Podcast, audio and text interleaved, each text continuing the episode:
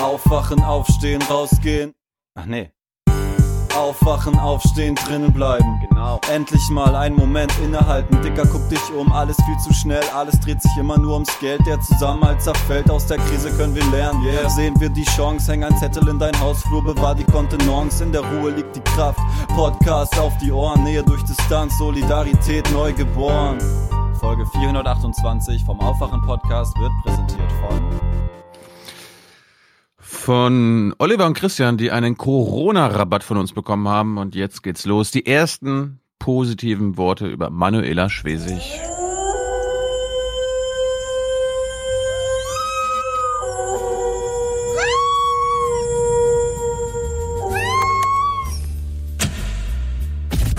Wegen meiner Krebstherapie halte ich mich seit fast einem halben Jahr an die Regeln, die jetzt für alle gelten. Auf Abstand gehen, Desinfektionsmittel nutzen oder Hände waschen. Ähm, ich habe das liebevoll vor sechs Monaten in MV als sogenanntes Knuddelverbot eingeführt und das wird jetzt verlängert und gilt für alle dass wir keinen Tourismus mehr machen können, dass wir keine Gäste mehr empfangen können, dass wir sie sogar nach Hause schicken, das trifft uns mitten ins Herz. Wir sind Tourismusland Nummer eins. Aber es ist im Interesse der Bevölkerung und der Gäste. Wir haben für eine solche Pandemie nicht ausreichend medizinische Versorgung. Und ich sage ganz klar, so eine Nummer wie in Österreich, dass man erst Geld verdient und zu spät handelt, das geht nicht. Wir stellen die Gesundheit der Bevölkerung und unserer Gäste über die wirtschaftlichen Interessen. Weil wir haben es ja schon fertiggebracht, die Reisefreiheit in Europa praktisch auszuschalten. Jetzt machen Sie das sogar innerhalb Deutschlands. Ist das wirklich angemessen? Das ist total angemessen.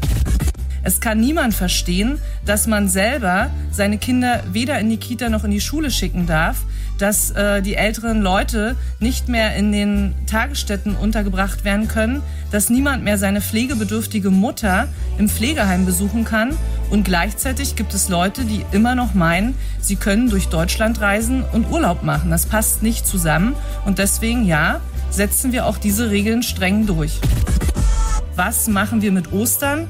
Alle lieben Ostern, die ersten Sonnenstrahlen kommen raus. Natürlich wollen wir rausgehen, unterwegs sein, aber ich sage ganz klar, es geht nicht, dass an Ostern sich gegenseitig die Familien besuchen, dass man noch sonst da wohin fährt und Picknick macht. Auf das werden wir alles dieses Jahr verzichten müssen, wenn wir wollen, dass wir es im nächsten Jahr wieder gemeinsam gut erleben. Morgen. Guten Morgen. Moin. Moin. Hallo. Hallo, guten Morgen. Hier ist der Aufwach-Podcast. Das hätte keiner erwartet oder wenn er mir das vorher einer jemals erzählt hätte, hätte man das nie geglaubt, dass es mal sowas geben kann. Und dass so viel Angst auch in der Bevölkerung ist. Es geht ja keiner raus. Wake up and clear your brain. Time to listen to what people are saying. Government is lying again and the media is acting insane. It's good to stay in bed and ignore the talking heads, but you can sleep when you are dead, so wake up. Hell. Biblical.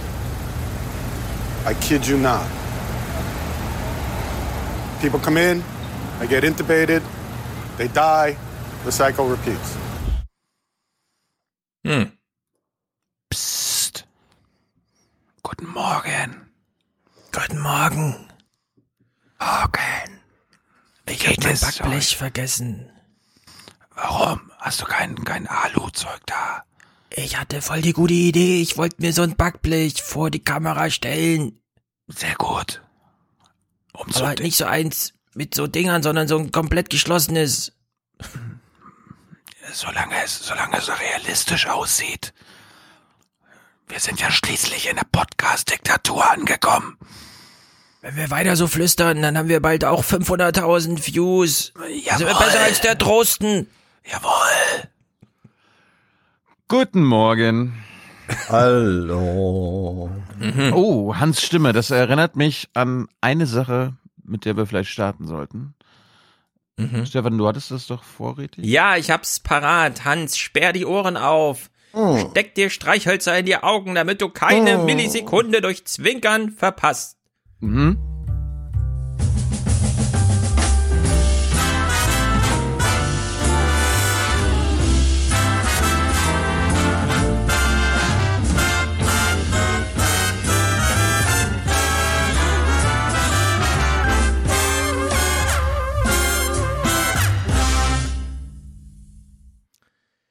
Da sagt noch einer, wir erfinden das Homeoffice neu hier in Deutschland. Mhm. Zack, prokrastinieren alle vor sich hin und spielen lustige Musik. Ja, ich bin zutiefst gerührt. Mindestens äh, in so vielen Dimensionen, wie da Menschen musiziert haben. Darf Mhm. ich eine Mail dazu vorlesen, die mich erreicht hat in diesem Ah, sonst wollte ich sie Zusammenhang? gerade vorlesen. Lies gerne vor. Okay. Hallo Hans, anbei eine Version deines beliebten Jingles. Die Idee dazu bestand schon lange. Corona kam und räumte den Kalender auf. Voilà. Wir hoffen, dass sie dir gefällt und es für Matthias Musik in Ordnung ist, dass wir seinen Tune gecovert haben. Ich denke, es ist in Ordnung. Wir sind Musiker aus dem Umfeld der Big Band Spielvereinigung Süd aus Leipzig und haben mit der Brigade Futur 3 ein interessantes Politprojekt am Start und so weiter und so weiter. Vielleicht wird da auch noch etwas verlinkt. Also, ähm, ich finde es toll. Recht herzlichen Dank. Hm, wir verlinken natürlich die brigadefutur3.org, denn das scheint mir doch hier ein sehr lohnenswertes Projekt zu sein. Geile Sache wieder, ey. Ja, das ist echt stark. Stark, Leute. Stark! So, so kann das weitergehen. So ist es. Blasmusik, aber für die Ohren, die man auch hören kann. Nicht so eine, an der man so vorbeihuscht. Weil bei der Ja. Party da draußen im Wald irgendwo bei den Förstern noch schnell das Jägerlied angestimmt wird. Ja. Fragt man sich, welches Jägerlied? Na, alle. Und zwar alle hintereinander weg. Drei Stunden lang. Und vor allem deswegen lebt. Das finde ich schön. Sind wir denn alle gesund? Das ist ja erstmal die wichtigste Frage heute. Mhm. Stefan, Frankfurt? Also ich bin gesund. Frankfurt blüht auf. Es ist Frühling jetzt. Rest der Family auch, ja? Rest der Family auch. Hm. Und ihr seid auch topfit, ja? Kurz abgefragt, Screening gemacht. Wir fragen eigentlich nicht aus Höflichkeit, wir machen hier ein Screening, wie überall. Seid ihr gesund? Mhm. Habt ihr die tollen Nachrichten aus Frankfurt gehört? Welche? Der so. Blutspendedienst, unser Blutspendedienst, zu dem meine Frau Mama geht, ich aber nicht. Äh, sorry dafür, ich werde es wahrscheinlich auch noch einbauen in mein Leben, für alle, die jetzt schon wieder kommentieren. Äh, unser Blutspendedienst, angegliedert an die Uniklinik, geleitet von einem Professor so und so, hat gestern ein Verfahren vorgestellt in Zusammenarbeit mit der Virologie hier in Frankfurt, deren Chefin zuletzt bei Maybrit Illner zu Gast war. Äh, man kann jetzt ähm, Proben poolen. Das heißt, wenn man eine Infektionskette nachvollzieht und vermutet, naja, diese fünf, mh, die sind wahrscheinlich nicht infiziert, aber wir nehmen sie trotzdem mal in den Test rein, kann man jetzt in einen Pool stecken, sodass man fünf mit dem Materialeinsatz für einen testet. Und dann kriegt man auch so ein bisschen Dunkelfeld aufgehellt. Wenn alle negativ sind, ist der Test negativ. Wenn einer positiv ist, muss man so eine kleine Kaskade an Folgedingern abdingsen. Und die Kalkulation ist, man macht ohne mehr Materialeinsatz, nur durch ein neues Verfahren, das auch ein bisschen äh, sozusagen wissenschaftlich ist, aber es ist vor allem auch so im Ablauf einfach ein neues Verfahren, kriegt man aus 40.000 Tests, die am Tag derzeit in Deutschland stattfinden, 200 bis 400.000 Tests. Unter der Voraussetzung, dass nicht zu viele von den jeweils fünf ähm, positiv sind, weil das setzt Was die Kaskade in Gang. genau. Ne? Ja, ja, ja. Ja, Ähm, genau. Aber jetzt aber- hat man ja wirklich den Fall 40.000 Ja, Tests und davon ja. 6.000, 7.000 positiv. Das ist. Mhm. genau die Quote, die man so ungefähr braucht, um zu sagen, Leute, wir machen den Pool mal ein bisschen größer, wir können jetzt die Mhm. ganzen Infektionsketten nicht einfach nur in Quarantäne stecken, sondern einfach mal durchchecken. Mit der Wahrscheinlichkeit, dass alle negativ sind, ist dann also wirklich rasantes Testen möglich. Mhm. Spektakulär. Ja, gut. Frankfurt vorn. Ja, Frankfurt, das war auch meine Nachrichten jetzt. Hesse vorn. Ja. So also es. wir, äh, wir waren ja sehr überrascht vom Feedback zur anderen älteren Person in diesem Podcast letzte Woche. Also ich glaube, wir haben seit Hans selbst nie wie, nie so ein Feedback bekommen zu einer zu einem Gast, oder Stefan? Kann, kann mich nicht erinnern. Ja. Und Helga führt die Liste an jetzt, glaube ich. Helga ist Superstar jetzt. Wir haben, wir haben uns gesagt, wir, wir können das ja ein bisschen verregelmäßigen und sie vielleicht jede Woche ganz kurz dazuschalten, was sie im Fernsehen bei Klaus Kleber gelernt hat.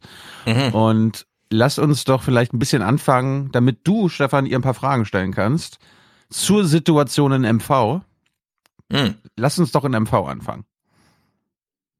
Let's go. Wir, wir haben ja schon gehört, Manuela Schwesig hat ja gerade ihre goldene Zeit und sie hat, sie schafft es auch mit mehr als drei Sätzen gute Punkte zu machen. Und äh, MV, da ist die Besonderheit, anders als in anderen Bundesländern, die machen ihre Grenzen dicht. Da wird an der Grenze kontrolliert. Da wird gefragt, was machen Sie hier? Was wollen Sie hier? Äh, haben Sie Sie drum rumfahren? Ja, haben Sie, haben Sie überhaupt einen guten Grund, nach MV zu kommen? Ja. Und ähm, wir gucken uns mal an, wie das in den Tagesthemen thematisiert wurde. Ich war mir nämlich sicher, Stefan guckt ja sonntags keine Tagesthemen. Ich mache Montag bis Freitag immer, genau.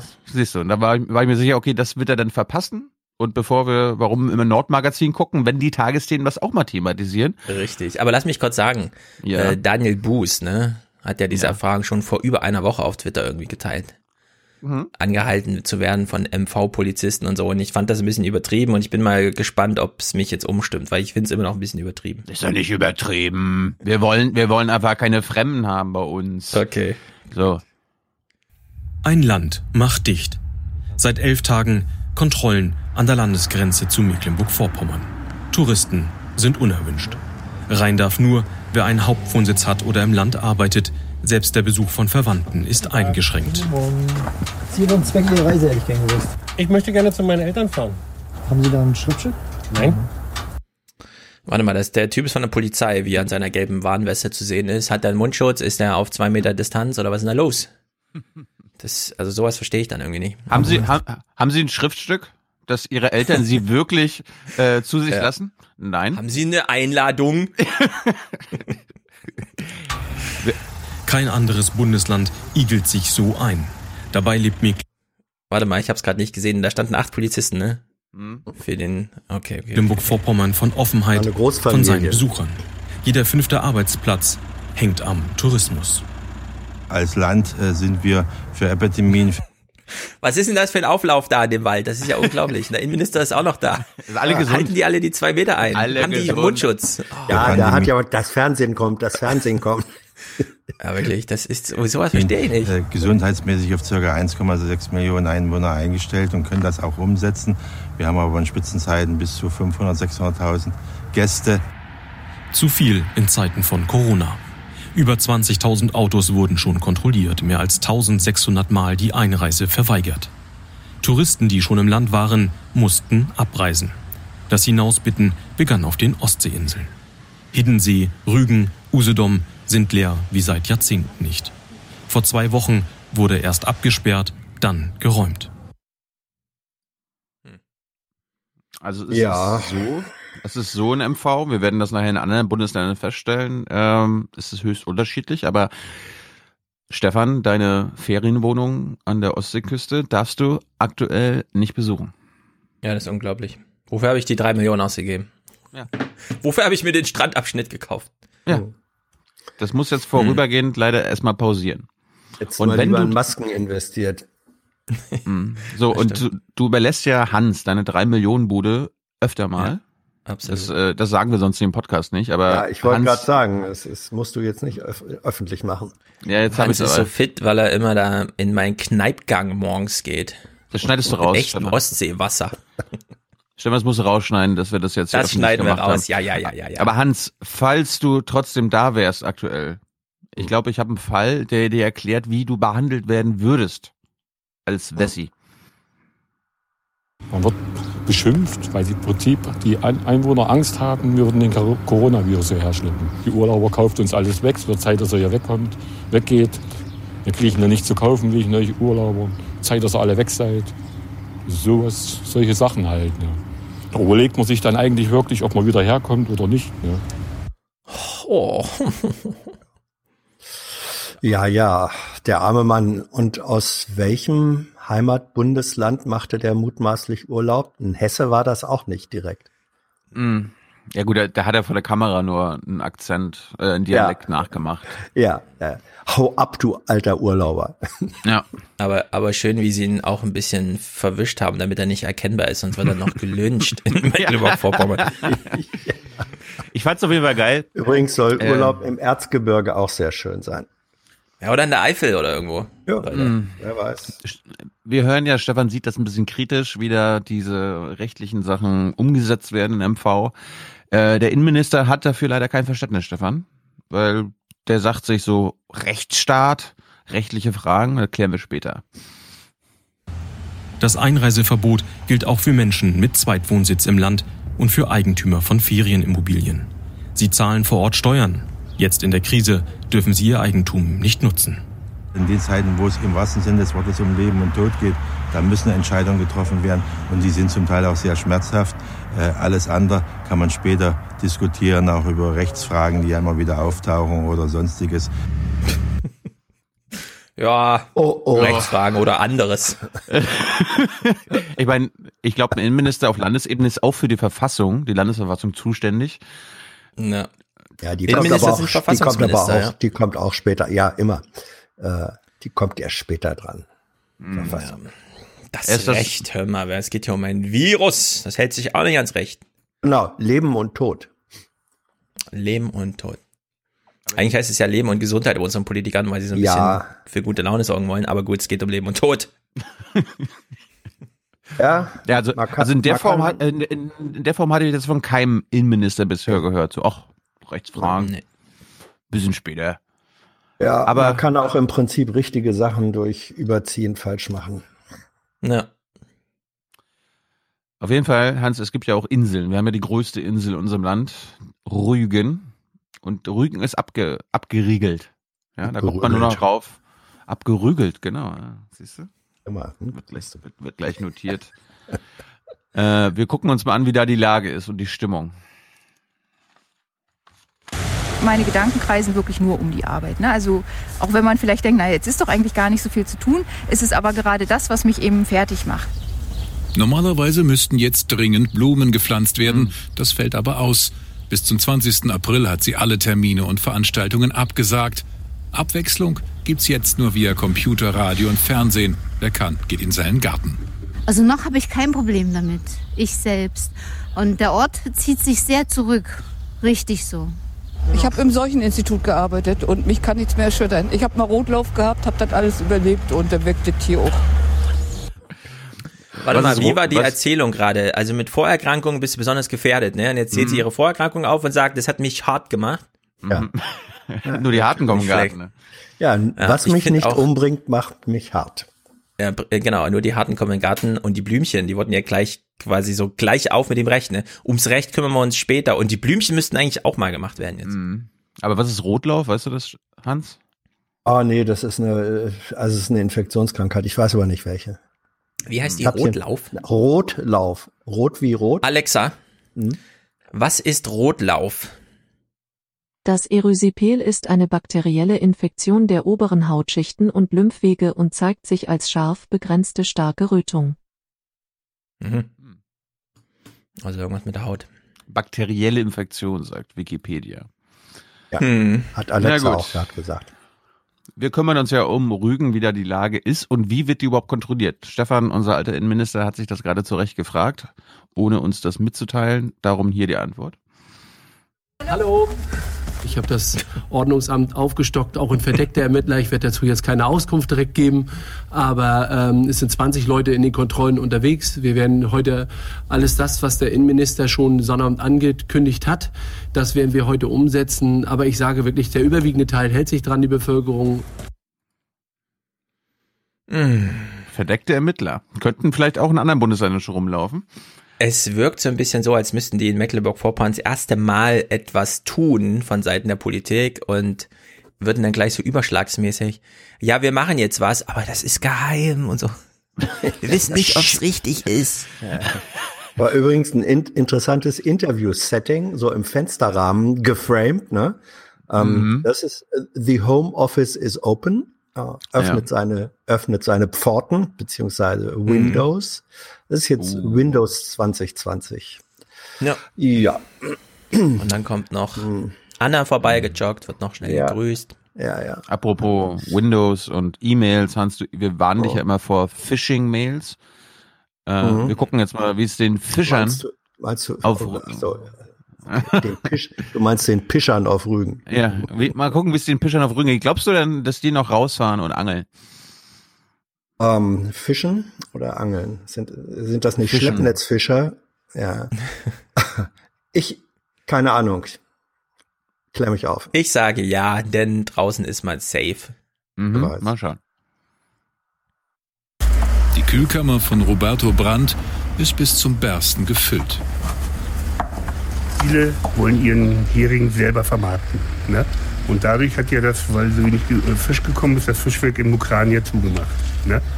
Und jetzt ist aber das Problem, dass die Fischer, die das machen wollen, den Fisch nicht verkauft kriegen, weil keine Leute da sind. Aber äh, wenn wir jetzt keinen Fisch verkauft kriegen, wozu sollen wir rausfahren? Ja. Hm. Okay. Lieferketten können auch kundenseitig unterbrochen werden. Mhm. Hm. Ist zumindest gut für die Natur, be- beziehungsweise für die Fischbestände aktuell. Für den für den Hering, ja. Ich will Mhm. aber mal sagen, sozusagen einen kleinen Disclaimer. Ähm, ich meine, nur einen kleinen. dies- aber nur einen kleinen. Äh, wir wir amüsieren uns so ein bisschen darüber, äh, aber unsere Abweichung vom normalen Leben, von unserem normalen Leben im Homeoffice ist vermutlich geringer als äh, die der Menschen, die wir da erlebt haben. Also da ist eine größere Fallhöhe und das möchte Ja. ich dann schon gerne. Das ähm, ist ja, wir, inform ja, ja. wir informieren hier Aber- uns unterhaltsam du meinst über jetzt bei dem meine Fischer? Heimat. Äh, ja, generell bei, bei einer Region, die in der Weise vom Tourismus äh, abhängt, das ist für die, so. also aber auch wirklich ein Fullstop. Ja, du kannst ja keine Strandkörbe im Homeoffice verleihen und sowas alles. Also da ist die Fallhöhe, das ist eine andere Dramatik, das verstehe ich dann schon auch. Apropos andere Dramatik, wir wechseln mal die Insel und Stefan kann uns gleich mal für unsere HörerInnen ähm, nochmal quasi mitteilen, wie er die Drehverhältnisse dort vor Ort sieht. Mhm. Es war schon schöner früher, ne? Vor, vor Corona, als wir da uns unterhalten konnten, kleinen Schwatz und alles. Aber die Situation erfordert es jetzt. Und das wird jetzt durchgezogen. Und da bleiben wir auch stark. Bevor wegen des Dialekts Fragen aufkommen, beide wohnen seit einem Jahr an der Küste. Es ist schwer, auf das Klönen am Gartenzaun oder beim Einkaufen zu verzichten. Manche gehen dahin, wo keine anderen Menschen sind. Viele bleiben aber wie empfohlen zu Hause und halten sich an das Kontaktverbot, meint Jürgen Ehmke aus Bransin. Ja, Sie sehen ja, die Straßen sind leer, hier passiert nichts, absolut gar nichts. Parkplätze, sämtliche gastronomischen Einrichtungen, Hotels, alle geschlossen.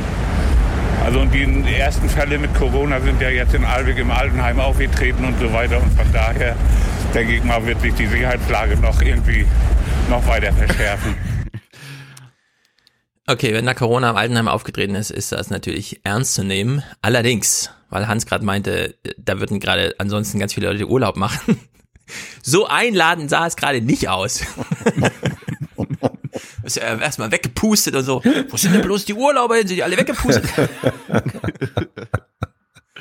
Ja, es war ein Ah, bisschen stürmisch. Und, aber das, das ist der NDR, Hans, ne? Der NDR lässt Ja, sich ja. auch vom Sturm nicht abbringen. Aber ja, ich bin ja gelernter Niedersachse und äh, wie Ja. heißt es im Text des Niedersachsenliedes? Wir sind die Niedersachsen sturmfest und erdverwachsen. Das gilt dann auch für Bundesländer, Ja. für andere Genau. Küstenländer.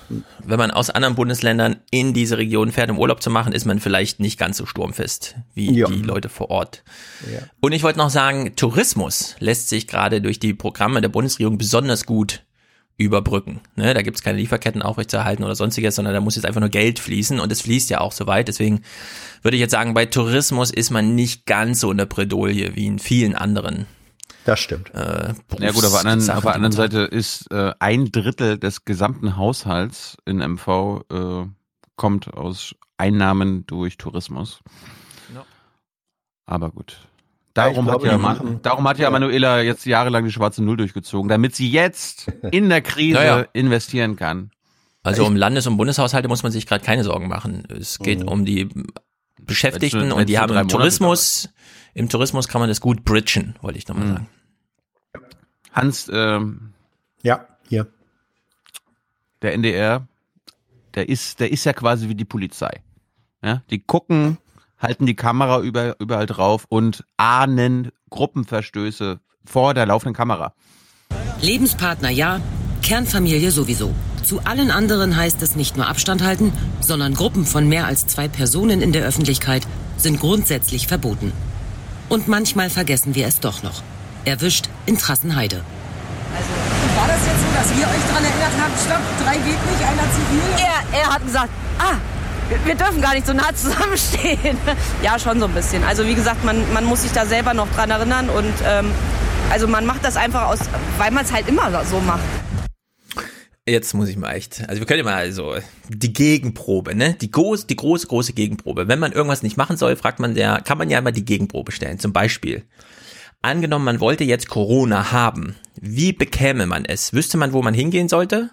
Ja, also man müsste dann schon ins Krankenhaus, sich auf die Station schleichen und so weiter. Das ist nämlich gar nicht so einfach, glaube ich auch, wenn man wollte, Corona zu kriegen. Und wenn ich immer diesen Kikule-Podcast höre von diesem Virologen, der dann immer meint, also über Schmierinfektionen machen Sie sich bitte keine Gedanken, Sie werden sonst nur verrückt und kriegen Zwangsstörungen. Ja, es geht um diesen Nahbereich des Gesprächs. Drosten hat ja auch nochmal darauf hingewiesen, 15 Minuten miteinander Gesicht zu Gesicht sprechen und dann ist man sozusagen kritischer Kontakt. Dann droht man infiziert zu werden. Wenn man diese Virologen zuhört und sich dann überlegt, bei Windstärke 7 kann man sich gar nicht gegenseitig infizieren. Ist, glaube ich, un ist unmöglich. Ja, oder ständig, weil der, weil, weil der Sturm ständig alle Sachen dir. Naja, aber, also so wie ich das, das so höre. zwei Meter Abstand egal oder und so. 200 Meter. Ja. Ja. Kekole sagt ja schon, gehen Sie in den Wald, wenn Sie draußen sind, keine Sorgen und so. Aber wenn dann noch der Wind so bläst, ja, ich glaube, man kann sich technisch einfach gar nicht infizieren, während man, außer man knutscht jetzt wirklich rum oder so, ja, aber man Na, kann ich sich, glaube ich, im nicht. Gespräch da gerade, Also Wind kann natürlich auch Tröpfchen beschleunigt befördern, weißt du? Naja, aber die werden ja jetzt sofort weggewirbelt. Ah, da musst du zwar- ja dann wirklich in das- windschnittig genau Ja, in dahinter das Gesicht. und so. Leider ist ja eine, das ist ja eine Tröpfchenwolke, die entsteht. Also als Segler, äh, ich bin ja auch gelernter Segler, als gelernter Segler oder überhaupt Seefahrer lernt man, wenn du an Bord mal pinkeln musst und es ist keine Toilette da, niemals nach Luft, also gegen den Wind pinkeln, weil Ja. ne, der Wind ist ein Transportmittel für Flüssigkeiten, ähm, auch in Aerosolform. So. Und das gilt vielleicht auch hier. Ich, ich weiß es nicht. Das eine wie das Also- andere scheint mir möglich zu sein. Ich habe hier gerade erhebliche Verwirbelungspotenziale gesehen. ja. Wir gucken mal. Ich glaube nicht, dass man sich da anpinkeln kann in die, bei diesem Wetter. Ich bin so angepisst. Ähm, also, na, ich, ich glaube ja auch, äh, ich glaube, eine der Sportarten der Zukunft wird wieder Fernschach sein oder Briefschach. Ja, das ist sowieso, eine, ja, ist eine relativ kontaktfreie, ähm, Das stellt infektionsarme. übrigens, Hm. ja, da hast du absolut recht. Äh, Brettspiele und Kartenspiele kann man nicht über Skype spielen, stellen jetzt viele fest. Das ist gar nicht so einfach. Ja. Aber PlayStation. Drüber nachdenken. Das kann, ja, genau, ja. Ja, ja. Kann man schon. Ich kann natürlich ein Schachbrett haben, ähm, mit jemandem auf Skype verbunden sein und dann zeige ich ihm über die Kamera meinen Zug und dann ist er dran. Das, geht. Geht schon. Fernschach Das geht, aber du kannst nicht einen verdeckten Kartenstapel für beide aufstellen. Doch. Wenn du Exploding Kitten spielen willst über Skype, ist schwierig, glaube ich. Doch, du, das, das kennst du doch. Ähm, wer, wer fängt an? Wer hat den ersten Zugriff? Der, der die höhere Zahl sagt. Okay, ne? sag du mal deine 25. Ah, Pech gehabt, meiner ist höher. Ähm, geht alles. 26. Apropos geht alles. Äh, Hans, was machen Leute in MV, wenn sie was bauen wollen? Bauen. Sie müssen, müssen mal zum Baum Würde ich auch sagen, Sie stellen, sie stellen einen Antrag. Richtig. Und jetzt kannst Ja. du nicht einfach mehr so zum Baumarkt.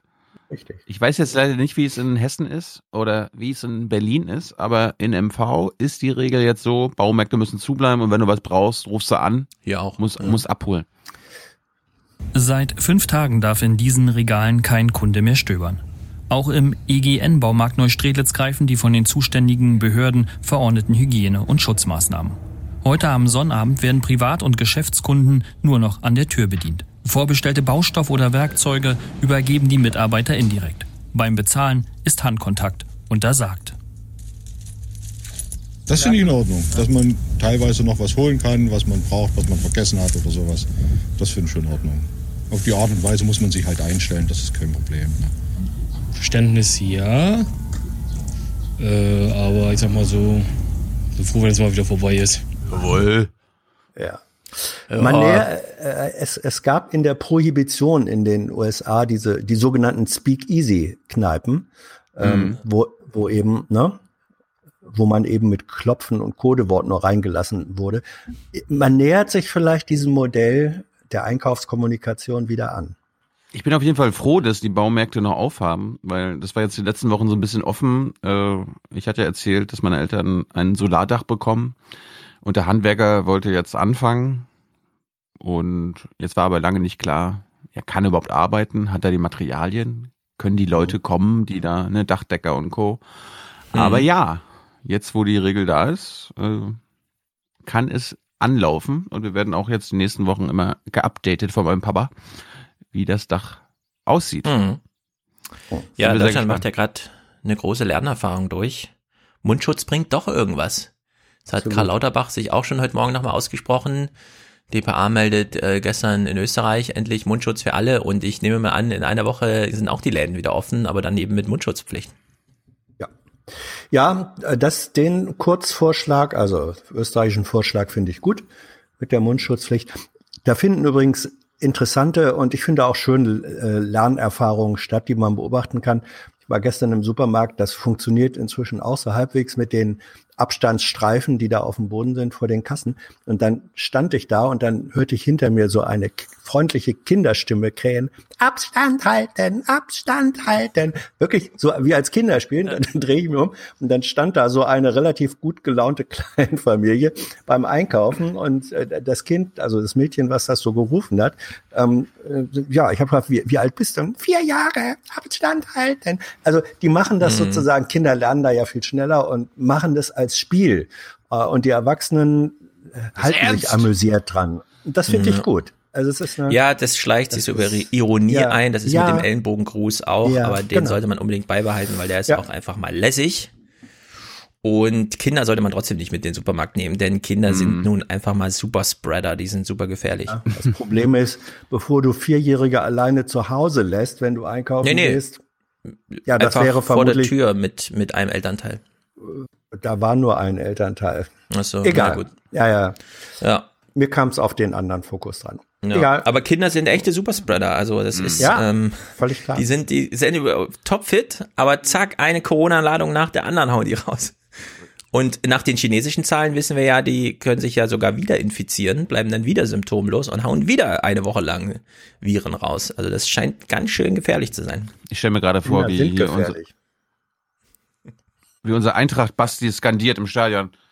Abstand halten, Abstand. Vor allem, wenn Ge- halten, Vor allem, wenn dann, wenn dann irgendwann der gegnerische Stürmer doch mal aufs Tor zuläuft. Ja. Ich stelle mir vor allem vor, wie die Tribüne aussieht, während alle immer zwei Meter Abstand halten und trotzdem so eine geile Hüpfelparty feiern. Darum haben wir unsere Tribüne ausgebaut und dafür Oh. gesorgt, dass auf unserer Tribüne alle mindestens drei Meter äh, Abstand halten. Anders Absolut. als in diesem, anders als in diesem Baumarkt, da fehlt die Routine noch. Im Neustrelitzer Baumarkt setzt sich dann doch noch die Macht der Gewohnheit durch. Jörg Preuß und ein Kunde verkürzen versehentlich die vorgegebene Schutzdistanz. Man muss immer darauf hinweisen, beim Gespräch rutscht der Kunde dichter ran, es ist manchmal nicht so einfach, auf, darauf zu achten. Ne? Ja, recht. Was soll er machen? Ja, wirklich. Achten drauf halt. Was soll man machen? Also echt. Naja, Ich, ich halte mich dran. Ich, ich hätte noch, was hatte ich denn hier? Ah, wir gucken nochmal in andere Bundesländer, bevor wir mit Oma reden. Ähm, ich weiß jetzt nicht, du bist ja, ach sche- scheiße, Stefan lebt ja auch in einer Großstadt. Wir sind ja quasi alle jetzt Opfer. Ich Nämlich, lebe in der größten Nicht-Millionenstadt Deutschlands. Hm. Ich würde, ich, ich weiß jetzt nicht, wie, ich weiß nicht, wie es in Hessen ist, aber es gibt ja auch viele kleine Städte.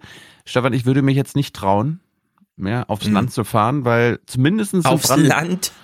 Hand. Weißt du, wann ich das letzte Mal auf dem Land war? Nach Frankfurt merkt- aufs Land. Hm. Ja. Hans, die Queen hat äh, uns ja sehr gedemütigt damals, als sie in Berlin einen Staatsbesuch gemacht hat und den Besuch aufs Land, der traditionell dazugehört, in Frankfurt am Main abgehalten wurde. Ja. Hans, du, du solltest aktuell als Berliner vielleicht nicht nur in Stefans Ferienwohnung an die Ostsee fahren, sondern vielleicht auch an deine, zu deiner Datsche nach Brandenburg solltest du vielleicht aktuell sein lassen, weil in Brandenburg herrscht ein bisschen Anti-Großstadtstimmung. Für Kreative aus Berlin als Zufluchtsort für gestresste Großstädter, viele mit Zweitwohnsitz. Einige sind sogar ganz hergezogen wie Jan Fiege. Viele Berliner haben sich an diesem Wochenende den Ausflug gespart, sagt er. Sein Eindruck? dass man schon merkt, dass die Stimmung ähm, zwischendurch so ein bisschen anti-Großstadt auf jeden Fall ist hier. Auch hier im Ort. Ja, auch, auch im Ort, genau. Naja, Berlin ist eine Großstadt und äh, auch ziemlich stark Corona belastet. Und wir müssen uns den nicht hierher schleppen und man weiß ja nicht, wer hat was. Wenn man dazu sieht, wie im Fernsehen, wie die Zahlen irgendwo steigen, dann ist es doch irgendwo angebracht, dass man da ein bisschen Abstand nimmt. Also es hat Pool Berlin. Hat ein bisschen was von Coronavirus und Wolf, ne? Für mich muss der Wolf hier nicht existieren. Für mich muss der Coronavirus hier nicht existieren. ne? Mhm. Äh, hier nochmal ein Opa, Hans. Ähm, hat, mich, hat, mich so, hat mich so ein bisschen an dich erinnert. Also, Ah, vielen Dank. ja. Jetzt bin ich gespannt. Touristen sehen die Anwohner im Moment so gut wie gar nicht. Vielleicht auch gut so. Hör zu! So ist es. Sollte jeder zu Hause bleiben und dann ist es gut. Bis es überstanden ist. Gran Canaria, ole. Der ist pragmatisch. Ja, Darum ich hat- finde, darum hat er mich an also, dich erinnert. Er, er ist ein großer Ironiker, sozusagen Mhm. über einem solchen Bauch das Mhm. Zeichen Gran Canaria äh, zu tragen. Das finde ich Und über Touristen zu reden. Ja. Mhm. Die mal zu Hause bleiben sollten. Ich nenne meinen Bierbauch Tja. in Zukunft auch Gran Canaria. Gut. Es ging mir um die Message für mein Soundboard, Hans. So ist es. Sollte jeder zu Hause bleiben und dann ist es gut. Bis es überstanden ist. Wir hatten ja die Polizeikontrollen schon in Brandenburg gesehen. Da wird an der Grenze kontrolliert, ob da äh, Stefan Schulz und Hans Jessen in unser Land kommen wollen. In Brandenburg, Hans, ist es anders. Da bist du, da bist du kontrolliert, wenn du im Park mit deiner Liebsten spazieren gehst. Echt? Man soll in Bewegung bleiben, wenn man rausgeht, keine Frage, aber diese, diese langen Pausen irgendwo, die sind auch nicht gewollt irgendwo. Die Ansage von Polizeihauptkommissar Robert Gebur ist geduldig, aber deutlich. Auch in Familie, auch auf Abstand, auch im Freien ist Zusammensitzen nicht erlaubt. Polizeistreifen kontrollieren die Einhaltung der sogenannten Eindämmungsregelungen. Zumeist sind die Ordnungshüter mit dem Verhalten der Sonnenhungrigen aber zufrieden. Oftmals ist es das Problem, dass dem äh, Bürger nicht bewusst ist, was da tatsächlich äh, für Maßnahmen getroffen werden müssen durch den Bürger. Also dass man sich eigentlich draußen so wenig wie möglich aufhalten sollte und nur mit gewissen Zielen, die eben vorgegeben werden. Ich gehe zum Beispiel einkaufen, aufs Nötige begrenzt, ich gehe zum Arzt, ich gehe zur Arbeit. Ja, kann mich auch draußen bewegen, kann Sport treiben, aber dann auch immer in Bewegung bleiben. Dieses lange Sitzen irgendwo, dieses Sammeln, das soll eben verhindert werden, dass die so Übertragung des Viruses auch äh, so äh, gering wie möglich gehalten wird. Weil man sich ja einfach schützen muss vor dem Virus. Und wenn das jeder einhält, dann kann man natürlich die Verbreitung eindämmen. Der überwiegende Teil der, der Gesellschaft hält sich da auch schon dran. Ich denke, ähm, wenn sich jeder dran halten würde, müsste die Polizei auch nichts machen. Es ist leider nicht der Fall. Es gibt immer noch Vereinzelte, die halt eben das noch nicht so einhalten. Ja, selbstverständlich haben wir dafür Verständnis, na klar. Deswegen treffen wir uns ja hier auch auf zweieinhalb Metern Genau. Entfernung. Und das Gute ist ja, dass wir im digitalen Zeitalter leben. Man sieht. Und wenn man sich sehen möchte, dann geht das ja jetzt mit dem Handy halt auch. Äh, geht mit dem Handy auch, ja. Macht Ja. auch Spaß, meinst du? Das waren Kumpels, Hans. Die, haben, die anderen Kumpels haben auf der anderen Bank gesessen, weißt du? Ja, Ja, also- ja, ja. ja, ich hatte auch den Eindruck, dass für Polizeikräfte im Einsatz eine reduzierte Abstandsregel gilt. Das waren vielleicht nicht in jedem Fall anderthalb Mhm. bis zwei Meter. Aber vielleicht waren die auch alle verwandt und für Familien, die dürfen ja.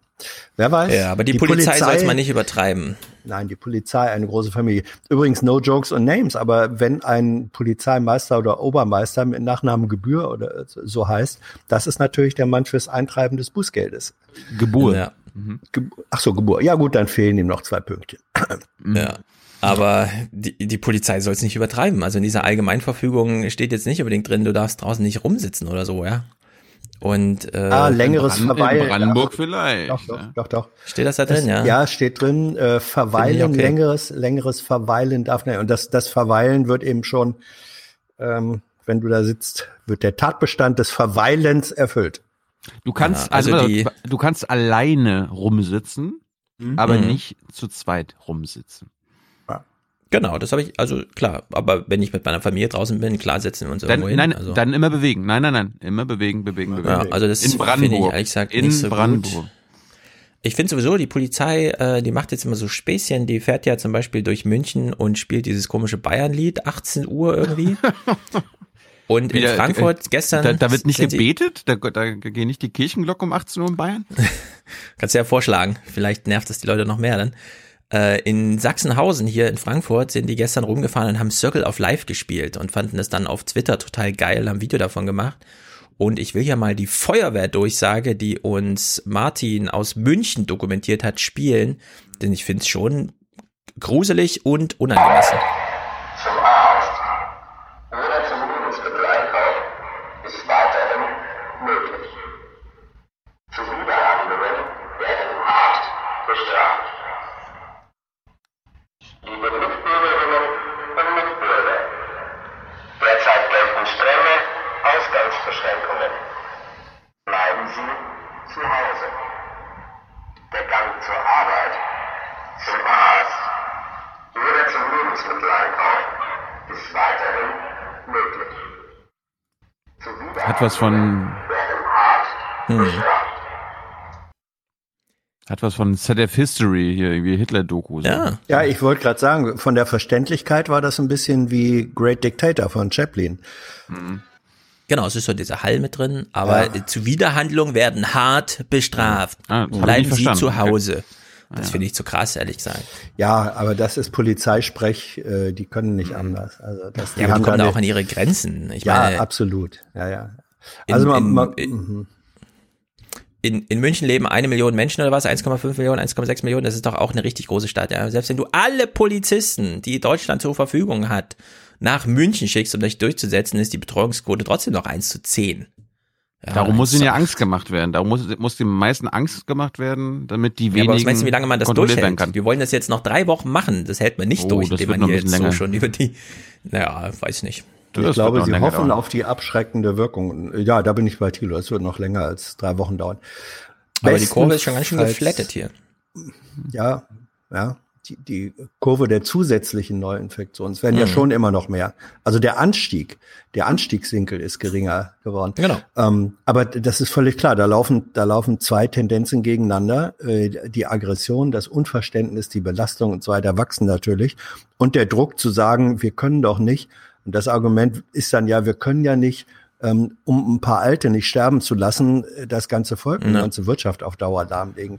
Dieser, der Druck dieses Arguments, egal wie hart oder weich er vorgetragen wird, wird wachsen. Und da muss auch Politik und öffentliche Hand drauf reagieren, ist doch klar. Wir gehen mal in Hans Heimat. Hans, ich dachte mir. Welche? Welche Ich- jetzt? jetzt immer, ist Ja, immer kompliziert Niedersachsen. jetzt. Geburtsheimat. Niedersachsen. Okay, Niedersachsen, ja. Mal gucken, ob deine, ob deine Landsleute, deine Brüder und Schwestern entspannter sind als MV. Naja, es ist an und für sich so unsere, unsere ähm, Routinen, die wir haben. Dass wir an und für sich morgens in die Stadt gehen, schön gemütlich irgendwo eine Tasse Kaffee trinken im Café und wieder nach Hause. Äh, und jetzt geht das nicht. Wir haben jetzt gerade die Oma meiner Frau besucht und haben ihr äh, Lebensmittel und, und so weiter vorbeigebracht. Aber äh, meine Großeltern sind ein bisschen weiter weg und da ist es halt wirklich äh, für mich sehr schwer. Wir können unseren Hund nicht auf dem Tierfriedhof besuchen, weil er geschlossen hat. Das ist schon traurig, ja. Man weiß ja nicht, wie lange, ne? Wie lange zögert es sich jetzt noch raus? Ich nehme das so, wie es kommt. Wir sind fast 81, wir sind Risikopatienten. Äh, ja, hallo, äh, muss man so nehmen, wie es ist. Wir können nur uns schützen und das tun, was wir wollen. Und gute Laune haben und sagen, lieber Gott wird uns schützen. Fertig. Was soll's? Was soll's? Das fand ich aber gut, wie sie dieses Ja, hallo aus der Teenager Slang-Sprache da noch mal einbaut. Ich bin 81. Ja, hallo, was soll ich denn machen? Hallo. Nicht schlecht. Ja, das ist der Lebensmut. So, Ja, ähm, aber warum sind Tierfriedhöfe geschlossen? Das verstehe ich wieder nicht. Weil man sich da sozial begegnen könnte. weil man da verweilen könnte. Zwei-Meter-Regel. Also man, weil man darf, man verweilt ja am Grab, weißt du. Okay, verstehe. Verstehe. Außer wenn man Ich zehn verschiedene ähm, Dackel hat, dann kann man immer rumlaufen von einem zum anderen. Kilo, du bist ein Ja, alter Zyniker. Alle ablaufen. Ich möchte jetzt von euch ein eine Zyniker. ehrliche Einschätzung zu dieser neuen Anweisung in MV bekommen. Mhm. Ja, fast täglich werden neue Vorschläge diskutiert, wie man der Pandemie Herr werden kann. Eine Anweisung des Gesundheitsministers Glawe vor dem Wochenende, die ist, ja, sagen wir mal, außergewöhnlich. Und zwar müssen die Gesundheitsämter der Landkreise der Polizei jetzt Listen schicken mit den Wohnorten von Corona-Infizierten. Jeden Tag, 16 Uhr, erwarten die Polizeipräsidien eine aktuelle Liste mit den Patientendaten. Ja, also ich wusste nicht, dass es so schnell geht. Ärztliche Schweigepflicht ist abgeschafft. Naja gut, die gilt sowieso nicht so uneingeschränkt, gerade in so Pandemiefällen, aber dass die Polizei einfach eine Forderung stellt, der man da genügen soll, unter dem Vorwand, ne, die halten sich ja nicht dran an ihre Quarantäne, also müssen wir das mal proaktiv irgendwie einbauen in unsere Mhm. Streifengangsplanungen und so. Erstens kommt die Anweisung vom Gesundheitsminister, nicht vom Innenminister. Also das ist schon mal interessant, dass er, der Gesundheitsminister die Gesundheitsämter anweist, das an die Polizei Hm. zu melden. Und ich weiß jetzt nicht, ob das unter anderem darin liegt, dass die Polizei kontrollieren soll, ob diese Menschen rau- draußen rumlaufen. Aber wir be- bekommen mal ein bisschen Hintergrund. Und dann kann Hans uns vielleicht dann trotzdem nochmal eine Einschätzung geben. Hans, du warst auch gefragt. Michaela May aus unserer aktuellen Redaktion, das geht ja doch tief in die Persönlichkeitsrechte. Warum dieser Schritt? Ja, das ist so. Das ist auf jeden Fall ein sehr bemerkenswerter Schritt. Ähm, der, Bund, der Innenminister Caffier hat mir gegenüber persönlich äh, noch einmal klargestellt, dass er diesem Schritt zugestimmt hat und ihn auch wollte, äh, weil er eine Fürsorgepflicht habe gegenüber den Beamten, den Polizisten und Polizistinnen. Äh, es geht darum, dass diese ja bei einem Einsatz nicht wissen, ob sie auf einen erkrankten oder infizierten Menschen stoßen könnten. Teilweise werden sie wohl auch äh, beschimpft und bespuckt äh, nach dem Motto, ich bin infiziert, halt dich weg von mir. Und äh, in diesem Zusammenhang wollte man Klarheit schaffen und äh, durch einen Zugang zu so einer solchen Datenbank äh, den Polizisten Sicherheit verschaffen. Die können das dann abfragen. Das ist so. Ist es denn so einfach möglich, weil das verletzt ja auch ärztliche Schweigepflichten? So ist es. Die Kritik kam natürlich postwendend, weil man muss ja überlegen, auf der einen Seite sind es die Polizisten und die, ähm, ihre Sicherheit, aber auf der anderen Seite stehen ja auch erkrankte Menschen und die sich einem Arzt anvertraut haben und diese Daten werden jetzt weitergegeben regelmäßig äh, an die Polizei und auch die linke Opposition spricht von einer Stigmatisierung äh, von erkrankten und infizierten Personen. Äh, das muss man schon durchaus mal abwägen und auch in der Schalte mit den äh, Landräten, die das ja später umsetzen müssen und in diesen Tagen umsetzen müssen, hat es wohl heiße Diskussionen gegeben. Wie ist deine persönliche Einschätzung, vor allem was die Verhältnismäßigkeit dieser Maßnahme betrifft? Wir haben, wir müssen es nochmal sagen, in Mecklenburg-Vorpommern erst 366 Infizierte. Ja, richtig. Also das muss man, finde ich, es ist ein wichtiger äh, Grundsatz auch, ein juristischer Grundsatz. Es ist so, der Datenschutzbeauftragte hat ja dieser Lösung oder hat diesem Vorgehen zugestimmt. Darauf berufen sich die Ministerien, die da federführend sind. Aber gleichzeitig muss man sich ja auch fragen, könnte man an solche Informationen vielleicht auch auf anderem Wege kommen? Es ist ja nicht so, dass Infizierte oder Erkrankte äh, einfach nach Hause geschickt werden und dann nicht mehr unter Beobachtung sind. Also die Gesundheitsämter rufen dort täglich an. Die sind auch verpflichtet, zum Beispiel ein Fiebertagebuch zu führen. Also man ist mit diesen Menschen ja in Kontakt. Und ich frage mich halt nur, ob nicht auch die Polizei über einem solchen Weg, der sehr viel privater in Anführungsstrichen ist, als wenn Daten an die Polizei weitergegeben würden, nicht auch auf einem solchen Weg an Informationen kommen kann, um sich zu schützen. Das ist natürlich auch wichtig.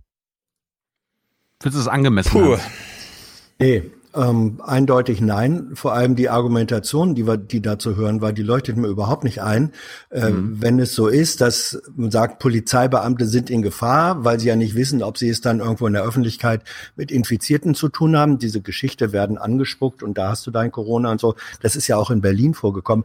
Nur, ähm, was hilft es mir da, wenn ich irgendwelche Menschen, wo ich die Adresse habe, ähm, äh, zu Hause besuche oder so und sage, ach so, äh, du bist koronös, ja, schön, dass ich dich hier angetroffen habe. Also das, das ist ein bisschen wie die, wie die Geschichte äh, von Menschen, der im Reisebüro sagt, äh, eine Bombe an Bord des Fliegers, ne, eins zu eine Million, ist mir zu riskant. Und dann sagt der Typ im Büro, nehmen Sie selbst eine mit. Ähm, die Chance, dass wir in den Flieger mit zwei Bomben kommen, ist eins zu eine Milliarde. Also äh, das ist eine Logik, ähm, die ich nicht so, die ich wirklich nicht so, nicht so recht verstehe. Ähm, und da muss es, da, das ist, glaube ich, auch eher kontra, kontraproduktiv. Das führt doch dazu, wegen der, er- ich finde, Unverhältnis, Unverhältnismäßigkeit der Mittel, das führt doch zu innerem Widerstand, äh, dass Menschen dann eben sagen, bei so einem Scheiß mache ich nicht freiwillig mit. Also, Und es wurde ja, ich meine, das, das habe ich, das habe ich in den letzten Wochen von den Medizinern gelernt. Stigmatisierung ist das, ist sehr, sehr gefährlich. Absolut. Hm. Ja. Ja, ich hatte ja 2013 auch Masern und das ist ja, es gibt ja so Krankheiten in Deutschland unabhängig jetzt von Pandemien oder so. Da ruft einfach grundsätzlich dein Hausarzt beim Gesundheitsamt an. Also da ist Schweigepflicht sowieso nicht in dem Maße so gegeben, sondern da gibt es einfach Meldeketten und so. Ja, aber meldet er deinen Namen oder das ist? Ja klar, der gibt alle deine Daten ans Gesundheitsamt weiter, weil die rufen dich ja dann an. Der hat dir dann die Telefonnummer von, von deinem Arzt, das Gesundheitsamt, und das ruft dich dann an. Und das Gesundheitsamt hatte damals ähm, mir schon deutlich gemacht, dass, äh, dass das jetzt eine vertrauensvolle Zusammenarbeit mit denen ist, ja, weil die wollen ja von mir auch wissen, wo war ich denn, wo habe ich mir das geholt, wen könnte ich es weitergegeben haben und so weiter. Und wenn dann da immer so die Polizei mitschwingt, ja, also wenn du immer Punkt. glaubst, wenn Ja. du angerufen wirst, ja, das sind auch Informationen, die geben wir gleich mit der Polizei weiter. Also da, da ist die Kooperationsbereitschaft der Leute doch sehr gering, glaube ich. Gesundheitsamt ist was anderes als Polizei. Ja. Also da rufen dich halt Ärzte Ja, ja. des Gesundheitsamts Ja, ja. an, ne? Ja, und ja, nicht jetzt eben. irgendwelche Ja, ja. Verwaltungstypen oder so. Ja, ja. Und da muss man dann aufpassen. Also auf dieser Basis lass uns doch kurz mit Oma reden. Ihr habt ein paar Themen, mit äh, die ihr äh, besprechen könnt mit ihr, ein paar Fragen könnt ihr ihr stellen. Und ich habe mit Oma so besprochen, wir machen ja den Aufwachen-Podcast, wir sind medienkritisch, also soll Oma mal ein bisschen medienkritisch sein. Und ihre Hausaufgabe war, sag uns, was du in der Woche in den Medien gelernt hast. Und das werden wir jetzt mal versuchen herauszufinden. Ja, Rotkopf? Ja, Jung hier, hallo Oma. Hallo, Tilo. Na, wie geht's? Ja, geht gut. Ste Stefan, Du lachst, Stefan, wir hören dich lachen. Stefan und Hans sind auch wieder da.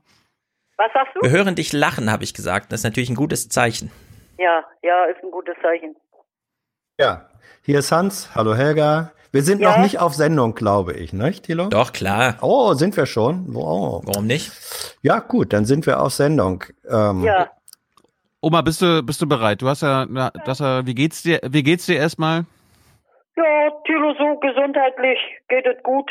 Aber ich sag mir mal, ich mache mir jetzt Gedanken mit das Ganze, wie jetzt alles zu Ostern weitergeht und dass man muss drinbleiben in der Wohnung und, und sowas alles.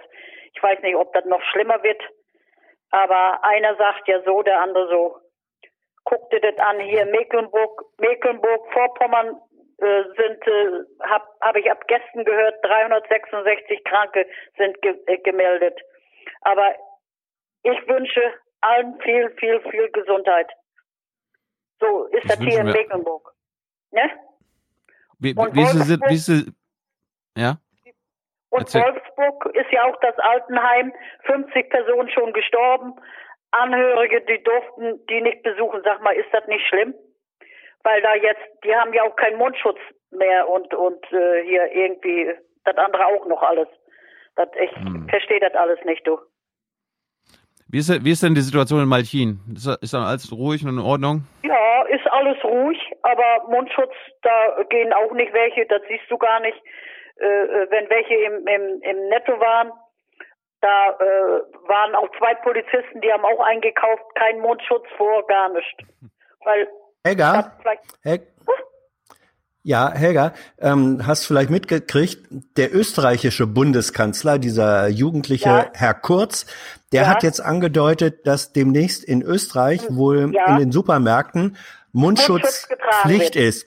Wie findest Ist du das denn? Ja, also die Ja, ich Pflicht ist schon da. Wie findest du das so? Sollte man hier auch Ja. machen? ja, ich würde das auch machen. Und mein Mann trägt auch Mundschutz. Ja. Hallo Ja, Fritz, ich- hört er mit ich würde eigentlich? das auch machen. Ja. Ja. Mhm. Ja, Nee, habe ich, hab ich ja. auch gehört im Radio, im, hier im, Kom Mhm. im Fernsehen, dass in Österreich jetzt Pflicht ist mit Mundschutz. Mhm. Und das ist doch gut. Was, was hast du denn sonst noch so in den letzten Tagen im Fernsehen gelernt, in der Zeitung? Gab es da interessante Sachen? Ja, dass die Leute viele zusammenhalten. Auf den Balkons, die äh, spielen Lieder und sowas alles, machen sich da äh, gemütlichen, dass sie nicht nach draußen kommen. Und das finde ich auch sehr gut. Dass die alle so gut zusammenhalten. Äh, das finde ich ganz toll, Tilo. Passiert das Guck in mal, Malchin auch? Also, d- Ja. manche können ja auch gar nicht raus. Ne? So ist, so ist das Aber- alles so.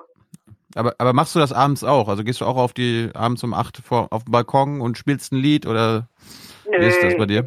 Unten unter uns spielt immer einer, der hat Demenz, der Lehrer.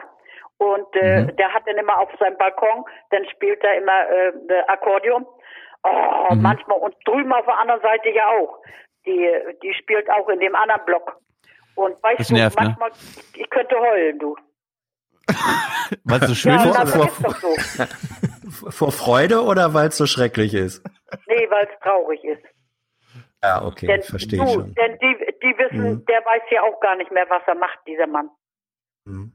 Der ist ja sehr, sehr, sehr krank. Ja, aber weißt du, das ist bei Dementen ja äh, offenbar ist das ja so, dass er noch Akkordeon spielen kann Ja, und seine ja. Hände oder so, die wissen offenbar, was sie da tun. Und ähm, das ist auf der einen Seite traurig, auf der anderen Seite ist da eben noch etwas. Und das finde ich persönlich in der ganzen Traurigkeit ist das so so ein kleiner Funken Licht oder Hoffnung, wie man das nennen soll. Findest nicht? Ja, ja. Aber ich sag mal, es war ver äh, vor, vielleicht vor 14 Tagen, drei, äh, drei Wochen so, da ist er auch im Fahrstuhl gewesen und ich wollte runterfahren und mit einmal bullte das, da lag er im Fahrstuhl. Der wusste gar nicht, der Mann. Und die Frau hat Mhm. sich so gefreut, dass ich ihr hab äh, telefonisch da angerufen und hab geklingelt, ihr Mann liegt im Fahrstuhl und und ja, sag mal, und wenn ich jetzt jedes Mal da rangehe, ich krieg richtig Angst, du. Du bist ein, Oma, Oma, du bist eine Heldin des Alltags, würden wir hier sagen. ja, ja, ja, du. Was, äh, wir hatten jetzt, wir hatten jetzt uns ein paar äh, Nachrichten aus dem Nordmagazin und so angeguckt. Äh, wie findest du denn das, dass äh, MacPom, also Mecklenburg-Vorpommern, sich jetzt so abschottet, dass die Grenzen jetzt dicht gemacht werden? Ja, du, das weiß ich auch nicht, was die da. Aber ich sagte mal bloß, bei uns, Thilo, ist das noch nicht so schlimm, so wie überall in den anderen Städten ist. Denn bei Mhm. uns ist es noch ein bisschen ruhiger. Mhm. Denn Jetzt ist ja manchmal das- fahren ja auch Autos, äh, so wie meine Tochter hier, die Silvia, die muss ja jeden äh, Morgen zur Arbeit da in der Geflügel fahren, bei Gneuen, und sie sagt, da fahren die Autos mit Kinder drin und alles nach Hamburg. Ja, was, ich denke, die dürfen nicht sowas. Und nun machen Mhm. sie das doch. Aber, Ja, eigentlich sollten die das nicht. aber Silvi hat ja einen Ausweis. Da muss sie ja vorlegen, dass sie da und dahin will, weißt? Zur Arbeitsstelle. Jetzt, jetzt, Helga, jetzt ist es ja so, dass die Landesregierung und die Behörden sagen, ja, wir haben relativ wenig Erkrankungsfälle und damit Ja. das nicht mehr werden, damit es möglichst nicht mehr werden, machen wir jetzt diese scharfen Kontrollmaßnahmen. Leuchtet dir das ein oder sagst du, nee, wenn wir sowieso nicht so viele haben, muss die Kontrolle auch nicht so scharf sein? Was Nee, überzeugt das dich da? ruhig, das kann ruhig sein. Das Mhm. kann ruhig so sein, würde ich sagen. Hast du, hast du noch was äh, in den Nachrichten gelesen? Du sollst uns da drei Sachen mitbringen. Ja, was hab- was habe ich noch? Na, ich sag mal bloß, äh, ich, äh, Tilo, all, alle sind verschieden. Die einen machen das, die anderen machen das und äh, jeder jeder hält, verhält sich ja anders. Guck hier, im Martin ist ja auch alles äh, anders, wie in andere Städte sind. Wie denn? Naja, so mit, mit äh, dass du darfst nicht auf die Straße gehen und das all- bei uns laufen sie ja auch rum. Die gehen ja auch noch, aber Friseur, Friseur und und äh, Bäcker und hier äh, äh, da die eine Apotheke, das ist alles zu. Apotheke auch? Ja, die eine oben in der in der Ach so. Wo Mama da immer hingeht, Ja, unsere Ja, Medikamente da holt. Ja. Ach da. Mhm, mhm. Die, die ist ja auch noch irgend, äh, auch im, äh, irgendwo da in eine Stadt und die äh, haben äh, wohl noch keinen Auslass, dass sie können hier nach äh, Martin wieder kommen, die müssen da bleiben. Dann geht sie vielleicht hier noch in Quarantäne, vielleicht noch 14 Tage, er mit, mit der Frau. Die sind auch da. Mhm. Sag mal, Helga, hast du den Eindruck, dass die Menschen, ähm, ich weiß nicht, bei euch ist anscheinend gerade schlechtes Wetter. Thilo hat uns gerade Fernsehausschnitte gezeigt, da war es recht stürmisch in Mecklenburg-Vorpommern. Ansonsten ist der Eindruck jetzt in Frankfurt am Main zum Beispiel, die Leute nutzen viel mehr die freie Zeit und gehen sehr viel mehr raus. Ja. Alle halten sich an die zwei äh, Meter Regel, aber man sieht, sieht eigentlich sehr viel mehr Menschen draußen, die auch ja Spaß haben. Ja, ja, sonst hier bei, bei uns ist ganz schlecht gewesen. Gestern so eine große Hagelkörner. Und, und heute heut Morgen auch noch mal wieder. Das, das ist schlimm. Ganz schlimm ist Ja. das gewesen. In Berlin hat's geschneit, glaube ich, bei Thilo. Ja. Jawohl. Gestern war dichtes große- Schneetreiben. Große Flocken. Große Flocken, aber Mhm. wie an den Fenster rangeballert. Hast du einen Schneemann gebaut? Nee, habe ich nicht, du. Tilo, ich bin Hey. sehr, sehr hellhörig. Wenn Opa raus will, die Nacht, er muss ja auch äh, dreimal mindestens hoch und äh, dann höre ich das. Ich, ich sag mal bloß, ich kann manchmal Flöhe singen hören. Gut. Das, er sagt immer, du kannst Flöhe singen hören. Und das ist auch gut so. Hel- Helga, ich habe noch mal, du Helga, Bitte? ich habe noch mal eine, ich habe noch mal eine praktische Frage. Ja, Ähm, bitte. kannst du eigentlich richtig gut nähen mit der Nähmaschine und so? Hast Nein, du eine? überhaupt nicht. Hast du nicht? Gar nicht. Ah, okay. Ja, Ich war, weil sonst ich hätte war ich. nur hm, Vorarbeiter in meinem Betrieb. hm. Ich war die erste Geige, die da immer war, die das musste. Ich hatte gar keine Zeit, irgendwie Ja, okay. mal Handarbeit oder sowas zu machen. Gar nicht. Ja, Aber kochen, verstehe. kochen ja, sag ich mal. Ja, gut. Ne? Also ich hatte, ich hatte gefragt mit dem Nähen, weil ähm, es gibt ja jetzt Menschen, äh, Ja, die gut nähen können und die sagen, jetzt nähe ich Mundschutz selbst. Aber Ja, das wäre ja, nicht deine, das wäre, das Nein, wäre nicht nein, deine nein, Baustelle. Okay. Ich habe ich hab eine Nähmaschine und die habe ich meiner Tochter, Tilos Mutti, geschenkt. Eine alte Nähmaschine noch von meiner Mutti und die habe ich geschenkt. Die hat sie da als äh, na, stehen in der Wohnung. Dekorationsstück. Da. Ja, genau, genau, genau. Ein. Andenken noch von Uroma. ja, okay. Nee. Ihr habt ja auch genug Mundschutz. Du Ja. bist Ja. versorgt, Fritz hat auch einen. Ich habe ich Ich hab habe zu, auch. äh, ich hab zum Beispiel keinen. Meine ganze Familie hat überhaupt keine Mundschütze. Das ist verrückt hier in Frankfurt am Main. Wir haben gestern kam Toilettenpapier geliefert. Das habe ich vor zweieinhalb Wochen bestellt. Ja. Das war die erste Lieferung, die ankam. Na, bei uns gibt es hier, aber nicht so viel Lagen. Mein Mann sagt, da, äh, da im, im Netto war, da war Toilettenpapier, aber Hm. ich, Ja. ich brauche nicht. Ja. Ey, Oma, Oma, du musst immer, du, du musst vierlagig kaufen und dann äh, halbierst Komm du die und dann hast du zwei. Ja. Ja, ja, ja, ich, ich, ich weiß, Tilo. Denn es ist tatsächlich so, Thilo und ich, wir haben eine gemeinsame Freundin, Jenny, die wohnt äh, in Brandenburg. Ja. Und die schickt mir immer Pakete mit Sachen, die es bei mir in Frankfurt am Main nicht gibt. Aha. Zuletzt hat sie mir vier Toilettenpapierrollen und zwei Schokojoghurts geschickt. Da, da, siehst du, da siehst du ja, das war, wo war, wo war das? Irgendwo in, in, in, auch hier in Mecklenburg. Da haben sie äh, jetzt mit Toilettenpapier Kuchen fertig gemacht beim Bäcker. Ich habe gesagt, sowas äh, kann doch gar nicht sein.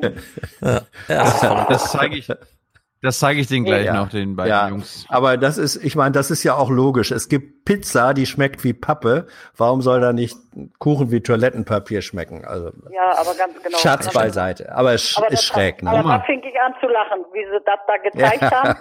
Im Ja, Fernsehen da habe ich gedacht, was ist das bloß? Jetzt werden die Leute ganz Was ist denn das? Was hast Sag du gedacht? Was hast du gedacht? Was ist das bloß? Ja, was ist das bloß? Ja, Oma, das Ja. war's ja schon wieder. ja schön. Wir, wir hören uns nächste Woche. Ähm, pass, pass wieder auf, was du denn in der Zeitung liest und im Nordmagazin so siehst. Ja, Und dann berichte uns nächste Woche einfach wieder. Ja? ja. Und ich bedanke mich bei euch ganz herzlich auch für das Hast du- Gespräch. hast du- ah, Bleibt gesund hast du und mit- passt auf euch auf. Hast du mitbekommen, dass es da, äh, dass es da Feedback gab letzte Woche, dass die Leute sich gefreut haben, dass du Aha. dabei warst? Du hast Ja. einen riesen Fanclub, Helga. Es gibt einen riesen, ja, es gibt einen riesen äh, Helga Meine Fanclub. Schwägerin, meine Ja. Schwägerin Elisabeth, die hat angerufen. Die haben die Kinder Ja. ja, auf Sylt. Ne? Der Sohn Ja. ist ja auf Sylt. Und die hat mir heute Morgen angerufen und hat gesagt, ich habe gesagt, dass ich ein Gespräch habe, hat sie gesagt, ob das im Fernsehen, im, im Computer oder irgendwie auch Ja. zu sehen ist. Ja. ja. Ja. so ist es. Der Sender. Ja. Ja. Ist es. Thilo dann wird reingucken, verteilen an was alle. ich gesprochen habe. Ja. Ich schick Opa, ich schick Opa eine E-Mail. Ja, Oma. und vor allem soll er dann auch lesen, auch von der letzten Woche, er soll mal lesen, was die Leute dann dazu geschrieben haben.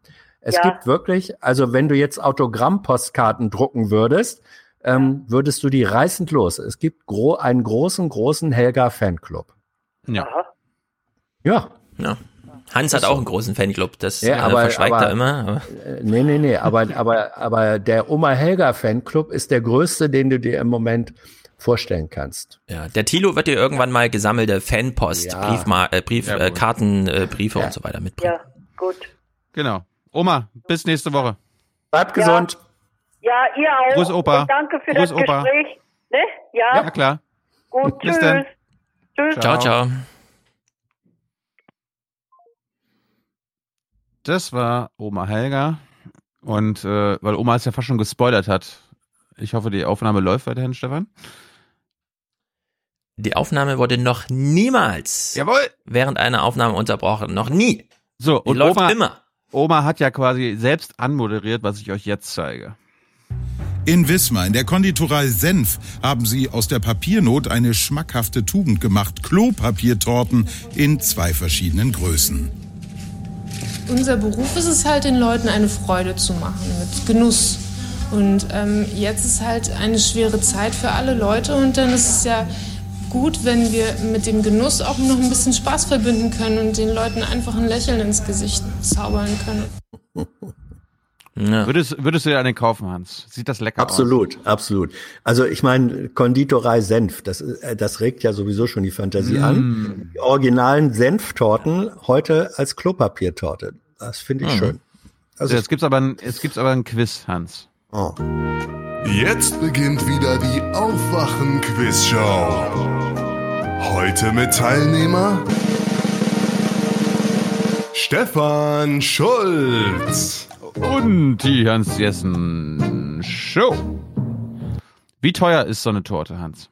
Ah, wie groß waren die Original Klopapierrolle ungefähr? Hatte ich so den Eindruck. Nee, nee, klein. Waren die kleiner? So riesig? Ah, Okay. Ja, dann es würde gibt, ich mal. es, gibt, es gibt Minis und es gibt normale Torten.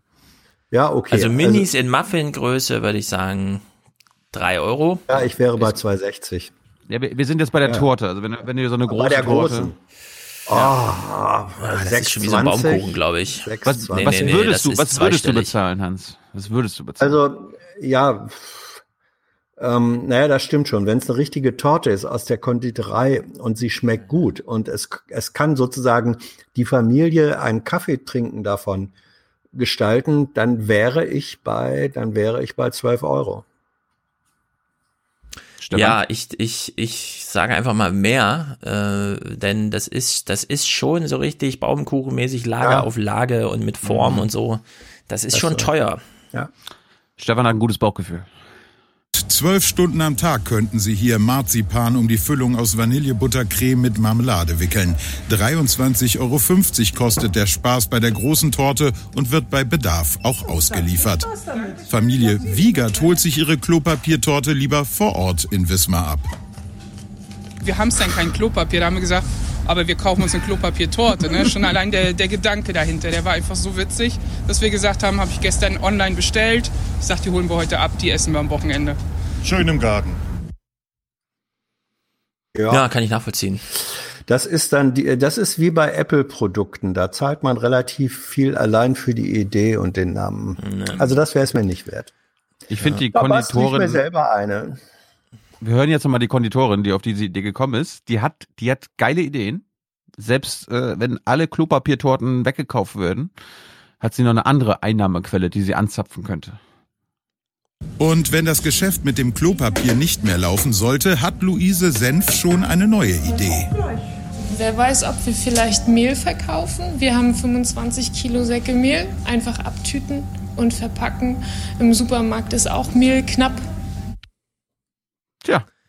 Ja. Ja, da Wenn kostet das Kilo Mehl auch 5,60 Euro. Ja. Ja, ja. Und dann fragt man immer, also ist das jetzt echtes Mehl oder ist es eine Torte? Genau. Ich möchte gern an, ich, mit dem Klopapier konnte man sich gar nicht in den Arsch abwischen. Ich hab's probiert. Ja. Naja. Ähm, ich würde kurz vorschlagen, es, es, scheiße, das wollte ich eigentlich ganz am Anfang spielen. Ähm, Mhm. Ich habe einen ich hab einen Psychologen Wir gefunden. sind immer noch ganz am Anfang. Ja, aber bevor du, bevor du mit deiner Chronologie anfängst, Stefan. Chronologie, oh, das ist gut. Oh, sehr schön. Ähm, nehmen wir uns mal einen Psychologen aus Hans Geburtsheimat vor, der uns Tipps zur Angstreduktion gibt, Hans. Und einer ist, ein Tipp, der ist quasi das, was der Aufwachen-Podcast generell sagt. Also ich glaube, ganz wichtig ist im Moment, also akuter Stress äh, unterstützt ja unser Immunsystem, aber chronischer Stress, chronische Ängste äh, sozusagen re- reduzieren unsere Immunkompetenz, unsere Immunkraft. Und deswegen ist es wichtig, dass wir eine ganz starke sozusagen Angstregulation, Angstreduktion im Moment hinbekommen. Jetzt wird spannend. Wie machen ja, wir das? Genau. Ja, erstmal durch die Art und Weise, wie wir denken, da kann man schon ein bisschen dran machen. Wie denke ich, was lasse ich überhaupt in mein Gehirn rein? Wenn ich den ganzen Tag Fernsehen gucke und mir neue Fallzahlen angucke und wie gefährlich das ist und wie schwierig das ist und wie wenig wir alle wissen, wo das endet, dann ende ich natürlich emotional in ein Desaster. Nee, das stimmt nicht. Genau jetzt muss man sich die Fallzahlen angucken. Sie sind nämlich seit drei Tagen fallend. Und der Peak, den wir überschritten haben, der ist auch ganz schön hoch, ehrlich gesagt. Ich weiß, ich weiß ja nicht, ob das ein Peak war. Wer weiß. Wissen wir alles nicht. Wir hoffen. Aber äh, Psychologe Bohne, ja, Angst essen Seele auf. Und Angst kann auch daher kommen, dass ich mich Informationen gegenüber verschließe und verweigere. Mhm. Also, Bist du Psychologe, Hans? Bist du Psychologe? Könntest du solche Tipps geben? Hör mal weiter zu. Pass mal auf. Ende ich natürlich emotional in Desaster haben. Sondern was gucken? Also zum Beispiel äh, Zuversicht machende Sachen gucken oder sich selbst klar machen, wie möchte ich auf diese Situation gucken. Ja. Eins müssen wir uns klar machen, wir leben in einer Krise und eine Krise ist erstmal etwas, wo keiner sozusagen unbedingt gleich weiß, wie es weitergeht. Gleichzeitig heißt Krise in der Medizin aber auch, wir haben den Peak erreicht und ab jetzt wird es eigentlich noch besser oder nur besser. Das ist eine wichtige sozusagen äh, Be Bedeutungsgebung in dem Moment. Und wir Menschen wachsen nicht in unserer Komfortzone, sondern an unseren Rändern. So, und das ist, das könnte schon mal ein gutes Reframing sein, sich Ja. jetzt klar zu machen, wir leben in einer Zeit, wo wir echt alle ziemlich viel lernen und ziemlich gut wachsen können. Ah, also Wirtschaftswachstum ist vorbei, persönliche, persönliches Wachstum hat angefangen. Ja, also für alle, die wirklich Angst haben, ne, ich kann nur diesen Kekule Podcast empfehlen, weil der beruhigt einen so sehr. Hm.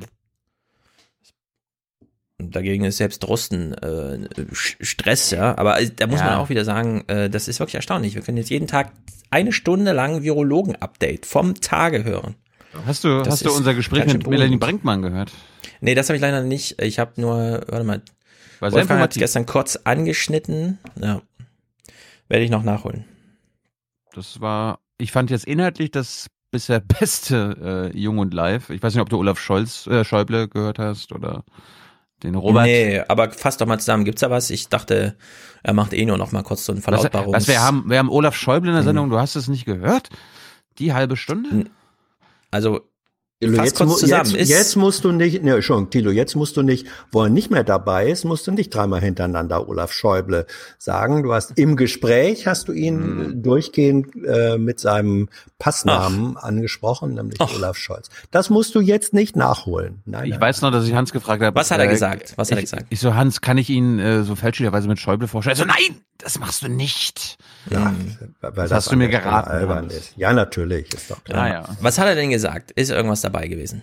Außer, dass er nochmal bekräftigt, was ohnehin Sicherheit für alle Also wird das, gesorgt. das, was er jetzt gestern äh, äh, per Maßnahme beschlossen hat, dass, glaube ich, auch in- 1500 Euro Bonus steuerfrei ist, das hat er bei uns angekündigt. Ich glaube, da waren wir die Ersten. Äh, Warte mal, 1500 Euro sind als Bonus, wenn die gezahlt werden, steuerfrei. Ja, jetzt aktuell in der Corona-Krise, So ja. gezielt auf Supermarktmitarbeiter oder so, Mhm. die können die 1500 direkt, okay. Ja. Wir, wir haben das Pandemiezuschlag genannt und da war er dann so, ja, gut, dass ihr fragt. Äh, Ich, da kümmern wir Gilt uns das gerade. grundsätzlich oder nur für diese auf dieser Liste stehenden neuen systemrelevanten Berufe? Das ist eine gute Frage. Sag mal so, wenn es da anfängt, ähm, dann wirst du nicht sagen können, nee, wenn er nicht an der Supermarktkasse oder im Mhm. Pflegeheim arbeitet, dann müssen diese Zuschläge versteuert werden. Das ist Quatsch. Mhm. Das ist nicht machbar. Aber Hans, was hat Stefan jetzt verpasst bei Olaf? Ach, ähm, also, Also ich, finde, pass auf, pass auf, Stefan, ich finde, guck's dir einfach nur an, weil er ein ganz anderer Typ ist. Der hat wirklich anders geantwortet, als wenn er in der Tagesschau oder in Tagesthemen ist, äh, selbst in der BBK. Äh, Er Mhm. hat sich dem Format angepasst. Ich Mhm. fand, ich fand, also Ich das fand ich sehr ja. überraschend. Ich habe sein Bild getwittert, wie er da vor dem Computer saß, Ja. weil ich fand das wirklich gut, wie die sich vorbereitet haben. Einfach mal hier ablenkungsfrei, drei Bücher, zack, Computer drauf, klare Worte in die Kamera, kein Getue und Gemache mit irgendwelcher Kopfhörer-Scheiße und dem ganzen Kram, an dem sich alle abarbeiten, sondern es ist meistens so, für so ein 1 zu 1 Gespräch braucht man jetzt nicht unbedingt Kopfhörer, da springt dann wieder das Mikrofon um, man weiß nicht genau, wo geht das Signal jetzt rein und wo kommt was raus und so. Deswegen, das fand ich ein sehr, sehr gutes Setting. Ja. Sehr Ja. gut gemacht. Also ich fand auch, äh, es gab bei den Kommentaren äh, auch andere, die sagten, oh, wieder der Scholzomat und so. Ich fand, wenn man vergleicht äh, diesen äh, diese Performance mit seinen sonstigen äh, Auftritten in Pressekonferenzen oder Talkshows oder so, das da war nicht so viel Scholzomat. Er kann immer noch lang reden, ähm, wenn er will. Ich weiß, wie das ist, aber er hat sich da wir hatten vorher gesagt, wenn es irgendwie geht, nicht ganz so lang und so. Da hat er sich schon ziemlich dran gehalten. Also er hat Mhm. sich aufs Gespräch eingelassen. Er hat auch, ähm, also das ist dann schon erstaunlich, Thule hat gefragt, ähm, äh, ist denn der Turbokapitalismus jetzt vorbei? Äh, Ja, ja, der ist vorbei und Gott sei Dank. Also er hat sich in gewisser Ja, Weise. Turbokapitalismus, auch so Ja. soziale Marktwirtschaft. Ja, er hat sich, er hat sich Selbst eine. das hat er äh, nicht gesagt. Nee, er hat sich eine, er hat sich eine, sagen wir mal so, linkere Anmutung gegeben, haben manche auch festgestellt, als man das von ihm erwartet hat. Bei der Also einen linker als Habeck, linker als Habeck. Habeck in gewisser Weise ja, in einigen, in einzelnen Punkten. Bei einer wesentlichen Frage, äh, ob das nun nicht eigentlich die Stunde Mhm. für Eurobonds beziehungsweise dann Corona-Bonds sei, da hat er aber wieder äh, sozusagen den Zaun dicht Staatsrat. gemacht und hat gesagt, nee, das nun doch nicht. Ähm, aber ja, das halte ich, übrigens für einen großen Fehler. Ich will es jetzt jedes Mal Ja. dazu sagen. Ja, ja. Ja, klar. Ja. Diese deutsche Haltung zu Corona-Bonds, die wird uns die nächsten 20 Jahre noch auf die. Füße fallen. Ja, aber das ist, glaube ich, Ich glaube, da steht, sich das überdenken bald jetzt. werden sie, werden sie müssen. Aber da ist sozusagen, da steht er, denke ich nochmal, ähm, auch unter dem Diktat der Union. Das ist für die äh, sozusagen der Sündenfall. Und soweit sind die Verhältnisse noch nicht, wird aber, glaube ich, kommen. Aber Ja. unterm Strich, ich würde sagen, hörst dir an, ist auch nicht ganz so lang, Ja. kürzer als die anderen. Wir hatten ja, Also die, ja.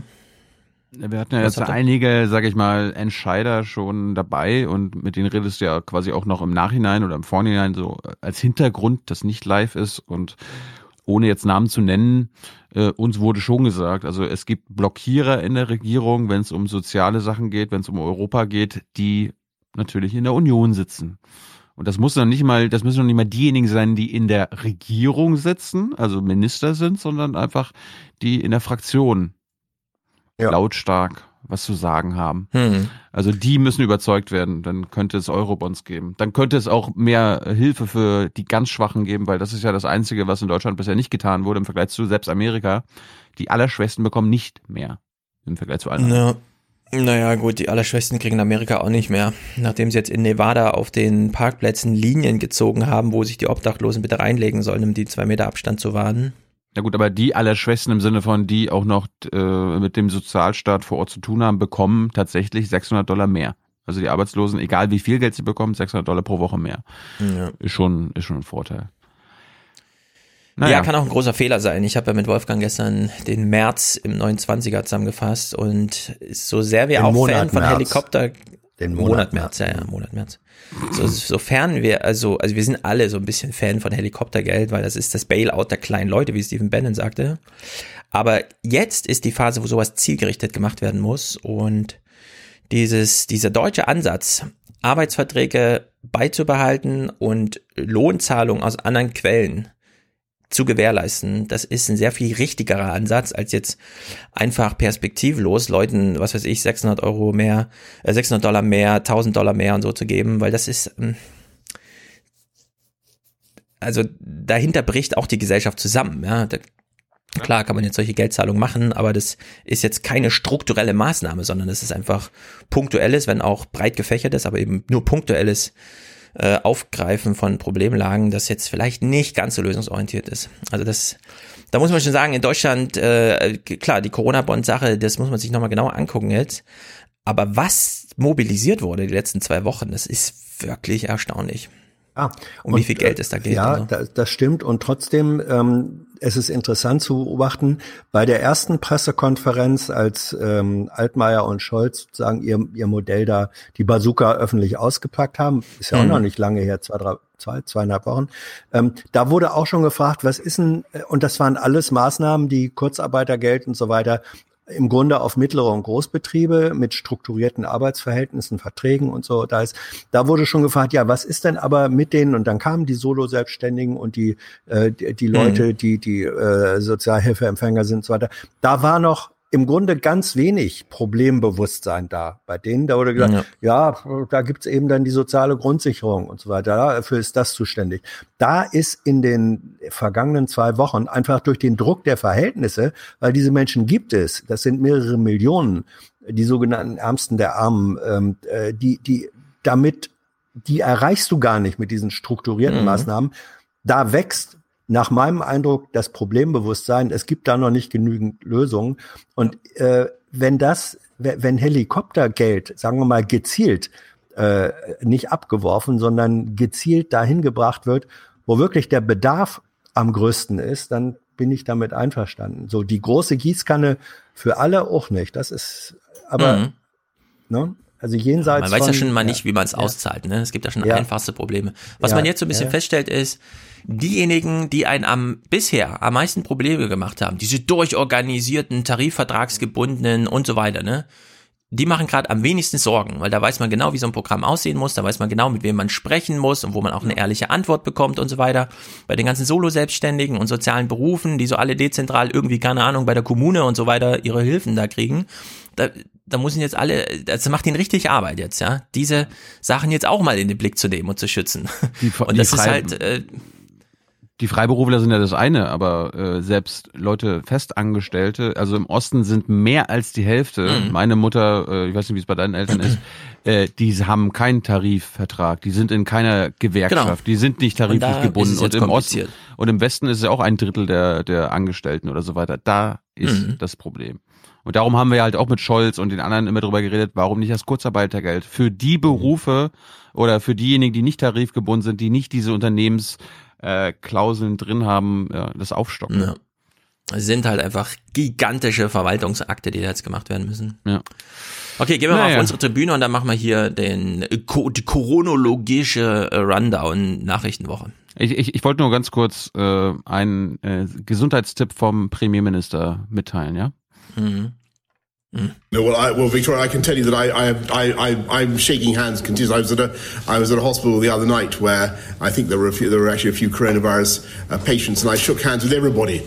Uh, you'll be pleased to know, and, and I continue to shake hands. And uh, uh, I think it's very important that we, you know, people obviously can make up their own minds. I think that Matt has said that people must make up their own minds, but I think the scientific evidence is well. I'll hand over to the to, to the experts, but, wa- but our judgment, our judgment is wash. Uh, washing your hands is the crucial thing. Ah, Boris Johnson. Ja. Da kann, da Was kann, soll man sagen? kann einem nichts passieren, oder? Äh, zeigt sich intellektuelle Schärfe, die wir von äh, führenden wirklich. Politikern erwarten. Jetzt zeigt sich, wer von Idioten regiert wird und es tut mir für den angelsächsischen Bereich leider wirklich sehr leid, aber in Amerika haben wir noch nichts gesehen von dem, was da ansteht die nächsten zwei Monate und in England sieht's auch nicht besser aus. Gut. Ye are many, they are few.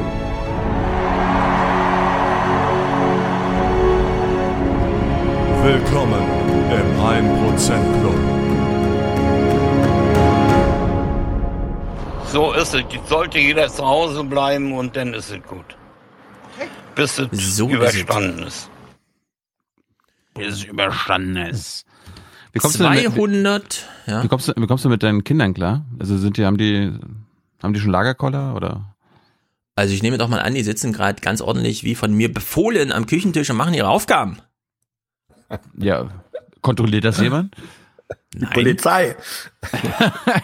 Naja, die haben halt die Ansage, genau, die Polizei kommt, macht eine Ansage vorm Haus mit der äh, Megafon. Achtung, Achtung. Nee, nee, die, die, Die, die machen jetzt Schulzkinder sollen ihre Hausaufgaben machen. Ja, also ohne dass ich es kontrolliere jetzt in dem Moment, äh, sitzen die natürlich da, machen ihr Mathezeug und so. Weil sie wissen, 12 Uhr dürfen sie was gucken.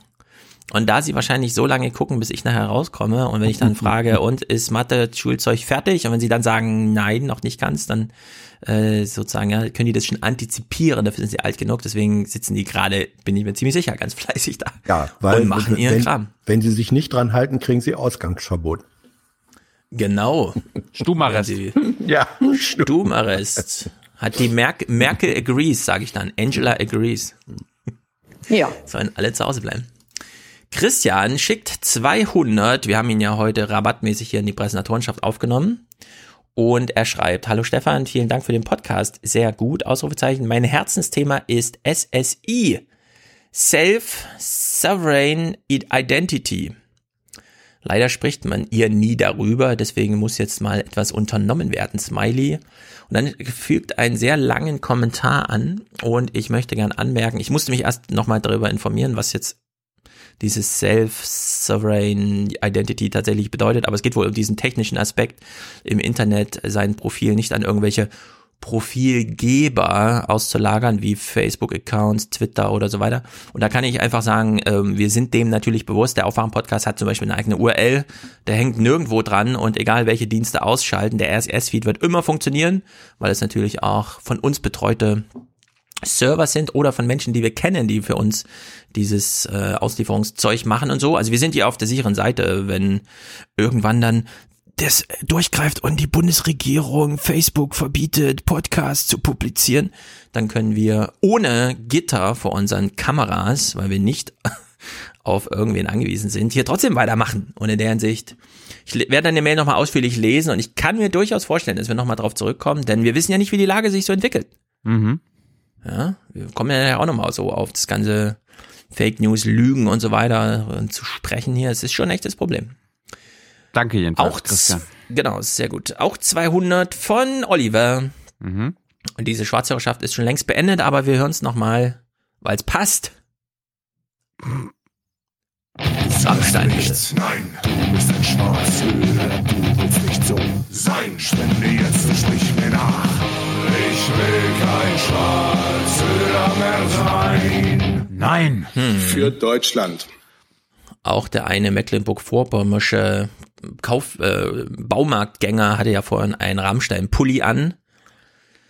Sehr vielen hilft das gerade in diesen schlimmen Zeiten, einfach ein bisschen Rammstein zu hören. Florian schickt 100. Schwarzhörerschaft beendet. Viele Grüße vom Professor an den König des Waldes. Bleibt gesund, Freunde der Sonne. Professor Jessen erläutert. Professor Jessen. Professor Jessen erläutert. Du bist kein Schwarzhörer mehr, wir sagen Danke. Spende jetzt und hör auf, Schwarzhörer zu sein. Hm. Dankeschön. Erik schickt 100. Treu und kommentarlos. Sehr gut. Matthias schickt 70 und sagt sportfrei. Das stimmt. Sportfrei? Jetzt ist die Zeit, Sport zu machen. Achso. Ja, findest du nicht? Aber sportfrei ist doch. Äh, Sportfrei. Heute, heute gibt es keinen Sport. Nein, sportfrei ist der Gruß. Jetzt geht's los. Ah. Sportfrei. Sportfrei! Achso. Nein, das war ein also- Scherz. Von solchen Typen, genau. Die waren damals die Trainer. Ist kein Scherz! Sportfrei! Los geht's. 60,6 von Andreas. Herzlichen Dank. Ohne Kommentar, so wie wir das hier sehen. los, Hauke schickt 60 und sagt, endlich Grünhörer. Grüße aus dem CO2-neutralen Balkonien. Corona macht's möglich. An die Hohenrade Poffertiers kommen. Das ist ja verklausuliert heute alles. Puffies, ja? Es waren so 45 Euro über den Schnitt. Bereut? Na, überhaupt nicht. Wir haben Riesenrad gefahren und haben schön Puffjes gegessen. Martin schickt 58 und sagt, wegen Merkel, damit sie endlich mal anruft und dergleichen. Ja, und wenn sie anruft, dann wird aufgelegt. Genau. Die Geschichte mit dem, mit dem Feuerwehrmann äh, auf Rügen, ich finde die sensationell. Ja, ja, ja, also ein Feuerwehrmann im Einsatz und dann klingelt Und Telefon. in eigengewählter Quarantäne und so. ja, in eigener, Quarantäne. ne? Und dann, dann äh, klingelt Telefon und dann meldet sich eine Stimme, die man irgendwie erkennt und sagt, hier ist Angela Merkel. Dass der Typ dann einfach sagt, verarschen kann ich mich alleine und auflegt, ist eine völlig richtige Reaktion, weil Mhm. also in 99 von 100 solchen Fällen hast du da irgendeinen Stimmenimitator dran und einen Sender, Mhm. der dich verarschen will. Ähm, Aber in dem ich- Fall war es ich- wirklich Merkel. An, an diesen Geschichten kriegt man wieder mit, wie krass sich diese Katastrophenschützer dann doch äh, kümmern auch. Ah. Weil die Typen sind ja wirklich zu zehnt oder so in Quarantäne gegangen. Also komplett weggesperrt einfach. Null Risiko, dass sie irgendwie und so, so wie auch diese Stadtwerker da in, in Wien, ne, die zu 25 da sich einfach eingeschlossen haben, um zu sagen, wir stellen die Wasserversorgung hier sicher. Also das ist wirklich, das ist ziemlich gut. Und dann am Telefon einfach aufzulegen und sich zu denken, er hat ja nicht mal noch gesagt, er hat sich nur gedacht, ich lass mich doch hier nicht von so einem Radioarsch ver ver vergackeiern. Ja. Schon ziemlich gut. Ziemlich gut. Warte mal hier, Ton, 50. Ton, Tonwunscherfüllung. Gegen Merkel! Gegen Merkel! Weil die eine Volksverräterin ist! Äh, äh, Roland schickt 50 aus einem Biebricher Homeoffice. Mit Grüßen von Roland. Mal, weil, weil Hans es gerade so lustig fand. Frau Merkel, Sie sind ein eine Schande für Deutschland. Treten Sie zurück. Naja. Ja, also was ich ich ich glaube ich glaube äh, alleine der hallige Ton macht deutlich, dass sie schon zurückgetreten ist, jedenfalls rein distanzmäßig. Also Mhm. hier wurde sozusagen ähm, schon mal vorbildlich und das sind ja Aufnahmen, die älter sind. Hier wurden schon mal vorbildlich Corona-Abstandsregeln eingehalten. Das Genau. äh, muss man Mhm. jetzt auch mal anerkennen. Also das ist Social Das. Distancing at its best.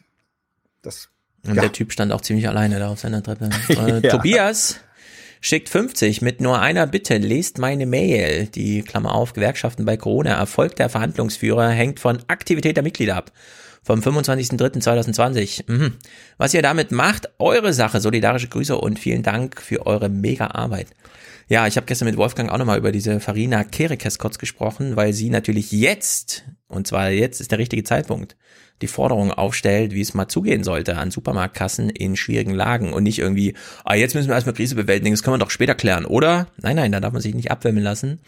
Und ich möchte dich bitten, Tobias, solche Mails, die sich nun nicht nur an uns richten, einfach als Kommentar unter das Ding, damit wir es verlinken können im Forum irgendwie, keine Ahnung, das sind doch, das sind doch ähm, nicht nur interessante Handreichungen, sondern auch motivierende Texte für alle, würde ich sagen. Also, befreie deine Mail selbst bitte und stell sie zur Verfügung. Wir lesen sie natürlich auch dann.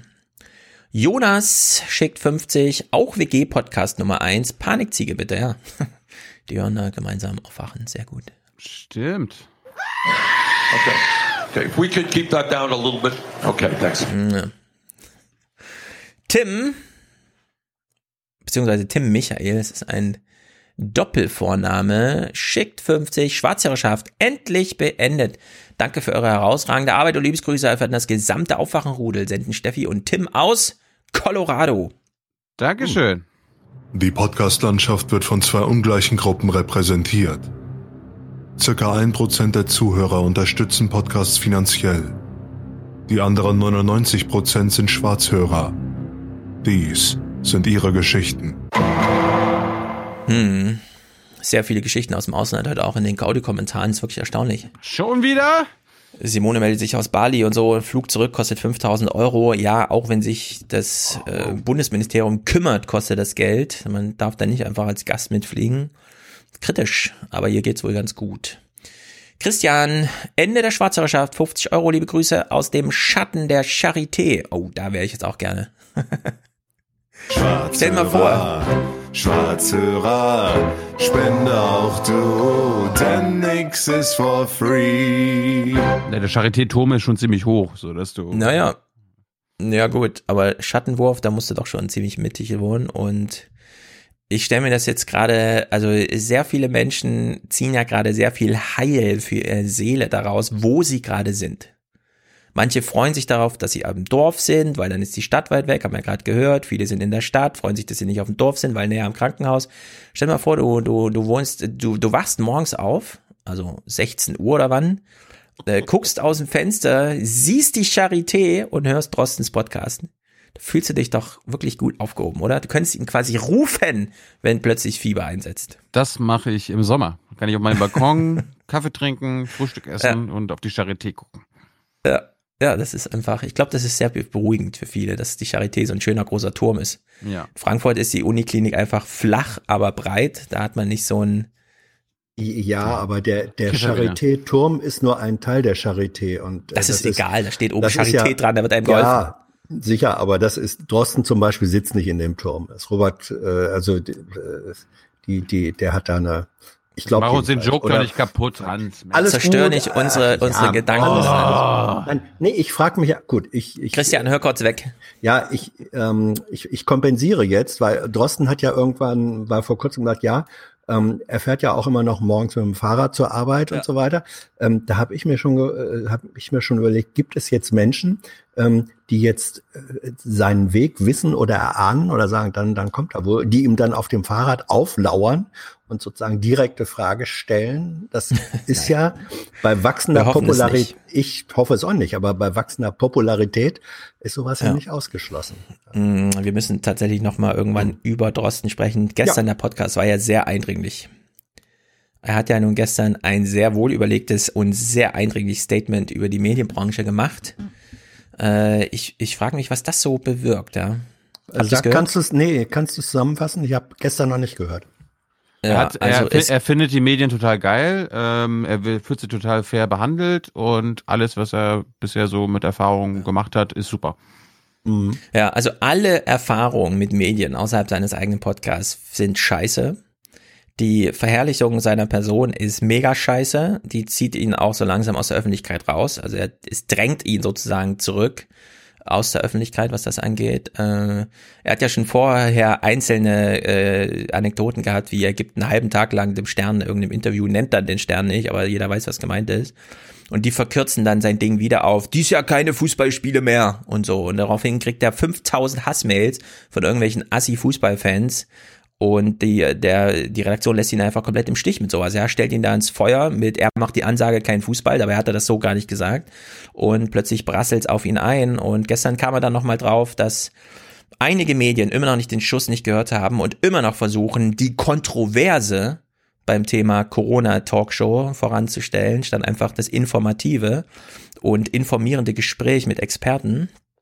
Und als dann gestern tatsächlich auch bei ihm Briefe aufliefen, dass er ja wohl eine Mitschuld habe an dem Tod des hessischen Finanzministers, Ach. hat er sich dann gedacht, Leute, das mache ich jetzt auch mal kurz hier in meinem Podcast zum Thema. Das kann so nicht weitergehen. Er hat im Grunde so einen, so einen richtigen Aufruf zur Disziplin und Ordnung an alle deutschen Journalisten gegeben und ich bin mir nicht sicher, ob das verstanden wurde, was da so gesagt wurde. Also gestern die Ausgabe war doch nochmal Ich möchte bei denen, die es, die es angeht, wird es eben nicht verstanden. Also es gibt auch, es gibt auch äh, so etwas wie, sagen wir mal, äh, die, die blinde, eine blinde Macht und tatsächlich auch Gewalt, die bestimmte Medien und äh, auch Journal, auch Kollegen, ah, will ich da gar nicht sagen, aber bestimmte Publizistentypen, ähm, die, die haben diese Struktur, die können gar nicht anders. Äh, Ja. Die, die äh, wüten, die arbeiten blind wütig äh, dann um sich und erzeugen genau sowas. Wir hatten ja ähm, äh, die Melanie Brinkmann, also diese Virologin, dieses Gespräch, äh, wann war das? Da, ähm, Freitag. Freitag, ne? Da hatte sie äh, gesagt, nämlich hinterher gesagt, ja, okay, das war jetzt übrigens das Gespräch mit euch, war jetzt übrigens für eine Woche das letzte, was ich mit Medien äh, mache. Äh, also die geht selbst auch, weil sie ähnliche, also sie ist ja nicht so im, im sozusagen im Wind Mhm. wie, wie äh, Drosten, obwohl sie auch eine gewisse Präsenz schon hat. Aber sie sagte dann ähm, auch, also sie ist im Grunde selbst in eine Medienquarantäne gegangen. Das ist auch Ja. wichtig und richtig.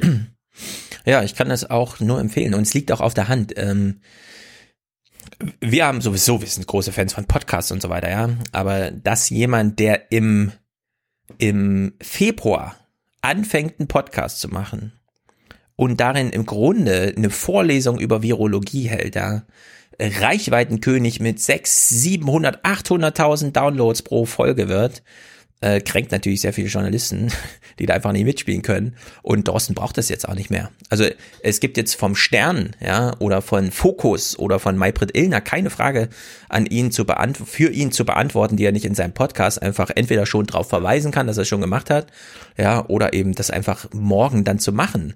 Ja, morgens aufzustehen und eine halbe Stunde zu podcasten, das ist äh, ein sehr guter therapeutischer Ansatz, das haben wir hier auch schon erfahren. Ja, Aufwachen ist auch so eine Art Gesprächstherapie. Das macht er gerade. Er hat da sehr verständnisvolle äh, Journalisten beim NDR, zwei, mit denen er absolut Das eingespielt ist, die ihm auch, Ja. die ihm auch gesagt haben, ähm, wir machen das genau wie du willst. Und wenn du uns sagst, du willst ja auch mal länger antworten, dann unterbrechen wir dich nicht und dann antwortest du halt und dann sieht man ja auch schon, ja, der Podcast ging vor eine halbe Stunde, jetzt geht er schon immer mal 40 Minuten und so.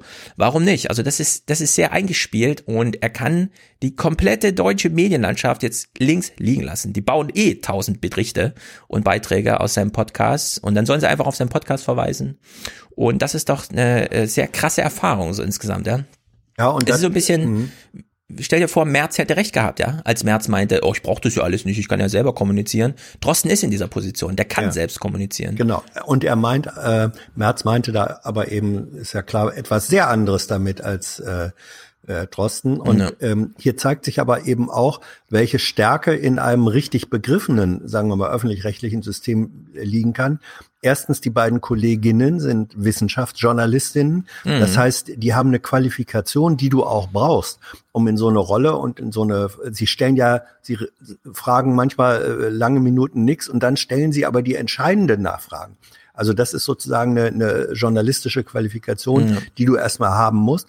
Und dann zum Zweiten, äh, es gibt eben nicht nur den Podcast als ähm, audiovisuell, äh, als Video, sondern die verschriftlichen sofort das Ding hinterher. Das heißt, du kannst es auch als Skript ähm, abrufen und ähm, dann hast du den Content und die Formulierung A dauerhaft und B, wer es schnell haben will und zügig haben will, äh, liest das eben in fünf Minuten auch durch. Das ist eine zusätzliche Dienstleistung, ähm, die du, äh, für die du ein System brauchst, das dazu in der Lage ist. Und das Ja, ist auch und eine was Chance. Mir, ja, was mir auch aufgefallen ist, sage ich, es klingt jetzt dadurch, dass wir es im Aufwärmpodcast sagen, ein bisschen komisch, aber dieser Podcast hat auch täglich ein definiertes Ende. Also wenn die halbe Stunde rum ist, dann weiß man, die Journalisten stellen jetzt nicht nochmal eine Frage um, ah, jetzt haben wir dich gerade an der Strippe, jetzt bauen wir es nochmal richtig aus und so weiter, ja. Sondern nee, da ist halt einfach Schluss dann. Also Drosten kann es verlängern, aber die Journalisten, Ja. für die ist nach einer halben Stunde klar, so und jetzt Ja. zurück an die Arbeit und so, ja. Und da ist dann kein Gespräch mehr darüber, kein Metagespräch, sondern das war einfach die letzte Sache und dann wird sich verabschiedet, die Verabschiedung dauert 30 Sekunden und dann ist der Podcast Genau, vorbei. ja, und also weil der man weiß, morgen geht's weiter. Das ist, das ist äh, gut, das ist Genau. richtig gut. Ja. Ja, also das ist wirklich sehr gut. Das, Ja. Also diese, dieser Drosten-Podcast wird uns auch noch ein paar Jahre beschäftigen. Das, Es gibt ja viel aufzuarbeiten so insgesamt, ne? Naja. Tina schickt 50 und sagt einfach nur Danke. Und wir sagen damit auch Danke. Ja, und natürlich das eine. Bitteschön. Ja, Sebastian schickt äh, 50 Euro äh, Corona-Abgabe. 50 auch von Andreas ohne Kommentar und Benjamin schickt 50 und sagt Podcast-Pflege. Ja, das ist sehr gut. In diesen Momenten muss man bewahren, was bewahrenswert ist. Ich finde auch, dass es ausgerechnet der MDR und der NDR ist, die jetzt so aufblühen mit diesen beiden Kikole und Drosten Podcast-Angeboten. Und zwar abseits der üblichen linearen Programmproduktion, die da stattfindet. Das beschäftigt die bestimmt auch noch eine Weile, weil die haben es noch nicht hingekriegt, das mal in ihren Sendeplan irgendwie einzubauen. Ne? Der erste Versuch so, wir können ja bei Enjoy so zehn Minuten aus dem Podcast spielen. Quatsch. Ja, ja, genau, mach, mach mal, mach jetzt mal aus dem Drosten Podcast in zehn Minuten Snippet. Ja, ne? mach's kaputt. Warum, wa- warum Genau. machen Sie nicht jeden Tag 2015 die Videoversion? Ja, keine Ahnung, keine Ahnung. Es ist mir völlig unklar. Man kann das einfach senden. Die Leute sind süchtig danach. Ja. Die suchten das weg wie blöd. Aber man traut sich nicht eine halbe Stunde quasi Monolog. Ja, ist verrückt. Noch, es ist kommt einfach noch, verrückt. Kommt noch. Mal gucken. Ja. Ja. Philipp schickt 50. Wir freuen uns sehr und Torben auch. Äh, gewerkschaftliche Grüße an Michael. Ja, siehst du, also jetzt, jetzt ist die Zeit der Gewerkschaften und der Organisationsgrade und der Organisationen überhaupt. Jetzt müssen die Forderungen formuliert werden, damit sie nicht wieder vergessen werden. Von dem Bevor hier. alle aufatmen. Hm? Von dem hier. Frank-Walter Meyer. Das ist Rainer Hoffmann, Ja. DGB-Chef. Ja. Also so eine Ansage wie, ähm, das muss man sich mal vorstellen, ne? Nee, jetzt können wir es nicht machen, weil die Lage ist gerade zu schlecht. Nee, wegen schlechten Lagen gründet man Gewerkschaften und oh, nutzt sie. Und wenn man sie noch hat, kann man sie nutzen oder neu gründen. Wir gründen auch eine Podcast-Gewerkschaft, glaube ich. Nee, nee, nee. Also hast du das damals nicht mitbekommen in England? Da, da äh, ging es den Arbeitern so gut und die haben Ja. so ein gutes Verhältnis gehabt mit den Kapitalisten, dass sie gesagt haben, ey, ich habe jetzt keinen Bock mehr in meiner Freizeit mir noch mehr Gedanken, wie gut es uns gehen könnte zu machen. Lass uns irgendwie irgendeine Organisation gründen, die da, die den Scheiß, den Rest macht, ja, damit es uns Mhm. noch besser gehen kann. Ja. Das war nicht in der Ja. Not. Also das heißt, das Ja. hast du wieder in der Geschichte nicht aufgepasst, oder was? Also mit Wolfgang haben wir gestern vorgeschlagen, warum nicht einfach allen Supermärkten sagen, ab 15 Uhr dürft ihr den Laden schließen und die restlichen drei Stunden, vier Stunden, fünf Stunden Arbeitszeit für äh, Organisationsarbeit nutzen, denn damit wird auch die folgende Woche für alle Beteiligten inklusive Käuferpublikum einfach besser. Apropos Wolfgang, äh, der hat auch seine erste Folge gehabt bei Jungen Live mit Katja Riemann. Mhm. War Ja, da habe ich ein bisschen interessant, interessant. Ja. Ja, die hat man auch vergessen, die Schauspieler und die ge- angeschlossenen Gewerke. Kann man mal sehen, was man glaubt, was man so alles nicht braucht, während alle zu Hause sitzen und Filme gucken. Hm. Ja, ich, das, Erik. das, das Geilste Mhm. war, hat mir Katja dann danach mal geschickt, GZSZ, der Dreh geht weiter. Die drehen jetzt weiter in Babelsberg. Das kann nicht sein so, dass äh, GZSZ Pause macht. RTL hat es irgendwie geschafft und will es weiter schaffen, dass da gedreht wird. Kontaktlos. Naja, ich meine, wenn die das ordentlich testen und ähm, soweit wie es geht Hygienevorschriften halten, warum nicht? Ich finde, man sollte jetzt schon mal drüber nachdenken, wie man so zum Alltag zurückkommt, trotz Bedrohung. Die SchauspielerInnen sollen sich selbst schminken und Hm. aber Katjas, Katjas Forderung ist ja als äh, Vertreter der SchauspielerInnen, äh, dass alles, was nicht zu Informationszwecken dient, abgesagt wird an Produktion. Und das ist in Deutschland noch nicht und in Österreich ist das schon so. Ja, aber wolltest du das? Willst du im Fernsehen und so nur noch Sachen sehen, die der Information dienen und sonst nichts? Also ich bin mir da nicht so sicher, ob das so eine gute Forderung Mhm. ist. Also Archive wenn's sind um, gut bestückt. Ne, Wenn es um GZSZ geht, unterstütze ich diese Forderung. Ja, gut. Ich habe seit 20 Jahren da nicht mehr Also, reingeguckt. Ich, diese ich Forderung, glaube du hast recht. Diese Forderung unterstützt auch dieser Innenminister. Das ist gut für unser Land. Jawohl. So eine Ja. Haltung. Erik schickt 42, ist damit abschließender Produzent. Homeoffice, umso wichtiger, nur die Kinder sappeln dazwischen. Ja, wirklich. Das Rummelsappel der Kinder. Da ist noch Stefan. eine, da ist noch eine Mundschutzerweiterung denkbar, die dann auch das Sabbeln abdämpft. Ja, mit, mit Lärmschutz. Mundschutz Ja, mit ja. Lärmschutz. Da gibt's übrigens, das fand ich so lustig. Unser Kleiner fing an, äh, ihr kennt doch diese Plastikbecher, die eigentlich jedes Kind hat, ne, die auch mal runterfallen dürfen und so, diese Trinkplastikbecher, die kleinen.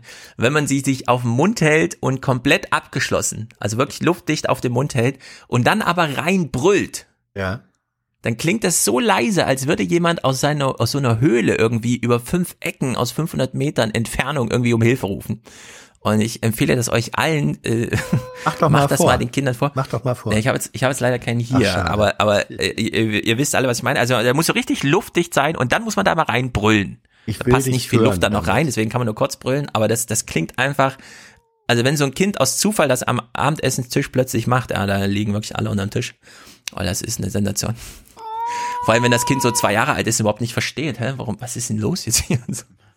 Naja, kann ich empfehlen. Mein zweiter Tipp nach dem Backpapier für die Babys. Stefan schickt 40, nämlich für jedes Kind ein Zehner pro Monat. Geänderter Beitrag. Danke für Frieden mit Hans. Panikziege bitte. Uh. Frieden, Frieden, Frieden.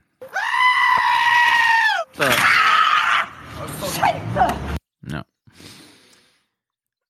Sandra sagt, Aufwärm-Podcast E-Mail. Ach so, ich muss nach Benjamin suchen.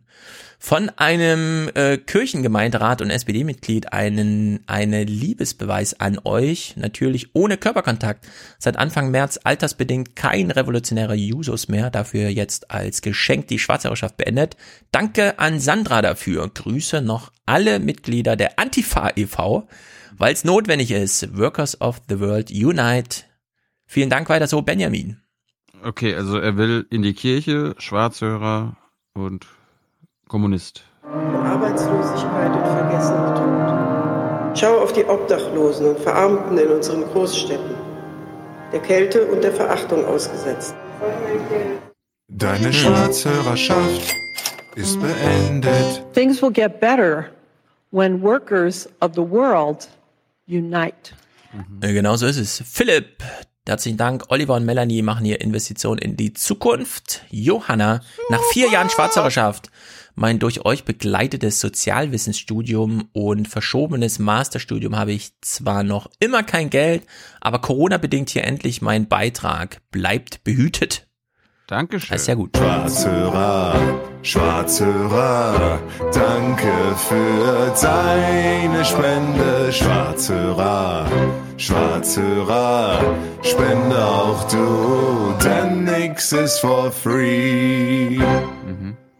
Tim, herzlichen Dank. Daniel und Inga mit monatlicher Wertschätzung. Christine unterstützt den Aufwärm-Podcast. Tino hat einen Dauerauftrag eingerichtet. Weiter so, schreibt er. Und wir sagen Dankeschön. Tom, zum Bitteschön. 23. Geburtstag von Toni beenden wir endlich seine Schwarzhörerschaft. Liebesgrüße, Fanny und Tom. Ja, sehr gut. Grüße an Toni. Mit wem feiern wir Yogi. denn? Na, mit? Yogi. Mit Yogi. Yogi. Ja, herzlichen Glückwunsch und natürlich auch Gratulation von meiner Seite. Schwarzhörer, Schwarzhörer, Schwarzhörer, Schwarzhörer, Schwarzhörer, Schwarzhörer, deine Schwarzhörerschaft ist beendet. Das kann nicht sein so. Friedjof, Helge, Robert, Pascal, wegen Merkel, Jonas und Till. Daniel sei hier gedankt. Peter schreibt, äh, die Vernunft kann sich mit großer Wucht dem Bösen entgegenstellen, wenn der Zorn ihr dienstbar zur Hand geht. Ist an sich so ein Georg Schramm-Ding, aber Georg Schramm hat sich wohl auch nur irgendwo ausgeliehen, wir haben keine Ahnung. Es ist aber ein guter Spruch. Der Papst Anonym. von Hans Jessen, darum. Und der Papst. Ja, Lukas, ein Prozent vom Besten für den besten Podcast. Sehr gut. Johannes, Geburtstagsgrüße an meine Schwester Theresa. Macht weiter so. Jetzt können wir Anne Roth spielen. Äh, Anne Roth. Claudia Roth. Happy Birthday to you. Bitte alle. Ey, bitte alle mal. Happy Birthday to you. Alles Gute zum Geburtstag. Big time. Samantha, erster Podcast, dann die Party und dann verkatert aufwachen. Liebesgrüße, Christian und Samantha. Samantha. Zuerst kommt das Samantha. Land, dann eine ganze Weile nix, dann die Partei und die Person. Ähm, erst der Podcast, dann das Land, dann die Partei und dann man selbst. Aber was für eine Hm. Party bitte? Hm. Kopfhörerparty. Ah ja. Jeder für sich, Augen zu, zack, Party im Kreis drehen, damit man nicht irgendwo dagegen stößt. Stefan springt in die Mütze. Wohlan, Kutscher. Spanne er die Pferde ein und spute sich, denn springend klingt die Münze. Und ihr wisst ja, lesen ist auch Man muss wichtig. immer nachdenken, immer denken. Denken hilft ungeheuer. Lesen ist auch gut, aber denken ist noch viel wichtiger als lesen. Hm, so ist es wohl. Franziska für mehr Oma Helga am Podcast. Na, da haben wir heute gleich geliefert. Nee, sagen. nee. Yannick, nicht die erste Spende, aber lange ist es her, zumindest die erste Spende als Geschenk an meinen alten Freund Max W. aus HD. Ah, das ist gut, er hat HD. Alles Gute nachträglich und viel Erfolg weiterhin bei der Masterarbeit. Mach, dass du endlich mal fertig wirst. Das kann nicht sein so. Ja. Das kann nicht sein so. Hm. Aber HD Max, ist Heidelberg, oder? Ja. HD ist High Definition, würde ich sagen. Heidelberg in High Definition Postkarte. Bei gutem Wetter fotografiert über die Brücke hinweg. Philipp, Schwarzerschaft beendet. Jetzt gehe ich nur noch tot hier raus. Du nicht. Das kombiniere ich mal. Ich gehe nur tot hier raus. Niemals ins Pflegeheim. Ich möchte doch alles von allem auch äh, im Gemeindezentrum gehen und dergleichen. Ich möchte am Leben Hm. teilnehmen. Hat fast geklappt. Yes, es will einen Job sägen. Mhm, den hat sie lange nicht mehr. Hier.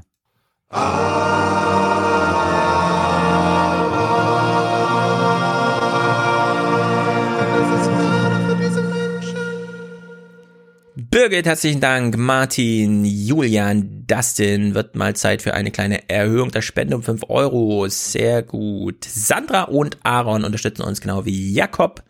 Und, warte mal, Unterstützung von Joscha und Jakob. Horseland! Und die Amtorhymne. Ah, können wir beides spielen. Hausland, Hausland! Yeah, Das sind Pferde, Freunde, Freiheit und Spaß, hier fühlen wir uns zu Haus. Auf dem Rücken der Pferde, den Wind im Gesicht, reiten wir gemeinsam aus. Erstmal wird aber gesungen.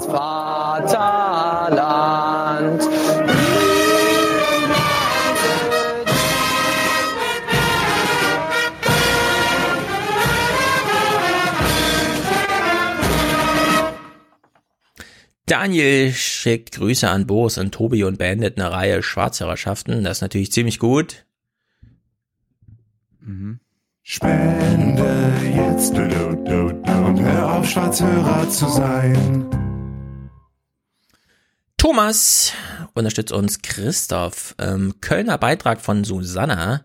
Angeregt durch Christoph. Danke, bleibt gesund, springend klingt die Münze. Genau, haben wir vorhin gehört.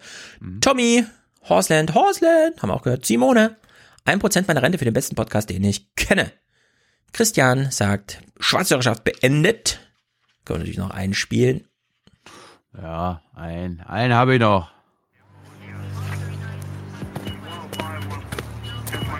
Was haben wir? Sir, die Ohren des Opfers sind völlig verbrannt. Was? Scheint, als wäre seine Schwarzhörerschaft beendet.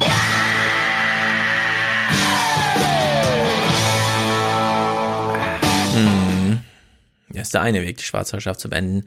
Jonathan, Elena, Teil meines Rundfunkbeitrags, sehr gut.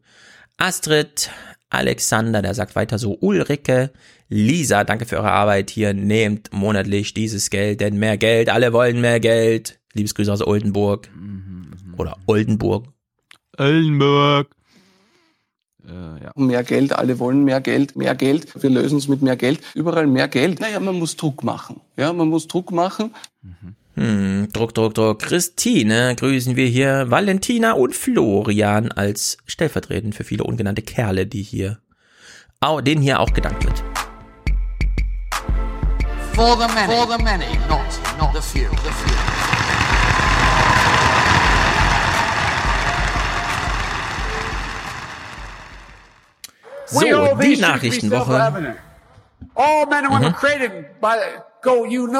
Know the thing. Wir machen das hier seit 427 Folgen. Americans have never, ever, ever, ever let their country down. Ja, ja. nach der Tribüne kommt ein wusstet. Sound. Nach der Tribüne kommt natürlich ein Sound. Ja. Merkel ist heute nicht gegrillt, sondern eher gechillt worden. Chillen, würde ich sagen. Chill doch mal. So, äh, großes, großes Geld. Es geht um viel, viel Geld in der Nachrichtenwoche. Montag ging's los. Es ist ein gewaltiges Kaliber, das die Bundesregierung nun auffährt. Ein staatliches Rettungsprogramm für die jeden Tag tiefer in die Krise trudelnde deutsche Wirtschaft, das es so in der Geschichte der Bundesrepublik noch nicht gegeben hat. Weder in Dimension, es geht um Hilfen in einem Gesamtvolumen von 750 Milliarden Euro. Hm. 750 Milliarden Euro. Ist das nicht ein bisschen viel? Nö. Meinung? Nein. Nein, ist nicht zu viel. Okay, ich finde auch nicht, dass es zu viel ist. Moment, ich spring mal hier ein bisschen im Clip, damit wir auch synchro sind. 750 Milliarden Euro. Ja, äh, wir sind jetzt alle der Meinung, das ist irgendwie eine angemessene Summe. Es sind natürlich Geschenke, Kredite und Bürgschaften, aber es summiert Die sich dann doch schwarze Null muss und die schwarze auf. Null muss ja trotzdem verteidigt werden. Ja, das Geld muss ja, Ja. doch wieder zurückfließen. Mm, Also das habe ich bisher noch nicht gehört, ehrlich gesagt. Ja, Hast du klar. das? Ja? Hat Tyler doch letztens ja neu erklärt. Also, solange sie auf Kredite und Darlehen setzen, sagt der Staat, ihr könnt Geld haben, aber das gibt ihr uns wieder zurück.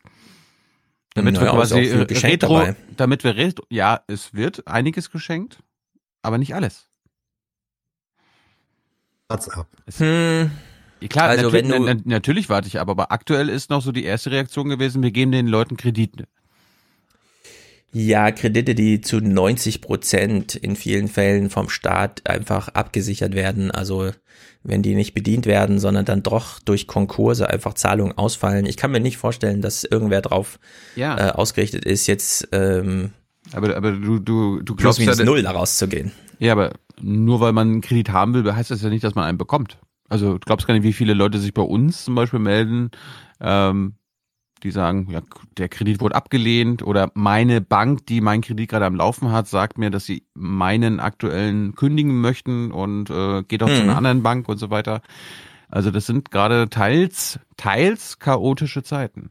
Ja, das liegt Ähm. daran, das liegt daran, lass ich ja sagen, das liegt daran, Mhm. dass die, dass das Geschäft und die Politik und die äh, Ideologie der Banken, der Privatbanken, Genau. ähm, nicht synchronisiert ist mit den Absicherungen äh, der staatlichen Ebenen. Das, das knirscht einfach da noch und ähm, das ist wirklich eine Baustelle, dass die Banken lernen, das, was sie an Garantien und Sicherheiten im Grunde vom Staat gewährleistet kriegen, das gefälligst an die Kunden weiterzugeben. Sie Hm. tun im Moment noch das genaue Gegenteil. Das größte Problem aktuell, also gestern mit Tyler wieder darüber gesprochen. Also in Berlin jedenfalls, wenn Unternehmer, kleine Unternehmer äh, einen Kredit haben wollen, bekommen sie einen fünfjährigen Kredit angeboten, was für die meisten Unternehmer völlig scheiße ist, weil gewöhnlich geht das 10 oder 15 Jahre.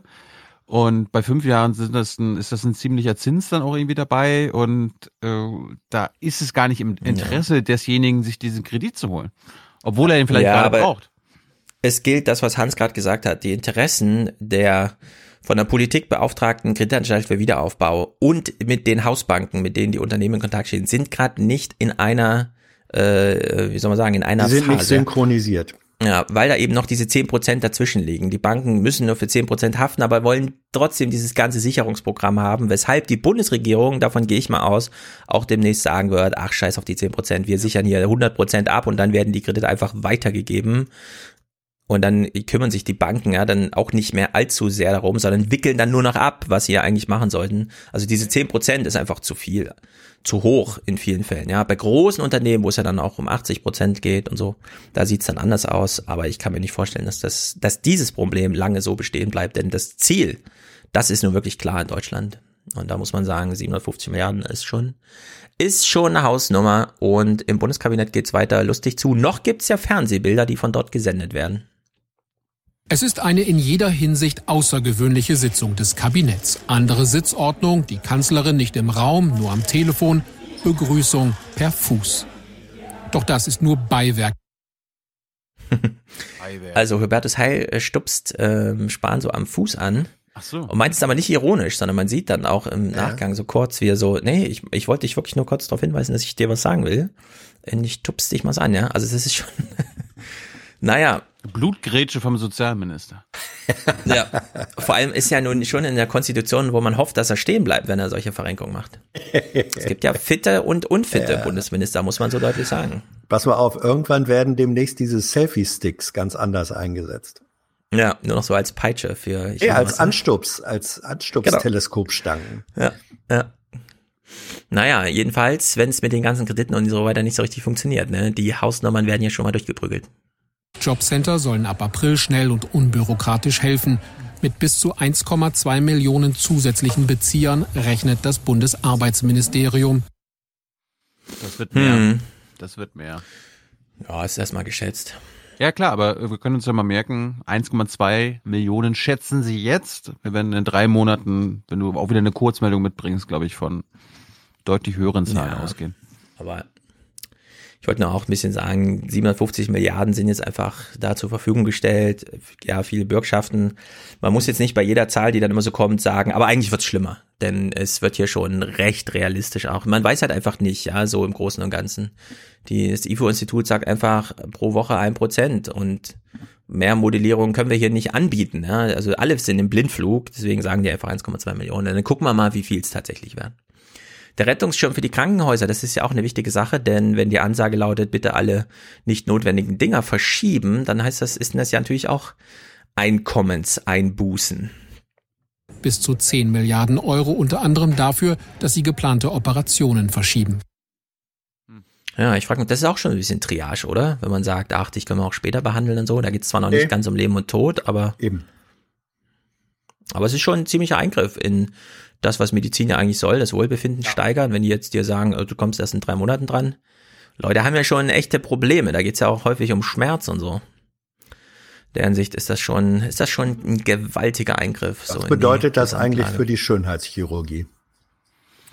Ja, das sind ja meistens Privatkliniken, die, auf die jetzt sowieso ein anderer Zugriff ist, weil die natürlich Kapazität haben. Du musst Eben. ja trotzdem Arzt sein, um da zu arbeiten. Ja. Also um am Patienten zu arbeiten. Ja. Und damit, das haben wir ja bei Alexander Jorda hat ja gestern mal getwittert, diese neue Verfügung über deine Arbeitskraft, die geht natürlich schon ganz schön weitreichend Gut. bis hin zur Verpflichtung und so. Und das ist schon Leute, ist Leute, das, Leute. Das ist das novellierte Infektionsschutzgesetz. Ja. Naja, das hat man jetzt erstmal mit heißer Nadel gestrickt. Das muss sich dann auch erstmal bewähren, alles und so, weil Leute können einfach entscheiden, aus dem Beruf selbst auszusteigen. Ja. Statt einzelne Aufträge abzulehnen. Und das will man auch nicht, dass jetzt irgendwie zehntausende Pfleger sagen, also unter den Bedingungen arbeite ich nicht. Apropos Wirtschaft, Geld und so weiter. Letzte Woche haben wir uns ja noch so die eine oder andere Frage zu Leihhäusern gestellt. Hier kriegen wir eine kleine äh, Aufklärung. Bei anderen dagegen läuft der Laden noch einigermaßen. Das Auktionshaus Apply darf auch in der Corona-Krise mit Gold und Schmuck handeln. Wir sind hier unter anderem auch ein Pfandhaus und äh, per Definition deshalb ein Kreditinstitut. Heißt, wir versorgen die Bevölkerung mit Bargeld und dürfen deshalb hier noch geöffnet lassen. Der Chef setzt auf Online-Auktionen. Auch das Geschäft mit Schließfächern läuft gut. In der Krise wollen die Leute Geld und Wertsachen sicher lagern, vermutet er. Hm. Hm. Ich habe meine Jetzt 500 darf er Euro vom Sparkonto abgeholt schon. Ja. Und, und das darf Kissen wegen- gebackt. Ja, wegen einer Tätigkeit darf er jetzt den Laden offen halten und gleichzeitig aber diese andere Tätigkeit noch auch weiterführen, ne? Das ist auch so. Da könnte man auch mal ein bisschen gezielter steuern, dass man jetzt vielleicht nicht hier so ein äh, Import, Export, Gold, Perlen, irgendwas und so weiter macht. Naja. Gespräch mit dem Wirtschaftsminister, er war omnipräsent am Montag, nämlich in beiden Sendungen. Wir hören hier das erste Gespräch mal zusammengefasst. Bitte. Wir haben ein Versprechen abgegeben und das halten wir. Das vierte, was wir heute beschlossen haben, das ist das Hilfsprogramm für die kleinen und ähm, äh, Unternehmen mit bis zu zehn Beschäftigten. Dort gibt es Barzuschüsse, die nicht zurückgezahlt werden müssen. Aber die anderen Milliardenhilfen des Staates, die nicht Soforthilfe sind, die werden jetzt Kredite ausgezahlt, haben Sie auch gerade gesagt. Das heißt, neues Geld muss irgendwann wieder zurückbezahlt werden. Das hilft doch nicht wirklich jemand aus der Klemme, wenn man das vielleicht so gerade geschafft hat, dann aber noch die neu gemachten Schulden zurückzahlen muss. Naja, deshalb haben wir ja für die ganz Kleinen die Zuschüsse gemacht. Es gibt aber auch viele Unternehmen, äh, gerade äh, mit äh, mehreren hundert oder tausend Beschäftigten, die das, was sie an Aufträgen verlieren, nachholen können, die Überschichten einlegen können. Und deshalb finde ich, ist es auch richtig, äh, dass wir mit dem Geld der Steuerzahler sehr sorgfältig umgehen. Der Bundesfinanzminister und ich, wir sind uns einig, dass wir immer wieder überprüfen, müssen wir noch etwas ändern? Haben wir etwas übersehen oder läuft etwas in die völlig falsche Richtung? Viele haben aber schon ihre Jobs verloren diese Woche. Müssen wir ehrlicherweise nicht davon ausgehen, dass da noch zigtausende, hunderttausende dazukommen? Äh, Ich habe gesagt, dass äh, wir als Staat so handeln wollen, dass kein Arbeitsplatz ähm, äh, verloren gehen muss wegen dieser Corona-Krise. Aber natürlich leben wir in einer Marktwirtschaft. Und wenn ein Unternehmer sich auf diese Hilfsangebote lieber nicht verlässt, das Geld nicht in Anspruch nimmt und Arbeitsplätze abbaut, dann ist das seine freie Entscheidung. Es ist so, dass ähm, wir die größte Wirtschaftskrise haben, die Deutschland vermutlich in der Nachkriegszeit bewältigen musste. Schlimmer und äh, tiefgehender als die Banken- und Börsenkrise von 2008 und 2009. Und das wird zu Einbußen führen, es wird zu Gewinneinbußen führen, es wird auch zu Wohlstandseffekten führen. Was? Was wir tun können, ist, diese Effekte abzumildern, unser Land zu schützen gegen einen Ausverkauf unserer wirtschaftlichen Interessen. Das tun wir sehr entschieden. Aber selbstverständlich können wir diese Krise nicht leugnen und wir können sie auch nicht einfach ignorieren. Also es soll keinen Ausverkauf geben, aber Leerverkaufsverbote gibt es trotzdem noch nicht. Das ist was anderes. Ja. Damit kann man aber gut spekulieren. Ja, ja. Aber das hat eben nichts, obwohl die Worte so ähnlich klingen. Leerverkauf hat nichts mit Ausverkauf zu tun. Ja, ist mir trotzdem gerade eingefallen. Ja. Ich wollte was sagen, Hans, Mensch. Ja, ist doch klar. Ja. Aber ich er hat ja Peter Altmaiers Herangehensweise sehr gut. Ja, er hat er hat auch recht, indem er die Dimension äh, klar macht und es zeigt aber auch, äh, wie wie wenig und das muss man sagen vorbereitet sein kann die Regierung ist. Also der einzige Referenzrahmen ist im Grunde die Weltwirtschaftskrise äh, von 2930, die man äh, jetzt noch ranziehen kann. Und auch sowas ist eine Bundesregierung nach 70 Jahren mehr oder weniger Wohlstandsgesellschaftsentwicklung schlicht und einfach ja. nicht vorbereitet. Ich meine, erste Frage an Olaf Scholz war ja von uns, hast du überhaupt einen Plan gehabt? Nö. Wie denn auch? Wie ja, denn ja, wie auch? soll er denn einen Plan haben? Welchen Plan denn? Niemand hätte einen Plan, wir haben auch alle keinen Plan. Und die Herangehensweise zu sagen, umso kleiner das Unternehmen, umso direkter sind die Hilfen, Hilfen, weil wir die Großen nicht aus der Verantwortung nehmen wollen und die die letzten Jahre genug Gelegenheiten gehabt hatten zu sparen. Mhm. Es wird aber auch dazu kommen, dass Unternehmen jetzt einfach aufhören zu arbeiten, einfach wirklich pleite sind. Und, es, und damit muss man dann auch erstmal ja, umgehen, ohne dass da, man die ganze da Zeit, das hätte man doch verhindern Kredite. können und so. Da also welche, Dim welche Dimensionen da jetzt auf die Verwaltungen zukommen, Ähm, am Wochenende konnten sich äh, Menschen aus dem Kulturbereich in Berlin bei der Behörde melden, ähm, die sozusagen, denen die Einnahmen wegbrechen, die, die, die Unterstützung brauchen. Ähm, das Verfahren war so, ähm, man, man konnte sich dann zunächst mal äh, anmelden, das ging alles natürlich äh, digital. So, man konnte sich anmelden und dann kriegte man eine Wartenummer zugeteilt. Diese Wartenummer war innerhalb kurzer Zeit im Bereich von mehr als 200.000. Nur in, nur in Berlin mehr als 200.000 Menschen aus dem ähm, Bereich äh, Kultur und so weiter, die, die sagten, ähm, ich brauche hier zusätzliches Geld, sonst, sonst kann ich nicht mehr äh, existieren. Ähm, das hat zwei Tage oder drei Tage gedauert, bis nur diese Anträge entgegengenommen wurden. Die müssen jetzt bearbeitet werden. Da muss äh, geguckt werden, wie viel Geld steht dafür überhaupt zur Verfügung. Das ist jetzt schon absehbar, dass das, was das Land äh, hier zur Verfügung stellt für diesen Bereich, in keinster Weise äh, ausreichen wird. So, das mhm. heißt, da kommt ein, ein Sack voll, ein Berg im Grunde völlig ungelöster Probleme äh, zu. Und das ist nicht nur Berlin, wo das so ist, sondern das gilt bundesweit und im Grunde global. Ja, es wird brutal und die deutsche Einstellung im Sinne von, ach, das schaffen wir mit Überbrückung und das der Vorbereitung kann man machen und die Deutschen waren auch immer schon so gründlich im Plan und so weiter, das kann man sich jetzt schon mal abschminken, sonst ist die Enttäuschung nur umso größer. Es ist wie Drosten sagte, jetzt handelt gerade niemand falsch und es geht trotzdem alles kaputt. Mm, Im Heute-Journal hat man sich den Bericht Zuschnitt ein bisschen anders ausgesucht. Man hat nicht angefangen mit der allgemeinen krassen Lage, was Wirtschaft und so weiter angeht, sondern man ist draußen auf Streifengang mit Polizisten gegangen. Sie laufen Streife mit Sicherheitsabstand. Kommissarin Inken Mademann und ihr Kollege Martin Piazza kontrollieren in einem Hamburger Park die neuen verschärften Ausgangsbeschränkungen. Mhm. Es ist extrem leer, ne? Also man sieht kaum noch Autos, die Leute halten sich zurück, ein paar Spaziergänger, aber eigentlich sieht man keinen mehr. Das ist tatsächlich sehr, sehr gut.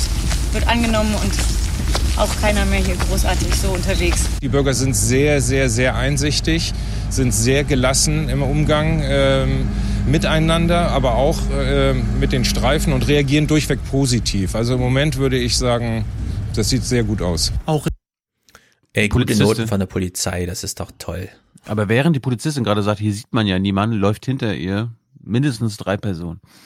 In Hannover klappt es. Die kann sie ja auch nicht sehen. Die kann sie ja auch nicht naja. sehen, wenn sie hinter ihr. Darum ja ganz gut.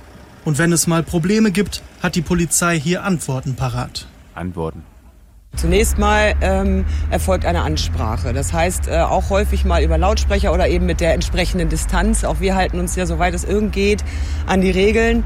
Ähm, und die meisten Menschen reagieren dann auch schon entsprechend. Es gibt natürlich auch Einzelfälle, wo die Menschen nicht so reagieren. Und dann äh, gibt es auch entsprechende Maßnahmen von uns. Mhm. Ja, danke, liebes Heute-Journal. Diese Polizei-Ansprache an mich zu Hause habe ich nochmal gebraucht. Danke. Ich hätte, also ich finde, das kann man sich komplett sparen, so ein Scheiß, ja, als Wocheneröffnung irgendwie. Wir wissen, dass die Polizei da ist und rumläuft. Ich bräuchte nicht nochmal eine Ansprache von Gwendolin, ja, die mir sagt, ja, hallo. es gibt aber auch Einzelfälle und dann greifen wir durch. Ja, übrigens diese Sendung ist, diese Sendung ist staatstragend und staatstragend, ja. da gehört dazu, Werbung für die Polizei zu machen.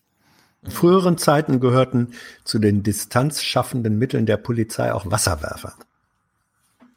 Na, so weit kommt's hoffentlich nicht. Unaus. Hm.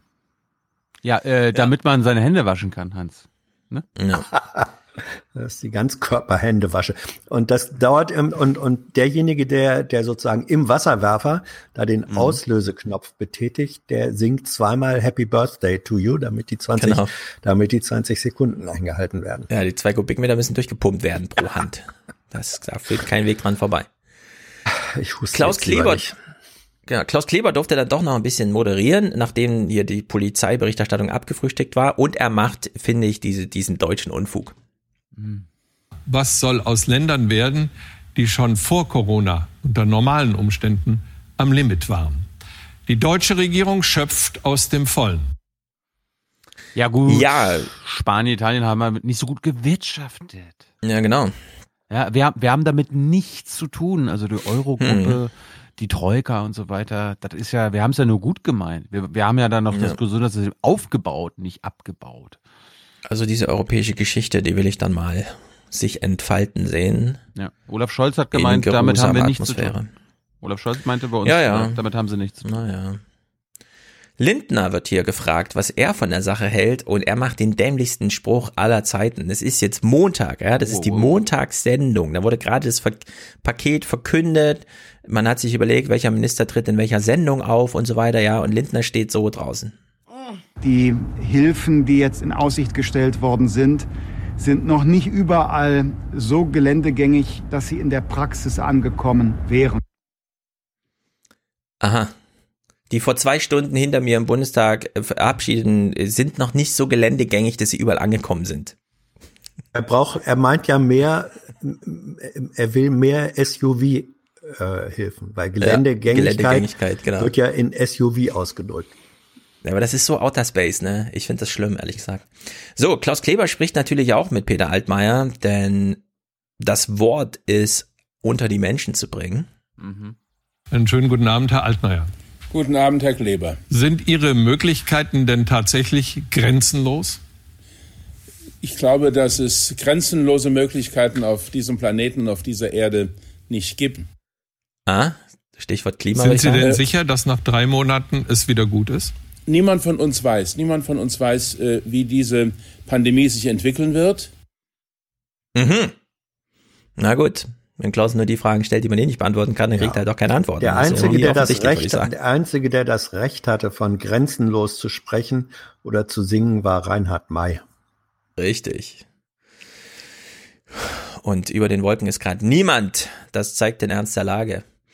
Altmaier hier mal zu einem Punkt, der, glaube ich, ganz wichtig ist. Zweitens haben wir heute im Kabinett uns auch darauf verständigt, dass wir die Zuarbeitsregeln lockern. Denn manche, die zu Hause sitzen, weil ihr Unternehmen keine Arbeit mehr hat, würden gerne in anderen Branchen, wo Arbeit gefragt ist, wo zu wenig Menschen sind, äh, weil die Nachfrage so groß ist, nach Schutzmasken, nach medizinischer Kleidung, äh, in vielen anderen Bereichen sich gerne betätigen und einiges hinzuverdienen. Und das müssen wir so ausgestalten, dass nicht alles angerechnet wird. Da habe ich ja noch ein paar Beispiele, was man jetzt, wenn man zu Hause sitzen muss, Mhm. so für die deutsche Gesellschaft tun kann. Ja, es ist zweischneidig, kann man glasklar, ne? Man könnte jetzt so sagen, äh, geht auch Obst pflücken, Spargel muss geerntet Ich wollte werden. gerade sagen, Spargelstechen Das ist im. Homeoffice, das stelle ich mir Hm. interessant vor. Auf der anderen Seite gibt's aber tatsächlich auch Berufe, die jetzt einfach stillstehen, also richtig stillstehen. Die ganze lokale Industrie, äh, Industrie, also die lokale Wirtschaft steht ja still. Und diese Menschen könnten ja tatsächlich woanders arbeiten, gleichzeitig aber noch den alten Arbeitsvertrag aufrechterhalten, also sozusagen so richtig zweigleisig fahren, beruflich fremdgehen. Und da kann man sich ja wirklich überlegen, welchen Nutzen könnte sowas haben. Ja, also in der Hinsicht muss man sich mal angucken. Das sind jetzt alles Experimente, die so laufen. Es kann gut gehen, kann schlecht gehen. Mal gucken, wem da welche Konsequenzen drohen am Ende. Mm, Klaus Kleber verabschiedet sich. Und naja, Das wird vielen von diesen Menschen helfen, auch diese Durststrecke zu überwinden. Und am Ende halten wir alle gemeinsam die Luft an, ob es gut geht. Danke, Minister Altmaier. bestes Bild überhaupt. Wir halten mal alle die Luft an, am besten für zwei Wochen. Und zack ist diese Lungenkrankheit weg. Kann man denn noch atmen? Kann man denn noch atmen? Nein, nicht atmen jetzt bitte. Zwei Wochen Disziplin. Wie ist denn die aktuelle Lage heute? Kann man denn atmen?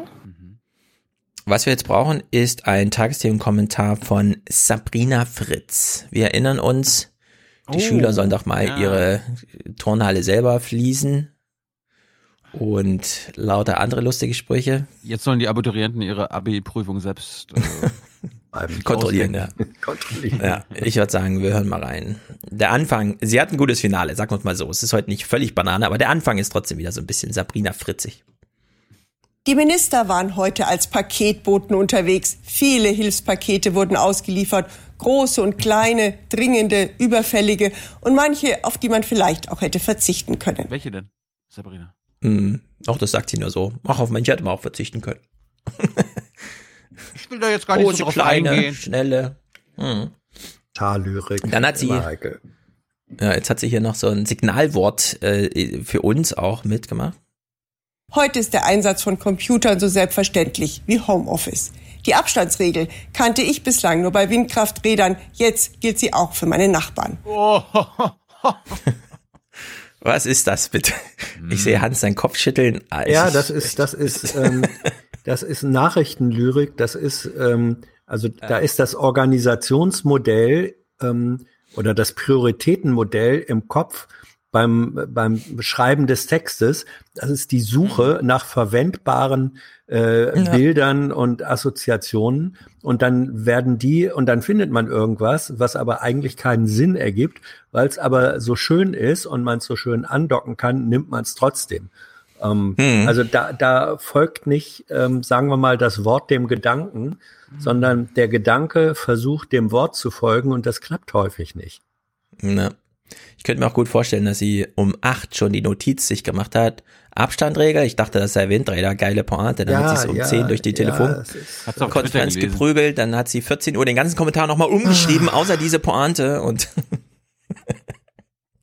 es hat auch was, finde ich. Irgendwie. Ja, es es muntert falsches- uns zumindest ist- auf, oder? Ja, nein, mich deprimiert das ein bisschen. Ja, aber das Finale zumindest, sie hat Thilos Faden mal aufgegriffen, ganz gut. Heute ist erste Hilfe gefragt. Die nächsten Pakete sollten Aufträge enthalten, die Deutschland modern und zukunftssicher machen. Jetzt ist auch Gelegenheit, die Zeit zu gestalten, wenn wir das Krankenlager wieder verlassen dürfen. Ja, da hat ja Habeck gestern auch nochmal in seinem Insta-Ding da schön zusammengefasst. Eurobonds, Hilfen und die Gelegenheit nutzen, wenn man schon Programme strickt, Konjunktur, irgendwas, keine Ahnung, anleihen will, dann wenigstens an die Zukunft denken, statt nur das Alte noch zu bewahren. In der Hinsicht, warum nicht? Politbarometer, neue Zahlen, neue Zahlen. Machen Sie sich eigentlich Sorgen um die wirtschaftliche Lage? Aktuell ist es so, dass sich 13 Prozent sehr große Sorgen machen, dass sich ihre eigene wirtschaftliche Lage verschlechtern könnte aufgrund der Corona-Krise. 22 Prozent machen sich große Sorgen, 36 Prozent weniger große Sorgen und 28 Prozent kleine Sorgen. Ich fasse das mal kurz zusammen. Also gut ein Drittel macht sich Sorgen, aber knapp zwei Drittel sind im Moment noch gelassen. Sorgen, Sorgen, Sorgen, Sorgen, Sorgen.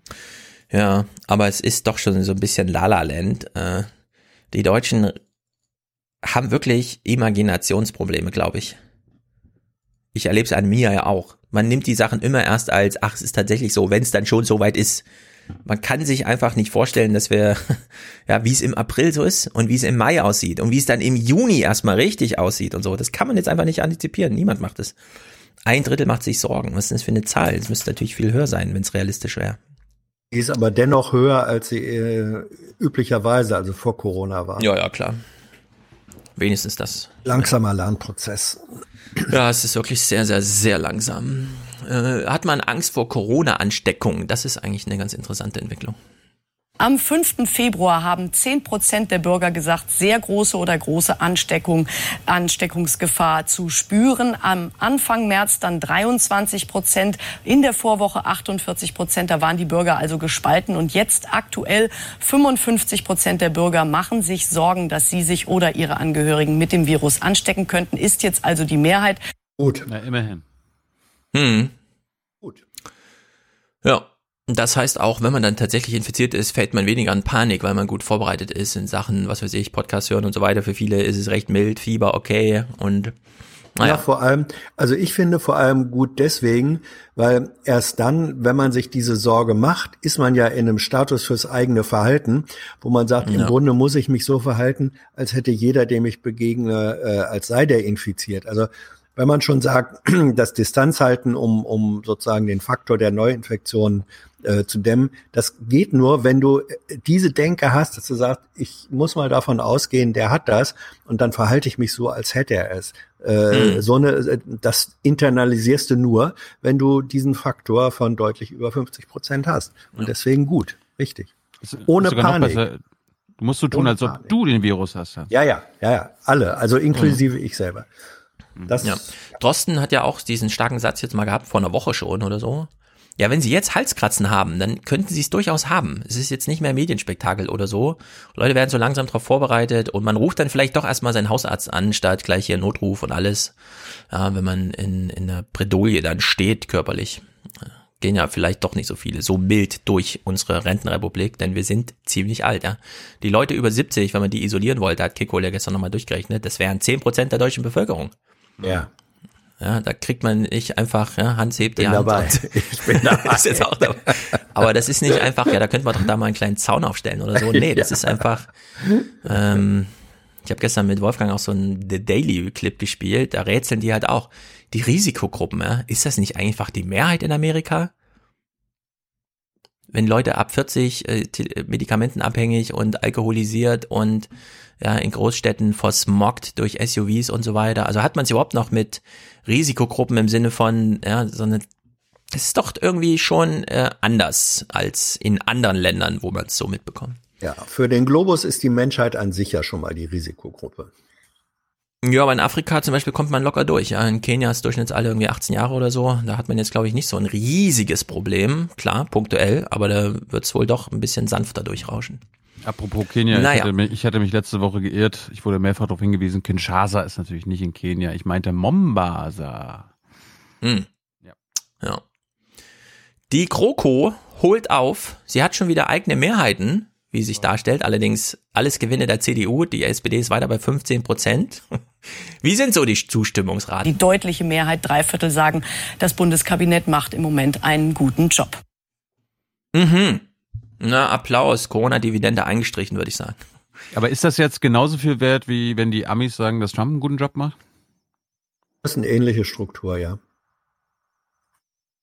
Also, also im Sinne von, wer weiß, was in vier Wochen los ist und wie die Leute dann denken? Ähm, ja, also das ist, das ist sozialpsychologisch ist das ein äh, bekanntes Muster. In Krisensituationen, in Gefahrensituationen, ähm, da scharen sich die Menschen erstmal sozusagen um die Führer, Anführer, die gerade da sind. Ähm, äh, weil, weil das Risiko im Risiko, jetzt noch einen Führungswechsel zu machen, das geht man nur ein, wenn man sagt, nee, der oder die kann es wirklich nicht. Dann kann das aber ganz schnell gehen. Deswegen, Ja. ähm, äh, dass es ganz schnell gehen kann, dass da also ein offenkundiges Versagen da ist und Leute in die Wüste geschickt werden, da würde ich sagen, ist die Wahrscheinlichkeit oder die Chance in den USA höher als bei uns. Aber auch das weiß man nicht. Äh, Trump Ja. ist ja in unglaublicher Weise ähm, verdrängt er völlig und, und leugnet völlig, was er noch zwei Tage vorher gesagt hat. Aber auch mit Approval Rating unter 50 Prozent weiterhin, ja, während selbst Ja, George aber- W. Bush bei über 80 lag in solchen Ja, und dennoch ist es seine höchste Approval Rating. Seine höchste.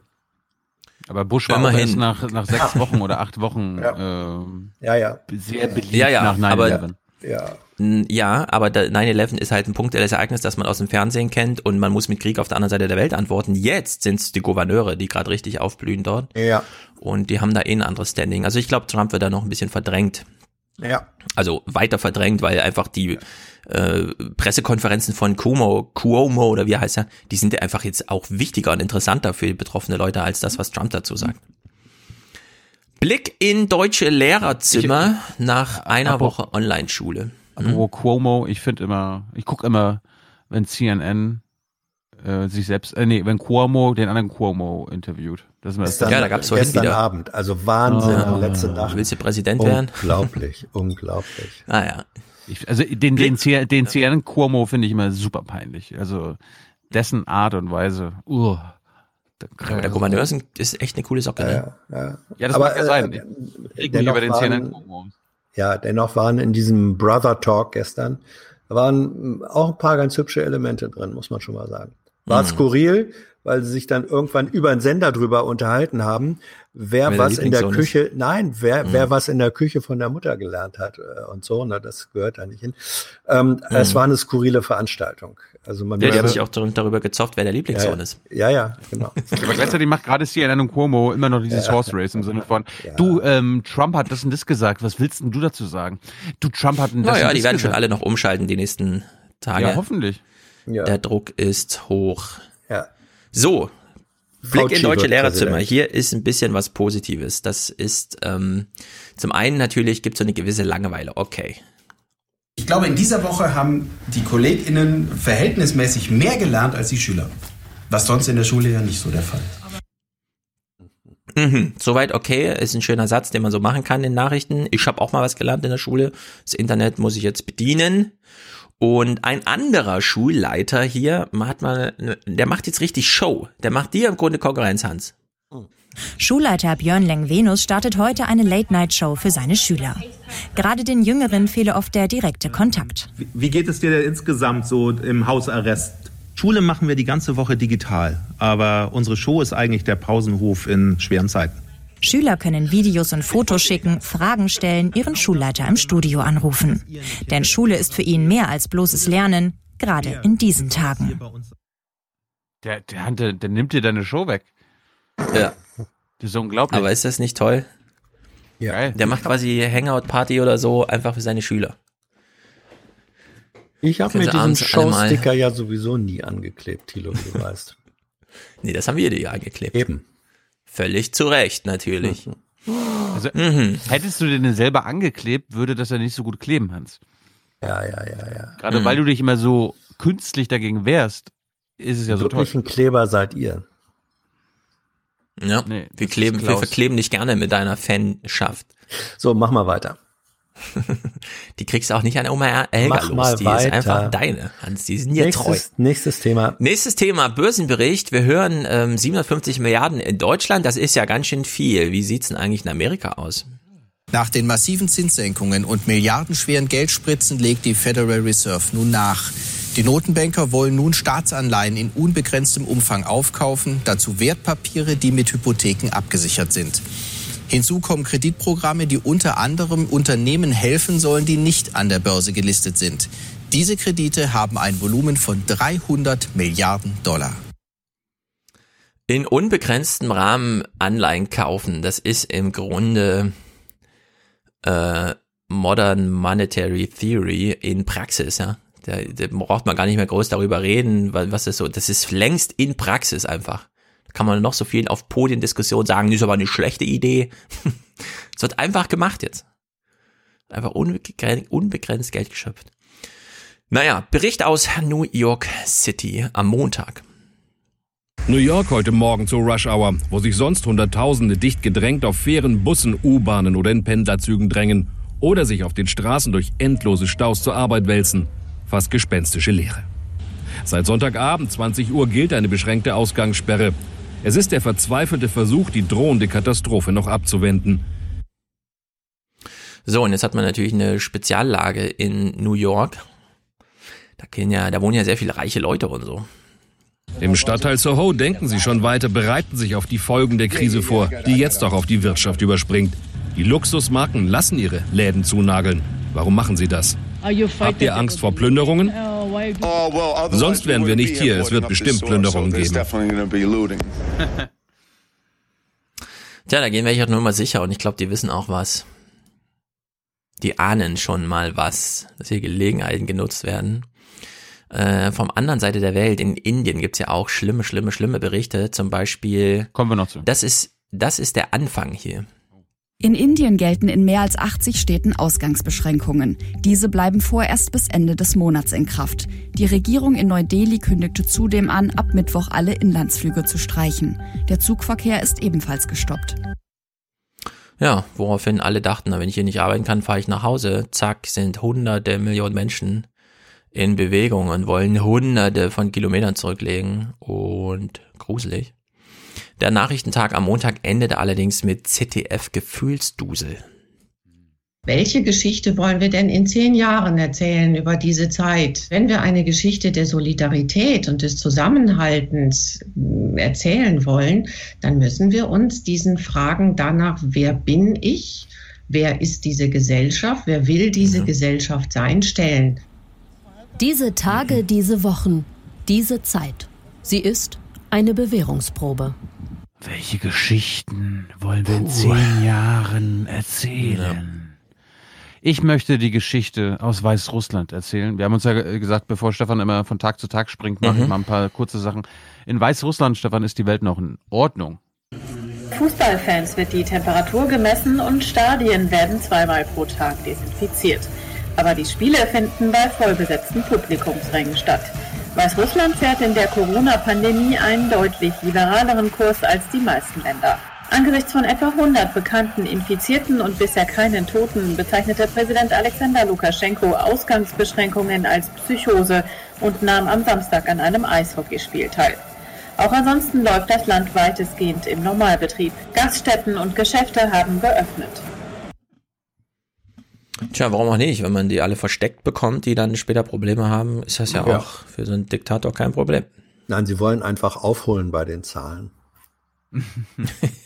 Genau, es ist ein weltweiter Wettbewerb. Ja, das ist natürlich alles nicht so gut, aber äh, so ist es. Es war natürlich sehr aufmunternd jetzt so als. Natürlich. Muss ich echt sagen. Ja. Ja, gut. Dienstag, Mützenich. Ja, man denkt Rolf. so ein bisschen, wenn man Mützenich sieht, die Opposition darf auch was sagen, aber nein, er ist ja Regierung, nur ein bisschen untergebuttert. Aber gut, lassen wir Mützenich mal zu Wort kommen. Es ist noch früh am Morgen, als sie in der SPD-Fraktion Platz schaffen. Ein Teil der Stühle raus für mehr Abstand bei der Sitzung am Nachmittag. Keine Anwesenheitspflicht für die Abgeordneten, aber die Möglichkeit, hier zu diskutieren. In der Tat, es ist eine große. Es werden so viele große Summen jetzt bewegt, dass wir in der SPD-Bundestagsfraktion der Meinung gewesen sind, wir sollten auch sozusagen körperlich zusammenkommen und nicht in einer großen Fraktion über eine solche Telefonschalte ein so wichtiges Paket auf den Weg bringen. Hm, da gelten die Regeln des weißrussischen Fußballstadions. Bisschen desinfizieren, bisschen Abstand halten, aber Ja, kann man schon mal machen, sich in der Fraktion zu treffen. Finde ich ein bisschen komisch, aber gut. Vielleicht zu viele für eine Telekonferenz. Naja, es ist ein großes Paket, aber man sollte trotzdem arbeitsfähig bleiben und ich bin mir nicht so sicher, ob Anwesenheit jetzt das beste, die beste Methode ist. Ingo hat sich jetzt gedacht, ich beruhige jetzt mal alle. Ich lade mir Wolfgang Schäuble zum Gespräch. Und er hat hier ein ganz interessantes Wort benutzt für seine eigenen Tätigkeiten. Guten Abend, Herr Schäuble. Guten Abend, Herr Zabarone. Wie spüren Sie persönlich gerade, wie sich Ihr Alltag durch Corona verändert? Naja, das fängt schon damit an, dass wir kaum noch andere Menschen treffen, äh, dass wir im Wesentlichen unsere Diskussionen, Beratungen per Telefon schalten, abwickeln. Und äh, das verändert natürlich den Alltag schon ganz gewaltig. Im Übrigen hat man keine Veranstaltungen, wo man reden muss. Also viele Termine fallen auch weg. Und Sie persönlich, wie betrifft Sie das? Ja gut, ich halte auch Abstand. Ich versuche mich an die Regeln zu halten. Ich weiß ja, dass ich Angehöriger einer Hochrisikogruppe schon Kraftalters bin. Ja, er hat auch immer, Ich- er, er hat schon seit Jahren Abstand gehalten, wenn es um Jung Naiv ging. Ja. Aber habt ihr gehört, wie er gesagt hat, ich versuche mich an die Regeln zu halten. Ja. Das ist auch einer von diesen Ja. Alten, die einfach es nicht einsehen. Das ist wieder diese griechische Mentalität. Hm. Mensch, Herr Schäuble. Das stimmt, das ist griechische Mentalität. Das ist spätrömischer, äh, wie heißt nochmal, Dekadenz, spätrömische Dekadenz. Ich versuche ja, mich an die Regeln zu halten.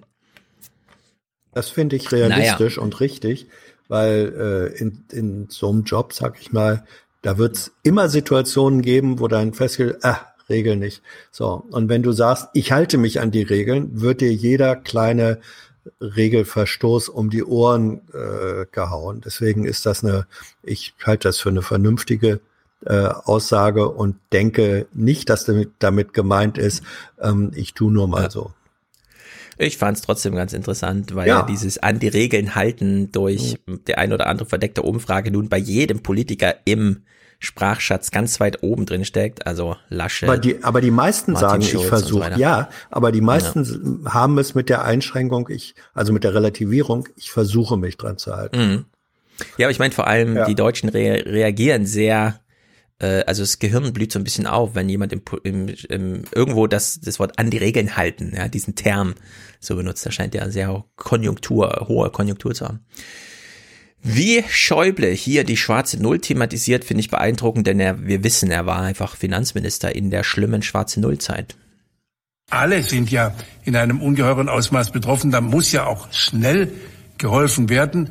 Äh, Und dafür setzen wir natürlich die haushalterischen Voraussetzungen. Deswegen müssen wir auch von der Bestimmung des Grundgesetzes, dafür ist sie da, Gebrauch machen, dass in einer solchen außergewöhnlichen Herausforderung die Regierung natürlich auch unbegrenzt äh, oder jedenfalls in dem Maße äh, auch neue Schulden machen kann. Das ist ganz selbstverständlich. Dafür haben wir ja solide gewirtschaftet. Ich lasse ihn das solide Wirtschaften einfach mal durchgehen, dafür, dass er sagt, ja, selbstverständlich machen wir jetzt hier unbegrenzte, also zumindest, ich hätte auch unbegrenzt zugestimmt. Ja. Ja, Im also geht begrenzten hier all Rahmen unbegrenzt. Ja. Aber ist schon deutlich, ne? Dafür, dass er der Architekt äh, der ganzen Misere ist, ja, ja, europäisch und deutsch, hm. ist das schon nicht schlecht. Ja, gut. Jetzt hat er jetzt, gesagt. Hm? Jetzt gilt klotzen, nicht kleckern.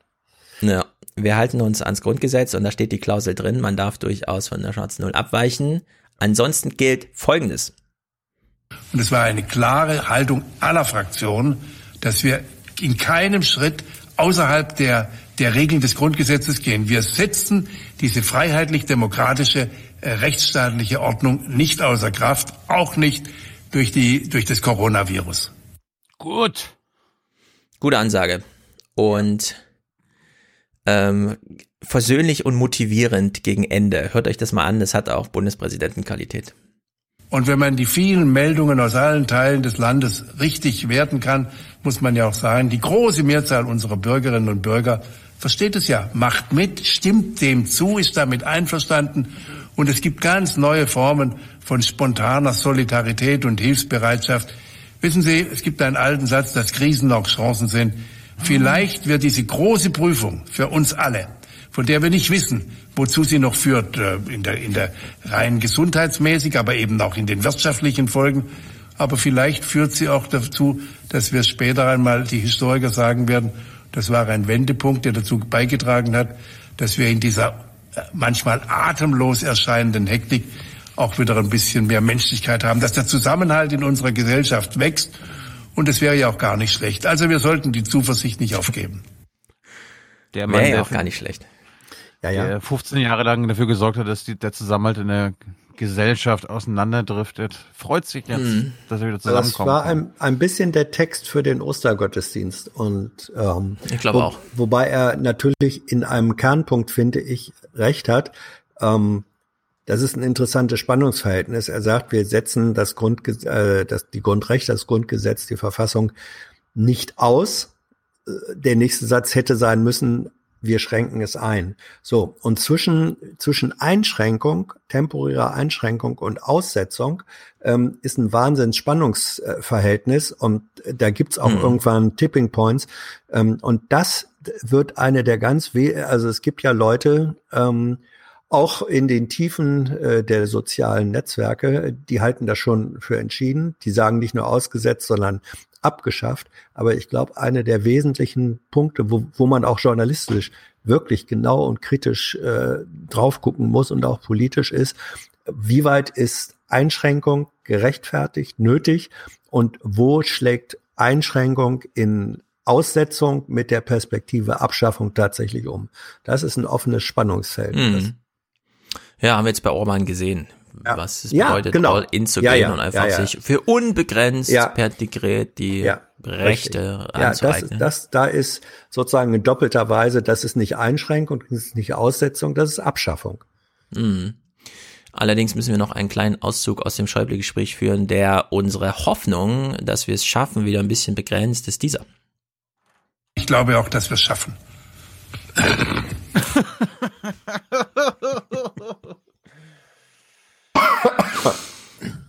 Du auch Tja. noch. In die Hand. Es hat auch eine gewisse humorige Note. Man kann ja. es einfach nicht anders. Nun ja, was im Fortgang der Aufrechterhaltung unserer deutschen Volkswirtschaft jetzt ganz wichtig ist, ist erstens die Spargelernte Zweitens, dass sie gelingt. Und was mittlerweile getan wird, damit sie gelingt, ist wirklich erstaunlich. Die Not macht die Belitzer Landwirte erfinderisch. Spargel- und Obstbauern chartern für rund 40.000 Euro die Maschine einer Billigfluggesellschaft. An Bord 190 rumänische Erntehelfer, die am Wochenende in Schönefeld landen. Tja, 40.000 Euro für das Flugzeug. Äh, wenn man das umlegt, könnten die bei, weiß ich nicht, Stundenlohn 3,50 Euro oder was die da so machen. Ja, also ähm, wir müssen weiter ausbeuten. Dass wir es in Deutschland nicht hinbekommen, eine Spargelernte zu organisieren, ist wirklich unglaublich. Nach der nächsten Pause bringe ich dir Beispiele mit, wie man das machen kann. Mhm. Also hier, hier hören wir noch mal ein Beispiel, wie es Oder, wahrscheinlich mal, nicht funktioniert. Kurze Frage. Letzte Woche mhm. hat das Bundeskabinett ja auch die Ausbeutungsmöglichkeiten für die Landwirte verbessert. Äh, war das Thema in den Nachrichten? Dass die, Das hören wir gleich. 45 Tage mehr sozialversicherungsfreie Beschäftigung und so. Ja, aber auch die Mhm. Tage, die, also wie viel pro, also wie viel pro Tag, pro äh, Stunden lang gearbeitet werden kann, wurde ausgeweitet. Die Kurzarbeiterzeit wurde erleichtert. Also im Prinzip. Werden wir gleich mal hören. Keine Ahnung. Ich habe so einen Kram, wenn's Kram drin, denn hier ist zum Beispiel ein ernüchterter deutscher Bauer, der uns nochmal erklärt, nee, wir brauchen unbedingt die ausländischen Kräfte und wenn wir sie für 40.000 Dollar- Euro einfliegen müssen. Ein weiterer Vorschlag aus der Politik, Studierende als Spargelstecher einsetzen. Es ist sehr beschwerlich, es ist, äh, je nachdem wie die Witterungsbedingungen sind. Und wir selber haben eigentlich die Erfahrung, dass äh, wenn zehn aus dem Inland anfangen, neun auch wieder gleich aufhören. Na, woran liegt das bloß? Hm, unglaublich. Ich kann es mir nicht erklären. Sind alle faul, die Deutschen, ne? Naja, ähm, Klaus Kleber blickt kurz nach China, denn das interessiert uns immer noch. Zum einen, hat man es in China tatsächlich überwunden oder kann man da jetzt wieder anfangen zu arbeiten? Wann kommen unsere Gesichtsmasken und die Medikamente? Das wird ja alles in China produziert. So schnell ist ja die Verlagerung noch nicht. Und er moderiert das mal so. Dort, wo die Pandemie begonnen hat, soll sie jetzt vorbei sein. In der chinesischen Industrieprovinz Hubei, auf einem Markt in der Hauptstadt Wuhan, soll das neue Virus von Tieren auf Menschen übergesprungen sein. Nach Wochen des Zögerns, Unterdrücken der Wahrheit, waren Stadt und Provinz im Januar abgeriegelt worden mit allen Mitteln eines autoritären Staates. Mhm. Gut soweit. Ulf Röller, was kannst du berichten? Eine Warnung gleich zu Beginn des Beitrages. Jedes Bild, das Sie jetzt sehen, hat die chinesische Propaganda freigegeben. Unabhängige Berichte sind im Land der totalen Kontrolle nicht möglich. Okay, müssen wir also gar nicht gucken, denn wir Aber- wollen uns ja nicht belügen lassen. Und Aber ist ja trotzdem ein guter Hinweis, hört man zu selten. Ja, bei China betont es schon gerne, würde ich sagen. Da hört man das gar nicht so selten. Ja. Und Klaus Kleber kommt zurück und moderiert dann doch nochmal so ab. Dabei darf man China eines nicht abstreiten. Dort in Hubei ist der Regierung etwas gelungen, was kaum jemand für möglich gehalten hat. Die Quarantäne einer ganzen Provinz, 60 Millionen Menschen, war erfolgreich. Oh, oh, jetzt würde Joe Biden sagen, der, der, Hm. der verherrlicht, verherrlicht Diktaturen. Ich Klaus! muss auch an Bernie Sanders denken. Klaus, es ist was dieses, machst du dieses hier? ganz typische. Ja. Oh, Mensch. Man, man beklagt sich über Zustände und schiebt dann so ein Aber nach, aber sie haben uns ja doch so ein bisschen auch mitgeratscht, oder? Mhm, mhm, und so, wollen wir nicht ein Auge zukneifen? Also in der Hinsicht äh, hängt das so ein bisschen in der Luft, wie hier moderiert wird. Eine Frage an unseren Professor. Heißt es jetzt Quarantäne oder Quarantäne? Kann man beides Quarantäne. sagen? Nein, ohne W. Warum? Vielleicht ist das auf Chinesisch anders. Vielleicht ist es beim ZDF anders. Die haben, die wissen doch ganz genau, wie man Wörter ausspricht, Hans. Die haben doch eine Aussprachedatenbank. Ja. Und wenn da Quarantäne drin steht mit KWA, weißt du dann, das? Dann, ja, dann ist das Katsch. Ja. Aber jetzt, jetzt weiß ich auch, warum meine Oma Genau. vorhin äh, von Quarantäne gesprochen hat. Sie hat zu viel Klaus Kleber geguckt. Ja, zu viel Quatsch, Quatsch, Kleber, Quatsch, Kleber. Quatsch, so, Kleber. Klaus hat jetzt nochmal diese Frage. Er stellt sie auch einem Professor, ja. Wir haben ja schon von den ein oder anderen Professor, Kekole, Drosten, wie sie alle heißen, die jetzt Jessen. uns hier alle beglücken, Jessen. Ich meine, äh, die, die äh, echten Professoren, die, die haben ja immer so einen Hang jetzt zu sagen, ja, pass mal auf, Leute, äh, ich bin ja nur Professor für so und so. Die Politiker müssen schon selbst entscheiden, ne? Und ich fand es ein bisschen witzig, dass man zum Thema, werden wir von China eigentlich belogen, sich ja eine reputativ aufgeladene Person einlädt, um das zu klären. Allerdings, wer es ist, fand ich ein bisschen albern. gibt sicherlich keinen Wissenschaftler und keine Wissenschaftlerin in China, die das empfohlen hat, sondern das ist eine rein politische Entscheidung. Und äh, ich denke, dass die Regierung ein ziemliches Risiko eingeht. Äh, Da kann nämlich relativ schnell tatsächlich wieder eine große, große Epidemie für China dabei rauskommen. Ey, wir brauchen, wir brauchen einen Wissenschaftler. Was ist mit dem Lesch? Ja, aber der, der ist der Astronom und Physiker. Wir brauchen einen Wissenschaftler. Kann der Wissenschaft? Ja, aber der hat doch nichts mit Biologie und Virologie zu tun. Wir brauchen einen Wissenschaftler. Okay, den Lesch. Ja. Er, Ich glaube das heißt ist eine doch absolute auch, Notlösung. Ja, der heißt doch eigentlich Resch. Oh ja, zum Thema China ist er natürlich recht, Ah. ganz klar. Äh, ja, aber es ist tatsächlich so eine Verlegenheitslösung. Ey, der Lesch, erstens, wenn wir den Gaga. fragen, der weiß, wie man sich vor der Kamera verhält. Den können wir, die haben den auch wirklich nur die zwei Fragen gestellt, ne? Klaus Ja. Geber schaltet so zu ihm. Lügen uns die Chinesen an? Nein. Können Sie es nochmal bekräftigen? Ja, sie Ja. lügen uns an. Zack. Sie gehen ein wir, großes brauchen, wir brauchen, ein in wir brauchen China, irgendeinen Wissenschaftler, der eitel genug ist, in jede Sendung zu kommen. Okay. Ja, also Lesch, ich, ich mag Lesch sehr, macht es alles sehr Ja, gut, aber aber fand es- ich völlig aber- fehlbesetzt an der Stelle. Also damit diskreditierst du dich selbst. Genau, das darf man nicht machen. Da ist übrigens Drosten gestern wieder, ne, der Selbstschutz des äh, Politikers vor Publi äh, Popularität. Denn wir wissen ja, für Wissenschaftler ist Reputation entscheidend und nicht Popularität. Und da muss man aufpassen, denn man verspielt mit Popularität seine Reputation. Bei Trump, man schaltet rüber zu Trump aufs andere Ende der Welt, äh, da sieht es ein bisschen ähnlich aus, was so die, ähm, werden wir eigentlich belogen, was ist denn da los, geht's da irgendwie und so weiter und so fort. Unsere Leute wollen an die Arbeit zurück, twittert der Präsident. Er plädiert für Social Distancing am Arbeitsplatz. Um die Älteren werde man sich liebevoll kümmern. Ein Trump-Anhänger sieht das genauso. Niemand hat mich als alten Mitbürger gefragt, ob ich bereit bin, mein Überleben zu riskieren, im Austausch dafür unser Amerika, wie wir es lieben, für unsere Kinder und Enkel zu erhalten. Darf ich raten?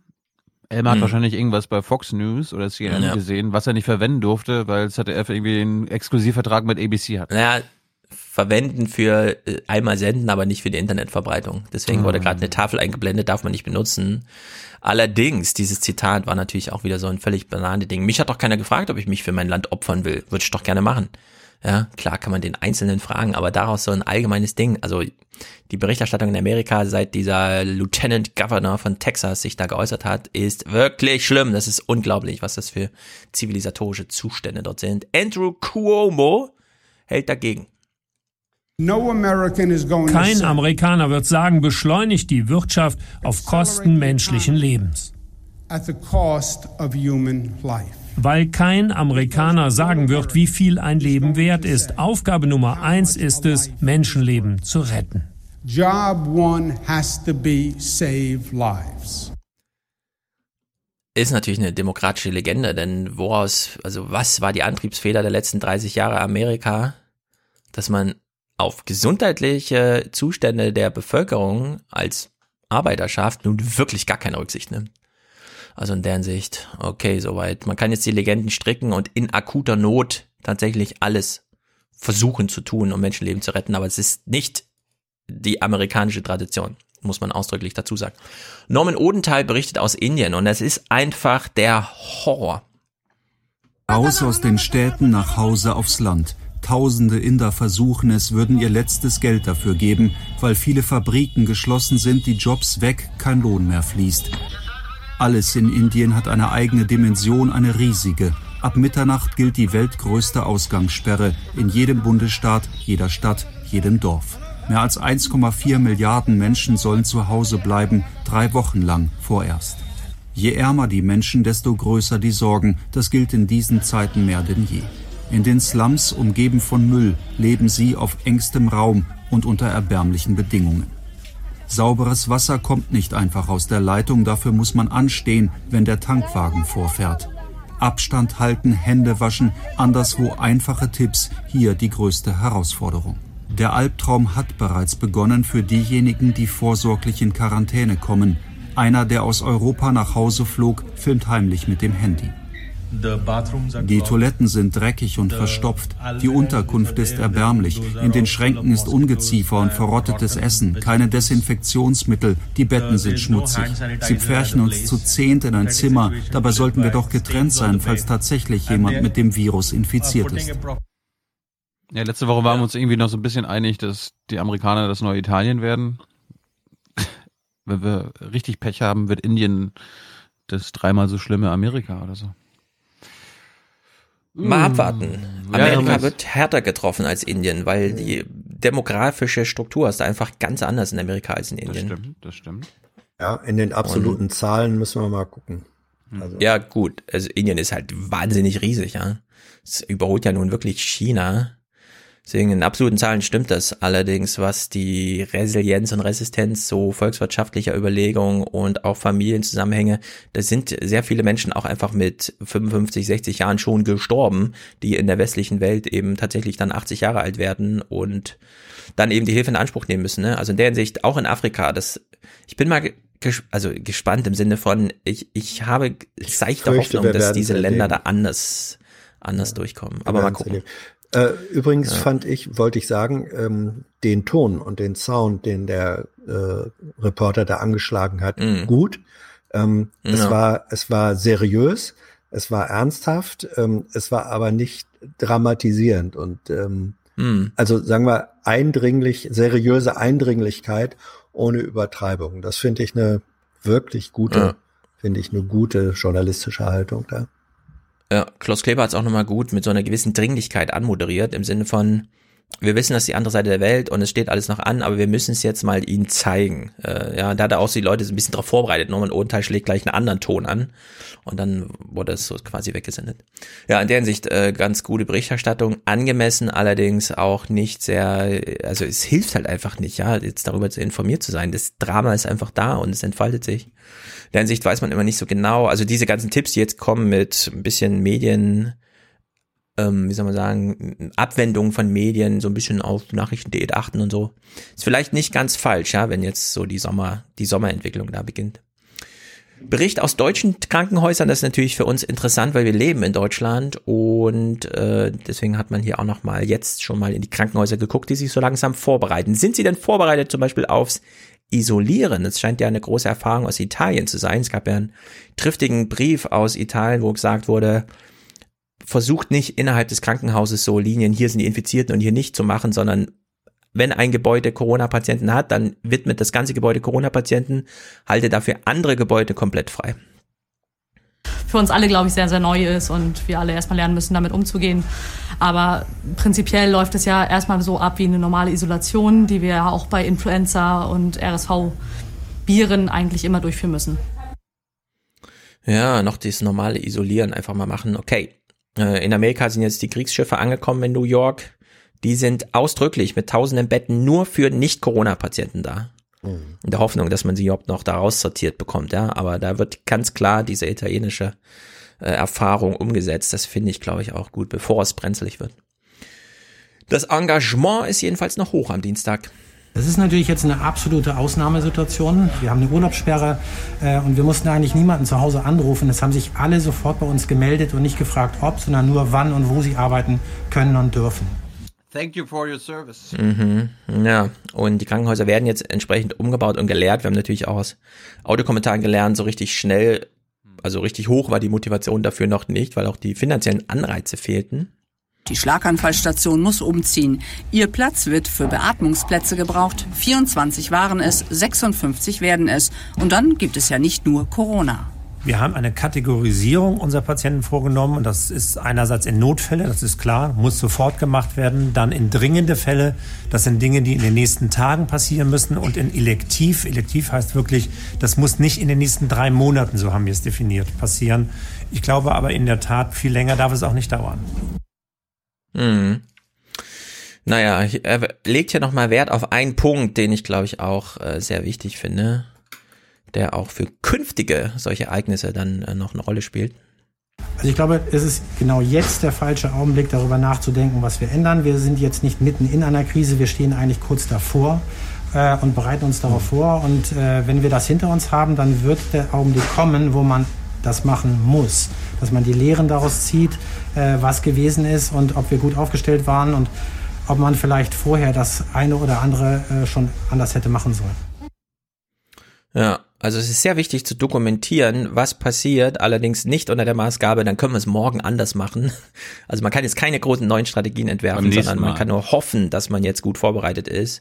Und wenn es dann übermorgen mehr werden, als wir Betten haben, dann müssen wir erstmal absagen. Und wenn es dann überall Absagen gibt, dann müssen wir doch aufnehmen und so weiter. Und naja, für die Ärzte ist das jetzt jedenfalls, äh, ja, also während weiterhin der Tipp gilt, für Supermärkte, Freitag kann man auch Feierabend machen und dafür die dringenden Fragen konkret klären für morgen. Äh, das gilt in Krankenhäusern halt wirklich nicht, ne? sondern da sind die Patienten Tag und Nacht da und müssen versorgt werden. Und wer dann noch kommt mit guten Ideen für eine bessere Strategie, der braucht echt gute Überzeugungsstrategien. Da kann man dann nicht einfach so in den Ablauf reinfunken. Ich, ich Willst du was Aufheiterndes spielen? Sonst kommen wir zu Mittwoch. Ich weiß nicht, ob es aufheiternd ist, aber äh, mir fällt gerade ein, äh, gute Ideen, das gibt's ja auch an den Unikliniken. Ich hatte diese PK gesehen, unter anderem mit Drosten und dem Chef der Charité und der Bildungsministerin. Die haben auch gesagt, also es gibt irgendwie krass viele gute Ideen, wie man äh, Corona-Patienten behandeln kann, wie man andere Tätigkeiten im Krankenhaus umstellen kann und so weiter. Aber da macht immer jede Uniklinik, jedes Bundesland quasi noch sein eigenes Ding. Und jetzt haben sie ja zum ersten Mal beschlossen, dass sie sich austauschen dürfen. Weil die Unikliniken stehen ja sonst immer. Die Forscher, im, ja. Genau. Die stehen ja sonst immer im Wettbewerb und jetzt sind sie halt in Kooperation gegangen. Das ja, quasi gilt aber in dem Fall wirklich nur für die Forschung Korrekt. und nicht für die konkrete, weil da muss einfach jetzt vor Ort entschieden werden, was passiert. Genau. Dass der Drosten tatsächlich in dieser Hektik, in der er arbeitet und für die Bevölkerung da ist mit seinen Publikationen, noch 150 Millionen für seine Forschung da zusammenholt ne, und so ein Netzwerk aufbaut, ist natürlich, das ist äh, an Superman-Artigkeit überhaupt nicht zu überbieten, dass er da noch so eine PK eingeschoben hat. Ja. Wir kümmern uns mal ganz kurz um die Schutzmaskensituation im Land. Äh, gehen wir in die erste. Hier nennt auch der Chef. So wie Rüdiger Schmidt und sein Team in Bochum greifen inzwischen viele ambulante Pflegedienste zur Selbsthilfe. Vom örtlichen Gesundheitsamt haben sie gestern ganze 40 Masken zugeteilt bekommen für 45 Pflegerinnen. Dabei schicken die Krankenhäuser schon jetzt viele Patienten vorzeitig in die häusliche Pflege, um Platz zu schaffen für Corona-Kranke. Wenn wir jetzt wegbrechen, was ist mit den Patienten? Wo gehen die hin? Die gehen wieder zurück in die Krankenhäuser. Das heißt, die Krankenhäuser laufen wieder voll. Wir können gewisse Patienten gar nicht erst aufnehmen, weil wir halt auch keine Schutzkleidung bekommen oder keine, keine Sicherheitsmaßnahmen für meine Mitarbeiter. Die Preise für hochwertige Klinikmasken explodierten auch bei renommierten Händlern. Ein Beispiel. Bis Mitte Februar lagen die Kosten konstant bei 45 Cent, dann stiegen sie innerhalb von 48 Stunden von 2 über gut 5 auf 13,52 Euro ein Anstieg von 3000 Prozent. Bei den großen Einkaufsgenossenschaften der Kliniken geht es um Millionen fehlender Masken. Doch was an Angeboten noch kommt, ist nicht nur um ein Vielfaches überteuert, sondern oft auch schlecht verarbeitete Fälscherware. Es ist schon mehr als Wut bei mir. Ähm, wenn man mal ehrlich sieht, es geht hier um Leben und Tod. Und dann haben andere Player im Markt nur das, äh, den, das Ziel, Geld zu verdienen. Noch sind in deutschen Krankenhäusern keine gefälschten Produkte aufgetaucht, anders als in Holland, wo gestern Zehntausende Schutzmasken zurückgerufen werden mussten. Hm. Sag ruhig was zu deinem Clip, Tilo. Ja, ich, äh, ich habe es natürlich insbesondere deshalb gespielt, um die Preisentwicklung aufzuzeigen. Allerdings, da muss man sagen, Mhm. Wenn die jetzt mit Handarbeit irgendwo von dem deutschen Pflegepersonal gemacht werden, dann sind die auch wirklich 13 Euro wert. Das ist dann eben nicht mehr die chinesische Massenproduktion. Da beißt halt einfach eine Entwicklung, das alles auszulagern, uns wirklich in den Arsch. Ich hatte aber den Eindruck, dass diese Preisentwicklung sich auf die industriell gefertigten Massen mhm. bezog. Das kann sein, aber wenn man jetzt ja bei den Modeanbietern in Deutschland einfach verlangt, äh, baut mal solche Masken, die kosten dann nicht nur 20 Cent, wie das halt in China durchs Seidenstraßen, Nadelöhr und so weiter. Die ja, aber die deutschen Modeanbieter lassen ja in Asien produzieren und da kommt ja nichts mehr. Naja, jetzt ja gerade nicht mehr. Die versuchen ja wirklich jetzt hier das hinzukriegen. Ja. Wir gucken mal, wie, wie die Situation in Sachen Schutzkleidung auf dem Land ist. Wir gehen mal nach Wismar. Selbst der einfachste Mundschutz reicht nur noch für wenige Tage. Damit schützen wir uns, das setzen wir üblicherweise auf, um nicht den Patienten was zu übertragen. Es wäre aber in der jetzigen Situation angebracht, dass Patient und Arzt sowas tragen, dass der Patient, wenn er in die Praxis in Corona-Zeiten eintritt und wir nicht wissen, wo er war, dass er sich das umbindet wir das sowieso umhaben und hier Infektketten, Infektionsketten, Infektionswege einfach unterbunden werden. Von den richtigen Atemmasken, die gegen das Virus schützen, hat das Praxisteam gerade mal vier Stück. Letzte Woche hat die Ärztin die Praxis schon geschlossen, nun den Betrieb auf ein Minimum reduziert. In normalen Zeiten braucht man solche Spezialmasken üblicherweise nicht, deshalb hat auch kaum eine Praxis einen Vorrat. Die Ärztin fühlt sich alleingelassen. Doch hat man vergessen, dass wir hier draußen an vorderster Front sind. Die Patienten kommen zu uns. Zuerst kommen sie zu uns in die Praxen und äh, wir sind alle dem ausgesetzt, ungeschützt ausgesetzt. Derweil hat die Wismarer Hautärztin Glück. Die nächste Patientin hat einen eigenen Mundschutz dabei. Dr. Bench Lopez hofft, dass sie in den nächsten Tagen irgendwoher Nachschub an Schutzmasken bekommt. Noch ist das Praxismaskottchen am besten von allen geschützt. oh,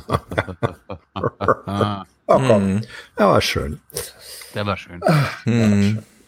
Jetzt, jetzt äh, kann Hans mal beurteilen, ob das auch schön ist. Wir sehen jetzt mal den gesamten Vorrat in Mecklenburg-Vorpommern für Kassenärzte und das sind mehrere tausend äh, an Schutzmasken.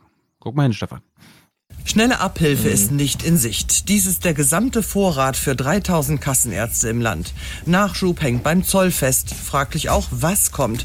Schutzanzüge in Übergröße kann niemand gebrauchen. Die Koordination des Bundesministeriums in Berlin ein Chaos. Es werden äh, sehr wenige Masken geliefert. Es werden einige Handschuhe geliefert. Es werden Laborutensilien geliefert, die nicht zu gebrauchen sind. Äh, das Ganze erfolgt sehr unkoordiniert. Äh, es gibt keine Informationen darüber. Insoweit sind wir über diese Situation der Bundesbelieferung sehr unzufrieden. Wenn die beim Zoll festhängen, dort aber vorhanden sind, ist das ein Glücksfall. Aber trotzdem unglaublich. Also, ja. geht doch nicht. Darüber wird in 100 Jahren noch zu berichten sein. Das Papier. Wann wurde das erfunden? Vor Jesus Christus, ne? Ja. 2000 Jahre vor Jesus Christus ja. oder wann wurde Papier erfunden? Papier das mangelt jetzt 2020. Ja. Unglaublich. Es gibt aber auch äh, junge Leute in Deutschland, die 3D-Drucker benutzen können und einfach Atemmasken aus 3D-Druckern bauen. Eine ganz andere Idee verfolgen Forscher der Rheinisch-Westfälisch-Technischen Hochschule Aachen. Sie produzieren Beatmungsgeräte so. aus dem 3D-Drucker. Für den Fall, dass es nicht genügend Geräte geben sollte. Und wir hoffen natürlich, dass es hier nicht so weit kommt. Aber natürlich kann dieses Gerät auch in anderen Ländern verwendet werden, wo diese Szenarien vielleicht schon ganz real sind. Das Gerät ist nicht sicherheitszertifiziert, doch in Krisenzeiten könnte es helfen. Ja, davon halte ich wenig, ehrlich gesagt. Hm.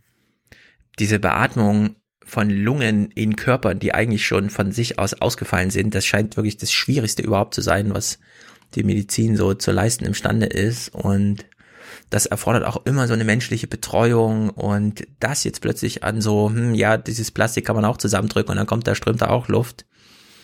Ich weiß nicht. Ich habe jetzt auch gelernt, dass am Beispiel Amerika, aber es gilt ja wahrscheinlich auch für uns, nur weil wir jetzt irgendwie doppelt so viele Beatmungsgeräte besorgen, oder Amerika müssen die ja noch mehr besorgen, äh, die müssen mhm. ja auch mhm. bedient werden. Die, die kann ja jetzt ja, ja nicht, die kann ja jetzt ja nicht Hans Jessen bedienen oder Stefan Schulz, sondern es müssen nee. ausgebildete Fachkräfte machen und die haben ein Maximum an Geräten, die sie bedienen können. Und wenn, keine Ahnung, ein Krankenhaus jetzt genug Beatmungsgeräte hat, kann es trotzdem passieren, dass sie genug beatmet werden können, weil die Menschen, die das bedienen können, nicht verfügbar sind.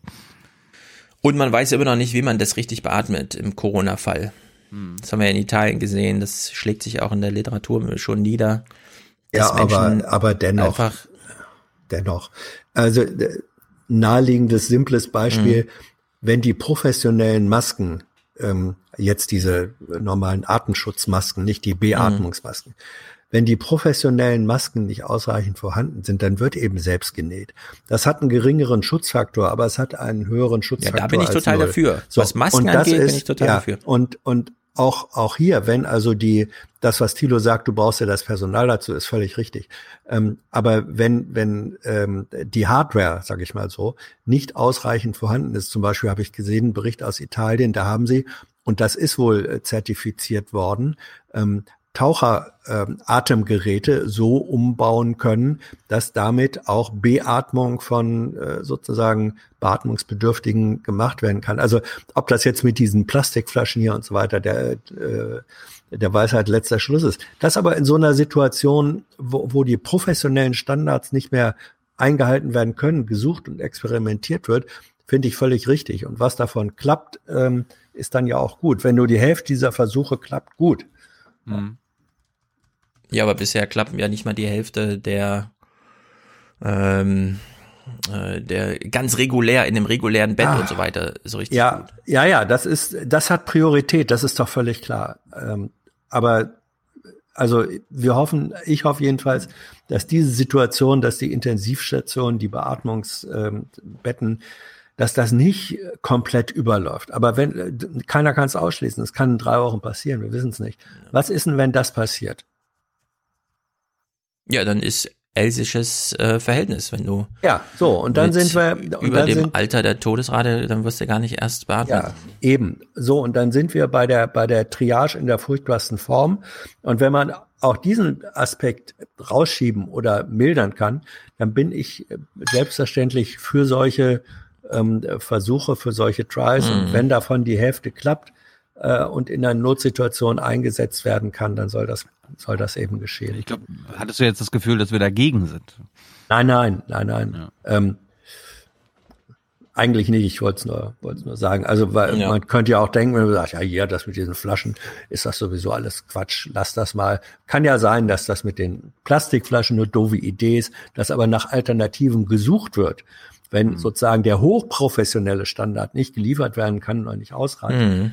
Diese Suche finde ich erstmal richtig. Das, das jetzt nur um wir, kommen, Prinzip. wir, wir kommen nachher noch zu anderen pragmatischen Lösungen aus deiner Geburtsheimat, äh, Hans. Aber jetzt weiter mit der Koronologie, Herr Schulz. Ja, Mittwoch. Äh, Ingo beklatscht diejenigen, die den Laden am Laufen Guten halten. Abend. Auch wenn Deutschland zurzeit so viel wie möglich runterfährt, bestimmte Bereiche müssen einfach aufrechterhalten werden. Und zum Glück können wir uns da auf ganz viele Menschen verlassen. Dazu gehören in erster Linie alle im Gesundheitswesen, aber auch Polizisten, Feuerwehrleute und ganz sicher auch alle, die buchstäblich den Laden am Laufen halten. Ein Tagesthemenmoderatoren, ne? So, wir sparen uns jetzt die Wortspenden aller möglichen Leute, die so nochmal hier an der Supermarktkasse oder da und hier und so, ne, am Baumarkt dann doch nochmal die Tür aufschließen und ne, irgendwas an Dienstleistungen liefern und so. Und hören nur, was äh, Ingo dann im Nachgang kurz entschuldigend anmerken musste. Und dass unsere Autorin da nur Helden getroffen hat heute, das war Zufall. Natürlich gilt der Dank auch allen Heldinnen im Alltag dieser Zeit.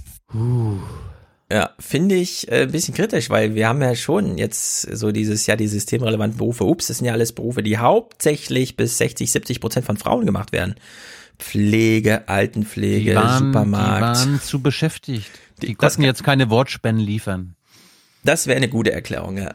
Aber wollte ich nochmal notieren hier, ja, wie man diesen Tagesthementag da begonnen hat. Naja, Helden gibt's auch im Bundestag. Gemeinsam diskutierten Regierung und Opposition die Gesetzesänderungen. Die Grünen nennen es Schwarmintelligenz.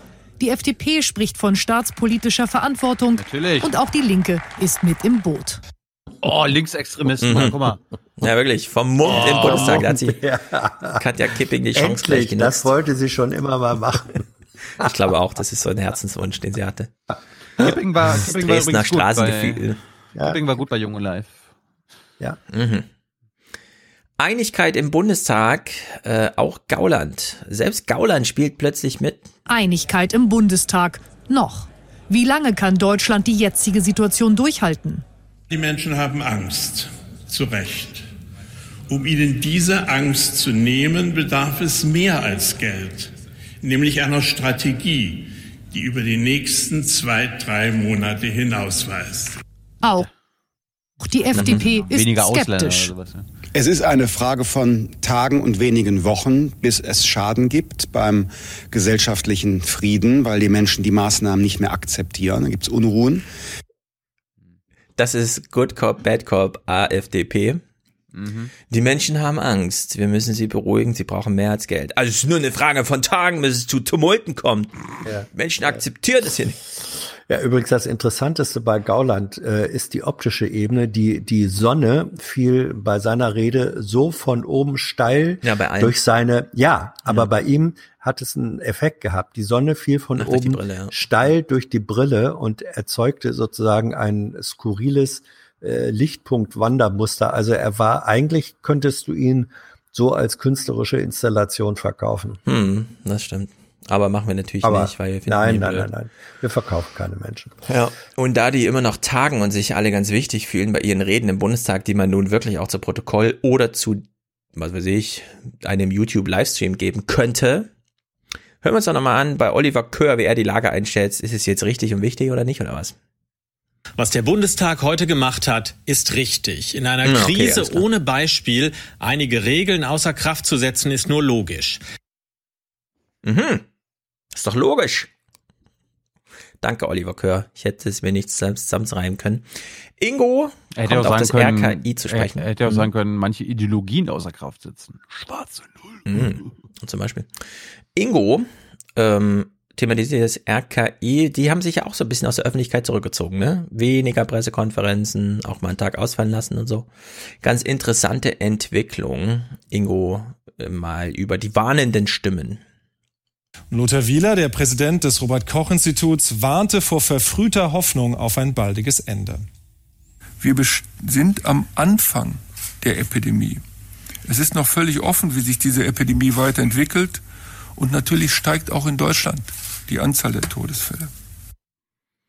Ja. Was halten wir eigentlich von Wieler, wie der das jetzt so macht? Ist ja, Ja. am Anfang der Epidemie, wir müssen mal abwarten, ich weiß auch nicht und so, ich komme am Freitag wieder, hat es die ersten drei Tage. also man, man muss im Grunde, man, man muss im Grunde Wieler und Drosten gegeneinander vergleichen, Mhm. weil die sind in einer ähnlichen Startposition. Das sind keine Die sich. weder ja, warte mal, aber sie sind weder Medienprofis äh, von, Ja. von ihrer Ausbildung her, äh, sie sind auch keine Politiker, aber sie sind sozusagen wesentliche, sagen wir mal, medizinische Fachleute da. Und da ist ähm, Drosten um zwei Klassen besser ähm, als Wieler, auch in der Performance. Und Performance ist hier wirklich wichtig, weil es darum geht, wie glaubhaft ähm, und wie intensiv bringe ich meine Botschaften rüber. Bei Wieler ist es immer noch so, mein Eindruck, ähm, der, der, äh, der, der findet es immer noch, der hat immer noch Schwierigkeiten damit, dass er jetzt auf einmal dauernd in der Öffentlichkeit sitzen soll und Ja. Öffentlichkeit adressieren soll. Während Drosten möglicherweise ein Naturtalent ist, der diese Rolle kann und annimmt und deswegen auch überzeugender und besser äh, wirkt. So, äh, Mhm. so würde ich das verteilen. Und Wieler ist ein Stück weit, das wurde ähm, auch schon gesagt, ich habe den Eindruck, Wieler ist ein Stück weit auch näher, äh, nicht unbedingt im positiven Sinne an den politischen Entscheidern. Das Robert Koch Institut wurde eben aus dem Gesundheitsministerium heraus äh, gegründet. Da ist eine gewisse institutionelle Nähe und ähm, da wird manchmal zu Recht die Frage gestellt, inwiefern ist er ein Stück weit auch ausführendes äh, Organ von Ja. politischen Entscheidungen. Da, ja. Mhm. Also Drosten hat das ja von sich aus mal so als Arbeitsteilung beschrieben, während der Wieler eben die Hard Facts, ja, also nur die wirklich registrierten Fälle vermelden kann und dann auch nur noch die, die der Telef also elektronisch gemeldet wurden und nicht mehr per Telefon und so, kann Drosten spielen. Er kann spekulieren, er kann ansagen, hier, ich mache jetzt mal eine Spekulation, es ist vermutet, aber ich bin ja auch akademisch bewandert und äh, ne, so ein bisschen. Und das habe ich auch lange als Erklärung so akzeptiert. Nur mittlerweile frage ich mich auch oft, wie wäre es, wenn es umgedreht wäre? Wenn ähm, sozusagen Wieler so ein akademischer Verwaltungsposten ja, in der Charité hätte, der sozusagen seine 60 Leute da von Mikroskop zu Apparat und so weiter schickt. Und tatsächlich so jemand wie Drosten so ein bisschen frischer einfach, ein bisschen näher dran an uns als an der Bundesregierung. Auf der anderen Seite merkt man auch schon bei Drosten, wie hoch der Druck ist. Nur er geht ganz offen damit um. Ja, das Ja, hat man ja. gestern gemerkt. Und man muss halt ganz klar wissen, wenn das IFO-Institut zur Bundesregierung und sagt, es sind zwischen 27 Prozent BIP-Miese. Und die einzige Erklärung, was ist in 7%, was ist in 20% ist, na, entweder sieben Wochen oder 20 Wochen. Das ist einfach pro Woche ein Prozent. Dann weiß der Wieler das natürlich auch, ja, wenn er Montag seine Pressekonferenz gibt. Also wenn ich jetzt nochmal sage, wir müssen noch eine Woche durchhalten und so, dann heißt das auch einfach 80 Milliarden volkswirtschaftlicher Verlust, der dann irgendwie aufläuft in so einer Woche, ja. Und das lastet natürlich schwer. Auf der anderen Seite vermute ich, dass er Chancen verpasst, ähm, dass das RKI nicht ganz so bereitwillig darüber informieren möchte, wie sie selbst arbeiten, wie aufwendig die Modellierungen sind, welche Zahlen man wann wie verarbeitet und so weiter. Ich glaube, da ist noch Potenzial, um auf einfach eine interessierte Öffentlichkeit zu informieren, weil die bleibt ja informiert und die sucht sich dann vielleicht andere Quellen. Für Ja, und ich Fragen. meine, ähm, es ist, äh, ist täglich, also äh, bei mir, bei mir ähm, äh, auf dem Computer liegen direkt nebeneinander ähm, die Websites, also die interaktiven von Johns Hopkins und ähm, vom RKI. Und das ist sozusagen ein täglich, ich sage auch mal schmerzhaftes äh, Erlebnis, wenn, wenn du siehst, die, die US-amerikanischen Zahlen sagen präziser und mehr, soweit man das sagen kann mit diesen Einschränkungen, über die Fallzahl und Entwicklung in Deutschland aus als das Deutsche Institut. Das ist einfach, das ist einfach nicht gut. Ja, und mit diesem, mit dieser Mangelsituation ähm, geht, finde ich, das Robert Koch Institut nicht besonders transparent um und das erhöht nicht ja. direkt die, äh, die Glaubwürdigkeit. Also ich stelle die nicht grundsätzlich in Frage, aber sie ist nicht so gut, wie sie sein könnte. Ja. Dafür kann man bei den RKI-Zahlen, dadurch, dass sie so streng sind, mhm. was ihre Zahlen angeht, halt gut Tendenzen ablesen. Während bei John Hopkins wieder so eine Aufgeregtheit auch tagesaktuell da immer eine Rolle spielt? Nee, also die, die, ähm, die Tendenzzahlen sind für Deutschland mit der gleich äh, von John Hopkins, die sind ja auch national äh, unterschieden, mhm. die sind für Deutschland mindestens genauso präzise und aktueller als die deutschen, weil Johns Hopkins mehr, offenbar mehr deutsche Quellen anzapfen kann in kürzerer Zeit. Wie die das machen, weiß ich nicht, äh, als mhm. das RKI. Ja, die verarbeiten diese Zahlen jedenfalls auch, allerdings nicht in ihrer eigenen Statistik. Und das finde ich auch, da sollten sie einfach mal so ein bisschen in die Manufaktur reinleuchten ja. lassen. Ja. Naja, Horrorbericht aus Spanien. Es ist jetzt nicht mehr Indien, es rückt näher heran. Es ist schwierig, eine Fahrt durch Madrid in diesen Tagen zu beschreiben. Zu surreal, zu unwirklich sind die Eindrücke. Die vorfahrenden Ambulanzen an den Krankenhäusern dominieren das Stadtbild ohne Unterlass, ein Bild der ständigen Überforderung. Fast 14 Prozent aller Infizierten sind Ärzte, Krankenschwester, Pfleger. Sie fallen aus. Diese Krise hängt eng mit einer anderen zusammen, der Wirtschaftskrise im vergangenen Jahrzehnt. Im Gesundheitsbereich wurde gekürzt und privatisiert, 15 Milliarden Euro eingespart, tausende Ärzte verloren ihre Stelle. Der Präsident des Madrider Ärzteverbands sagt uns, er wolle jetzt nicht politisieren, aber klar, da gäbe es einen Zusammenhang. Mehr als 100 Menschen sind in Spaniens Altenheimen bereits gestorben. Mangelnde Hygiene, fehlende Schutzausrüstung werden als Gründe genannt. Die Armee wird nun eingesetzt, um zu desinfizieren, und das Militär macht schreckliche Funde. In einem Heim wurden Leichen in deren Betten gefunden. Das Personal hatte wohl aus Angst vor dem Virus die Flucht ergriffen. Ja, also das ist sozusagen zusammengebrochene Zivilisation, das ist ganz schlimm. Und die Zahl wurde ja genannt, um 15 Milliarden zu sparen, europäische Vorgabe, ja, 15 Milliarden zu sparen, muss die EZB jetzt äh, irgendwie im Tausender Milliardenbereich wieder äh, nachbuttern. Ja? Also äh, nach aller ökonomischen Logik war das ein, eines der schlechtesten Geschäfte überhaupt, die Krisenbewältigung 2008. Also Aber damit haben, wir, damit haben wir nichts zu tun. Damit haben wir nichts zu tun, ja, okay. Ja. Ein CDUler äußert sich hier mal zum Thema Griechenland, Flüchtlingslager und so weiter. Und wie Matthias Mittelberg das macht, ist typisch deutsche Verlogenheit. Wir haben als Bundesrepublik Deutschland unsere Bereitschaft dazu auch definitiv erklärt. Jetzt muss die EU-Kommission äh, wirklich ihren Teil der Aufgabe leisten und das konkret umsetzen. Also die EU ist verantwortlich, doch dort bleiben die Aussagen auch eher vage. Man hoffe, so heißt es aus der Kommission, die Aufnahme von Kindern könne in den nächsten Wochen starten. Also Esken meinte bei uns, es liegt am UNHCR. Also der, ja, der, der schwarze Peter wird verrückt, immer weitergeschoben. Ne? Du hast 600 Kommunen in Deutschland, die 35.000 Menschen betreuen könnten und du hast 20.000 oder so dort vor Ort. Und das klappt dann aber nicht, selbst wenn der Bund wollte, weil ja die EU-Kommission irgendwo noch ein Formular unterschreiben muss oder was. So als ob man da jetzt nicht einfach mit den Flugzeugen, die hier rumstehen, hinfliegen könnte, um die zu holen. Also es ist wirklich verlogen was ohne wäre Ende. das denn für ein Signal, Herr Ja, richtig. Ja, der Flüchtlingsmagnet wäre dann wieder angeworfen. Klaus Kleber eröffnet mal seinen Nachrichtentag. Guten Abend. Vom Kampf gegen Corona gibt es heute wenig wirklich Neues. Das war auch nicht zu erwarten. Da ist jetzt tatsächlich mal Geduld verlangt. Fällt schwer in unserem Gewerbe und in solchen Zeiten muss aber sein. Die nie dagewesenen? Beschränkungen von Handel und Wandel und Privatleben gelten ja erst drei Tage. Die müssen erst mal wirken. Hm. Geduld. Ich will Spektakel, ich will Spekulation. Wo ist denn meine Sensation? bitte übrigens Ich hab hier um einen kein Moment, Verständnis. Ich bitte um einen Moment Geduld. Ja, das war das. Geduld. Ich will, Okay, ich will. Live-Bericht sehen, wie Klaus Kleber zu seinem Segel-Support-Shop geht und nicht mal reinkommt. Ja.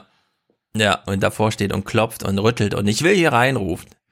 Naja, O-Töne aus dem Bundestag, die können wir ja ohne Hand schnell abfrühstücken. Es ist zum einen Mütze, Mütze, Mütze nicht.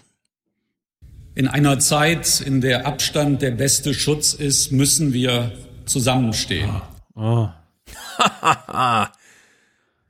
Mit Abstand zusammenstehen. Mm, Toll, dafür muss man extra in den Bundestag fahren und dort nochmal wild rumatmen, um diese tollen Worte an diesem Rednerpult loszuwerden. Gauland. Zusammenstehen ist jetzt erste Bürgerpflicht. Ach so. Mm, Zusammenstehen ist jetzt erste Bürgerpflicht. Brinkhaus? Hätten wir aber, hätte nur gefehlt, dass Gauland sagt, eine Armlänge Abstand. Genau. Ja, ja, das ist alles ziemlich. Hör dir mal Brinkhaus an, das ist wieder diese alte Leier meiner Wenn es sich ein Land leisten kann, dann ist es unseres Jawohl. Land, weil wir auch vernünftig gewirtschaftet haben, meine Damen und Herren. Das ist so, das ist so Mhm. zynisch. Das ist so zynisch. Ich meine, Wir haben es uns verdient. Selbst der neoliberale Economist meinte ja, äh, zu den Deutschen, also dass es ja so zynisch ist, auf die schwarze Null zu verweisen. Das sei so, als ob man darauf hinweist, eine, bei einer Schlammschlacht noch das äh, sauberste Gesicht zu haben. Genau. Ja, es ist im Grunde ab, also einfach dumm auch. Dumm, dumm, dumm, dumm, dumm. Wir haben die anderen ausgebeutet und äh, Zinsgewinne rausgeholt für uns, ja, und das hat uns in die Lage gebracht. Lindner. Irgendwann wird auch jemand dafür zahlen müssen, was wir jetzt Mhm. an Schutzschirmen aufspannen. Die Reichen, Christian, die Ja. Reichen. Ich, ich glaube, er wollte Schutzschirm so in Anführungszeichen oder sowas. Das ist ein Zerstörungsmechanismus und kein Schutzschirm. Naja, Kleber. Mm, warte mal, Linnemann. Ach du großer Gott, was kommt denn jetzt? Linnemann kommt hier Oh, noch. oh, Also oh, Kleber sagt irgendwas und dann kommt Linnemann. Oh, oh, Backe. Die Nachrichten zeigen, dass die große Einigkeit auch Grenzen hat. Ja, denn in der Großen Koalition bahnt sich ein neuer Streit über die Grundrente an. Während Arbeitsminister Heil den Starttermin im Januar halten will, das betonte er im Deutschlandfunk, kommt aus der Union die Forderung nach einer Verschiebung. Man müsse sich jetzt voll und ganz auf die Bewältigung der Corona-Krise konzentrieren, sagte der Vorsitzende des Wirtschaftsflügels Linnemann der Funke Mediengruppe. Ja, das passt, Mhm. das passt ja auch zu unseren Informationen. Wenn es um soziale Themen geht, und das hat ja selbst Olaf Scholz, letzte Frage, weiß ich noch, habe ich Mhm. ihn gefragt, wo, woran scheitert es denn mit der CDU? Was würdest du machen, was mit der CDU nicht zu machen ist? Ja, äh, wenn es um Soziales geht. Ja. Linnemann Pervers. hat hier äh, ähm, tatsächlich einfach dieses Chancen, also Krisen sind ja auch Chancen, weißt du? Mhm.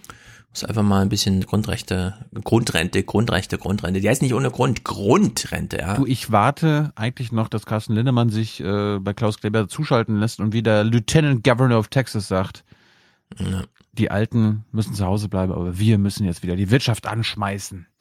Ja. So Marco Rubio-Style, der hätte sowas bestimmt auch gebracht. Klar. 25 Jahre Schengen, große Feierstunde oder vielleicht doch nicht.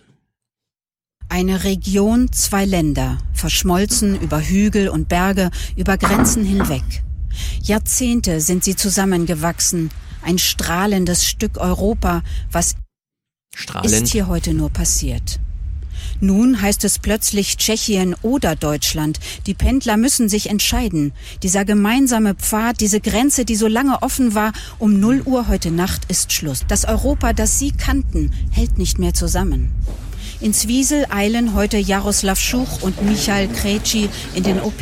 Seit Jahren arbeiten die beiden in der Klinik. Sie haben sich für den Job und gegen die Familien in Tschechien entschieden.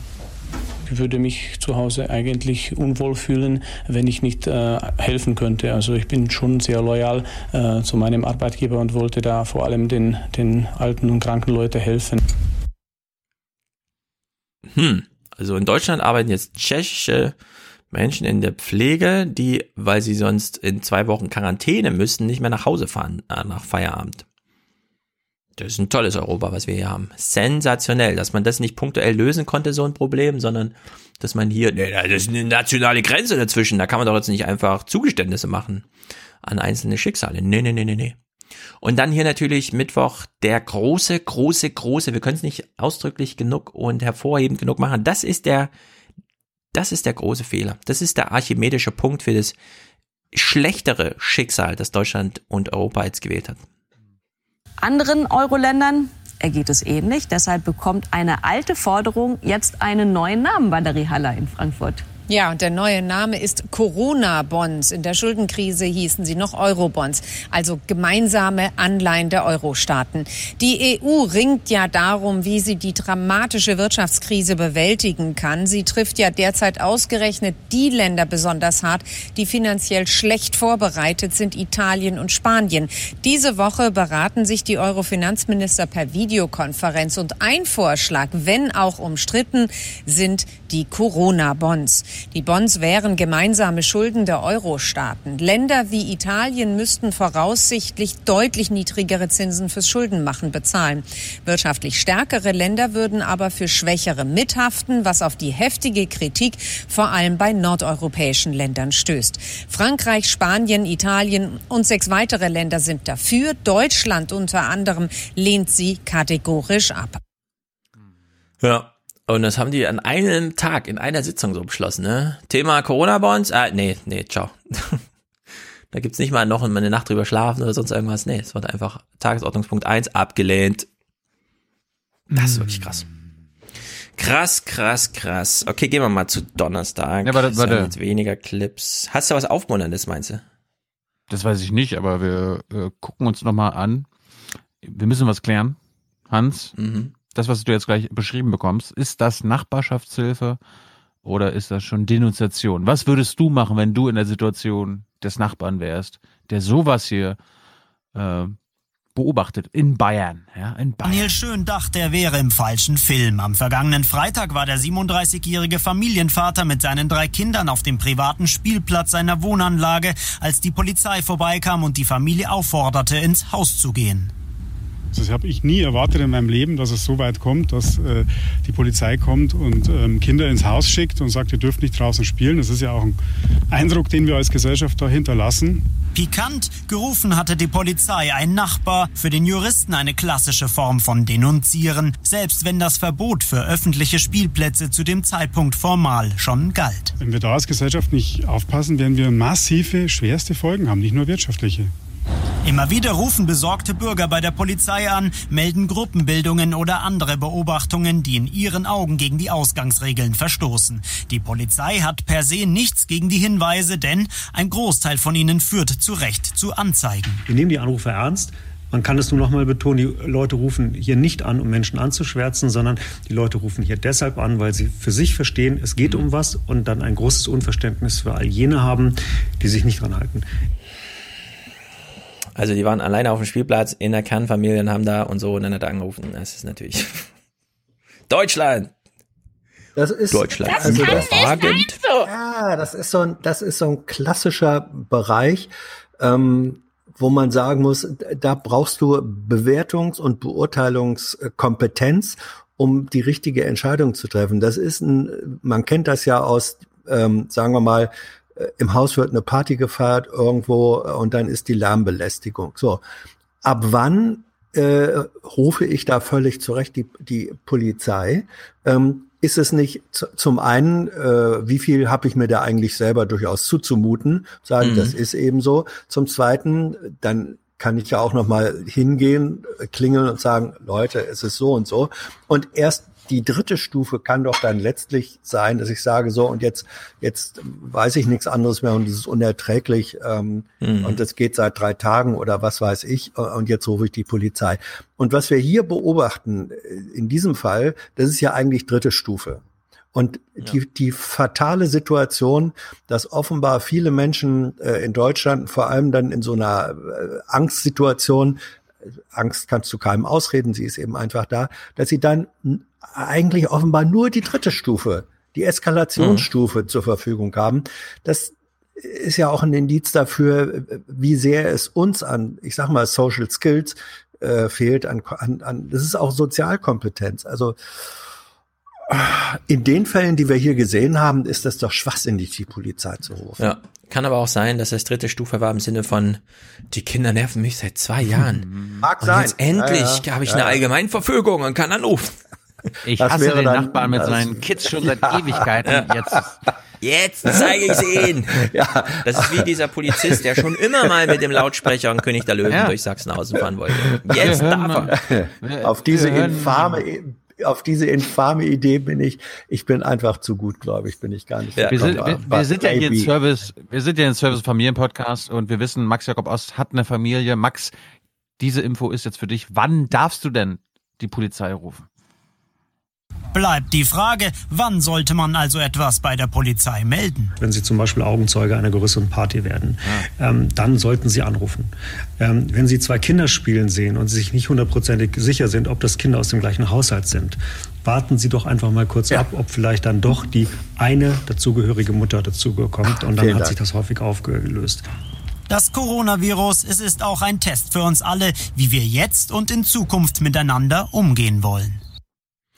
Also der Polizist hat gesagt, also wenn Sie zwei Kinder sehen, ist es schon mal richtig, den Impuls zu haben, die Polizei zu rufen, Ja, aber ja, ja. warten Sie nur noch kurz ab, ja. Vielleicht kommt ja eine Mutter. Ich weiß nicht. Wenn Sie Ich aber, weiß nicht. wenn Sie aber, Aber zwei Täter sehen in Bayern, dann rufen Sie die Polizei. Ja, genau. Ja, Oh aber Gott, für einen. Polizisten ist das schon fast liberal. Also, Apropos Bayern, wir gucken mal, wie die Situation für Flüchtlinge in Bayern ist. Aufnahmestopp in diesem Flüchtlingszentrum im bayerischen Geldersheim. 600 Asylbewerber stehen unter Quarantäne wegen des Coronavirus. Nach Angaben der Regierung von Unterfranken sind dort sieben Flüchtlinge und ein externer Beschäftigter positiv auf Covid-19 getestet worden. Und Hans, das habe ich jetzt für dich mitgebracht. Hannover. Ja. Warst du ja öfter mal zu Gast, beziehungsweise bist du ja stadtbekannt, bist ja quasi die, das, äh, wie heißt das, der Stadtmusikant Hannovers. Äh, wir gucken mal, wie da jetzt nach Medikamenten geforscht wird. Interessanter Ansatz. Die Medizinische Hochschule Hannover. Derzeit dreht sich auch hier viel um die Erforschung von Covid-19. Transplantationsmediziner und Blutexperten verfolgen eine gemeinsame Idee. Ein Medikament aus dem Blutplasma von geheilten Corona-Patienten herzustellen. Wir wollen bei denen, die bereits geheilt sind, äh, testen, wie viel Antikörper dort vorhanden sind und ob diese Antikörper nicht geeignet sind zur Therapie bei anderen Patienten. Anfang des 20. Jahrhunderts hat diese Idee bei der spanischen Grippe und dem ebenfalls gefährlichen Masernvirus funktioniert. Antikörper fangen die Viren ab, bevor sie Körperzellen infizieren können. Nächste Woche kommen die ersten geheilten Patienten zur Blutspende. Mhm. Ja, Ja. also je mehr, je mehr geforscht wird, äh, desto besser. Ist doch klar. Sehr guter Satz. Darum haben Ja, wir die. Gesundheitsämter rufen jetzt auf, die kriegen jetzt alle Briefe. Wir möchten gerne, weil wir wissen, sie sind geheilt, ihre Daten bei ihrem Hausarzt abfragen, damit wir sie dann mal richtig anschreiben können. Mhm. Brauchen ihre Antikörper. Und jetzt gehen sie alle Blut spenden. Ja. Die, den Rest sparen wir uns, wenn wir nachher noch Zeit haben. Das ist so. Mhm. Der Donnerstag beginnt mit Grenzsperrungen, womit Mittwoch schon aufgehört hat. Mhm. Probleme für Krankenhäuser, die am Dies Grenzbereich bedeutet sind. für uns eine große Herausforderung, da wir über 55 Mitarbeiter bei uns im Hause haben, hauptsächlich Ärzte und Hebammen, die in der medizinischen Versorgung beschäftigt sind, aus dem Großraum Stettin zu uns jeden Tag einpendeln. Jetzt zerbrechen sich alle den Kopf. Wie kann man die Polen an der Klinik behalten? Eine Idee, zwei Wochen hier arbeiten und dann zwei Wochen zu Hause in Quarantäne. Doch ob man die polnischen Kollegen dazu überreden kann? Ich bin Ja, ja, was für dafür, eine tolle Idee. Die treffen sich am Hubschrauberlandeplatz in Stettin, werden über die Grenze geflogen, über die LKWs und werden dann wieder in Ueckermünde Ja. bei Philipp Amthor im Wahlbüro abgesetzt. Ja, aber das darf man nicht unterschätzen, dass die Krankenhäuser jetzt mit so riesigen Verwaltungsproblemen Ja. zu tun haben. Ja, ja. Unikliniken ohne Hospitanten und so, ne? Alles völlig neu für alle. Mhm. Alle Handgriffe müssen neu verteilt werden und so. Alle alten Abläufe sind irgendwie obsolet. Viele. Täler, jedenfalls. Ho Hospitäler ohne Hospitanten. Genau, wo kommt das Wort her, Mensch? Da kann man da nicht drauf verzichten. Tim Hos- Herden kommentiert von das mal. Hospice. Mhm. Und Hospice heißt, Ja. glaube ich, Gast. Mhm. Tim Herden vom MDR, also nah an Polen dran, kommentiert es hier mal. Und wir wissen ja, Tim Herden hat immer so einen Zungenschlag drin, irgendwie, der immer groß Besorgnis, Besorgnis Moment, Moment, Moment, Moment. darstellt. MDR ist nicht Polen-Grenzgebiet. Das wäre der RBB oder der NDR, Herr Schulz. Wir müssen hier korrekt bleiben. Ja, gut. Mhm. Osten halt. Ein bisschen. Ihr wisst schon. Diese Frankfurter Arroganz. Ja. MDR ist mein Heimatsender, mein. Herkunftsheimatsender. Ach, auf einmal. Ich dachte, wir sind näher dran an Polen, aber es stimmt, es war mal weit weg. Naja, Tim Herden jedenfalls kommentiert aus dem Herzen Deutschlands. Aus dem Herdendeutschland. Das Virus gefährdet schon zu viele Menschen. Bitte nicht auch noch die europäische Solidarität. Oh. Guter Wunsch, würde ich sagen. Gut formuliert, gut vorgetragen. Hat der Allerdings- Eurobonds gefordert jetzt, oder? Mm, Nein, Nee. es geht erstmal um in Deutschland tätige Altenpfleger in Privathaushalten und Ärzte. Da kann man natürlich an die Solidarität appellieren, ist ja klar. Bericht aus Brüssel. Äh, von der Leyen ist wirklich ernüchtert. Das hat sie sich wahrscheinlich auch nicht gedacht, dass sie als EU-Kommissare Chefin gleich mal komplett aufs Abstellgleis gestellt wird. Europa steht auf Stopp. Das Brüsseler Europaviertel ist leer. Die Staats- und Regierungschefs im Video-Krisenmodus. Es ist der Versuch, zerbrochenes Porzellan zu kitten. EU-Kommissionspräsidentin Ursula von der Leyen kritisiert am Nachmittag gleich mehrfach die nationalen Ego-Trips in der EU. Die Geschichte der letzten Wochen ist teils sehr schmerzhaft. Wenn in Europa wirklich einer für den anderen hätte da sein müssen, haben zu viele einfach nur auf sich selbst geschaut. Das Lustige, Mhm. das Lustige ist ja, die deutschen Medien haben das ja immer nur so verstanden, dass es jetzt hier um die Österreicher, Italiener, die Franzosen und die Ungarn geht. Es geht auch um Frau Mhm. Merkel und die deutsche Bundesregierung. Ich meine, das Ja, kann man, das kann man bei Erik Bonse bei Lost in EU äh, sehr gut nachlesen die letzten Tage, war ja auch schon zu Gast hier im Podcast. Der erklärt, warum Merkel von der Leyen kaltgestellt hat. Also die Bundesregierung hätte auch sagen können, okay, EU-Kommission, ihr macht die EU-Krisenkoordination, ihr denkt euch Wege, Mittel und Wege aus, wie wir das hier den Laden zusammenhalten können. Und, und Merkel und Scholz so, nee, wir machen das in einer Eurogruppe. Ja, da haben wir, da haben wir die besten Einflussmöglichkeiten, wie, wie es zu. Eurobonds und so nicht kommen kann. Fuck you, Uschi.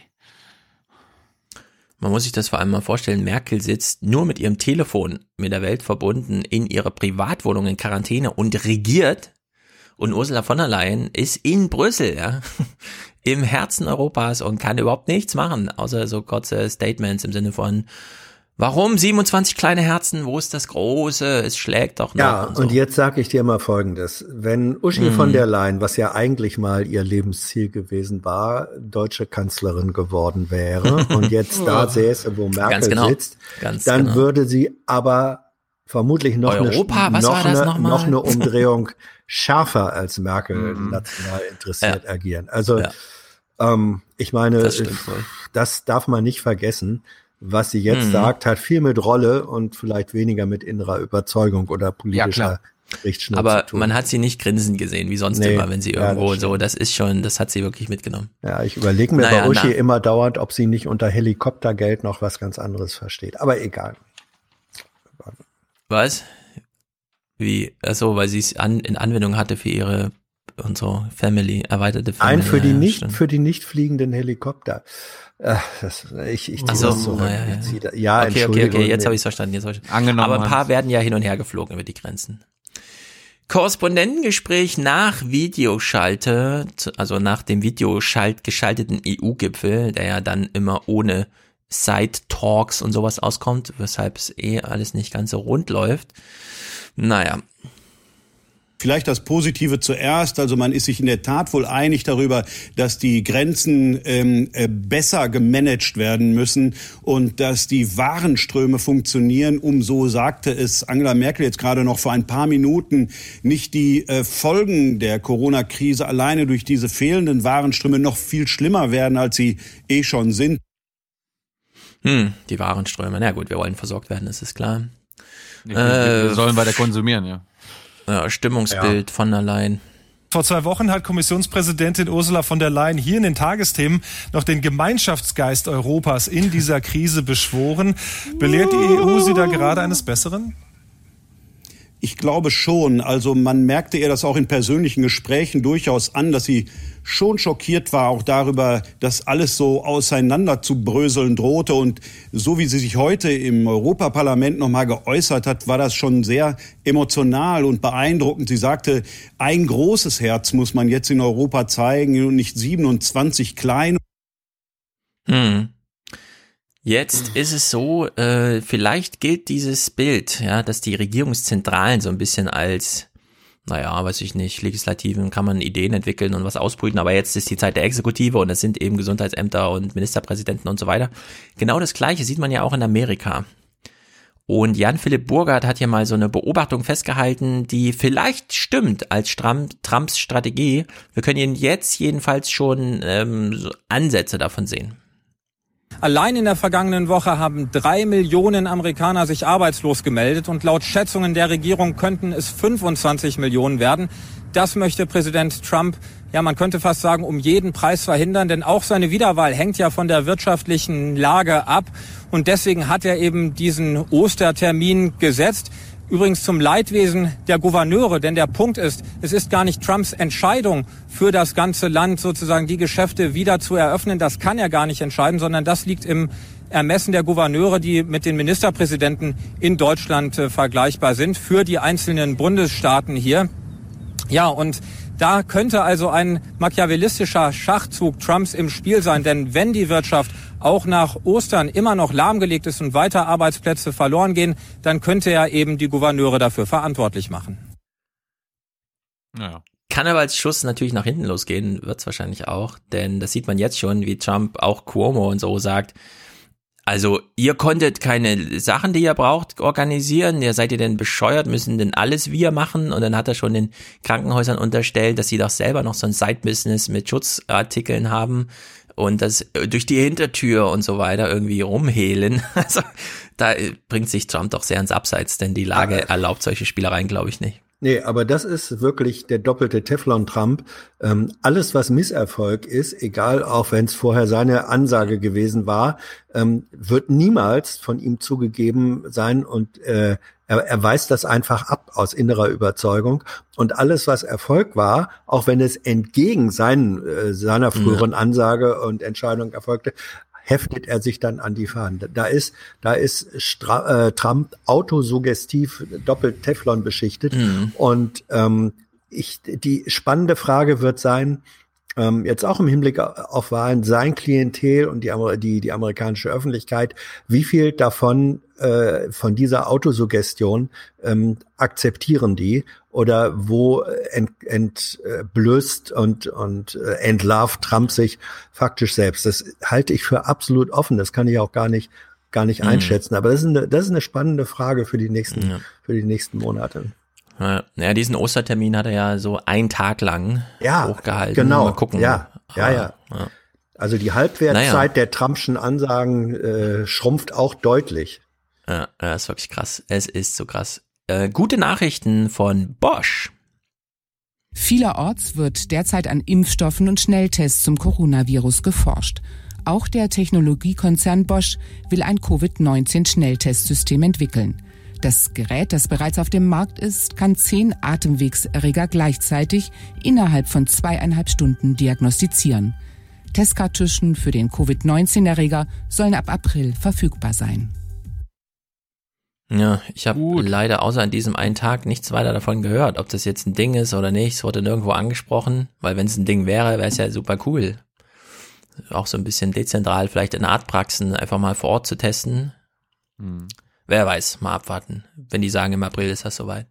Schlechte Nachrichten nochmal zum Thema Eurobonds. Ja, also ohne Eurobonds bleiben Staaten angreifbar für Spekulanten, die auf deren Pleite wetten. Das kennen wir ja schon aus der Schuldenkrise. Länder wie Italien äh, laufen dann Gefahr, kein Geld mehr vom Kapitalmarkt zu bekommen zu bezahlbaren Zinsen. Das wollen die Euro-Länder natürlich verhindern. Eine neue Schuldenkrise fragt sich nur wie.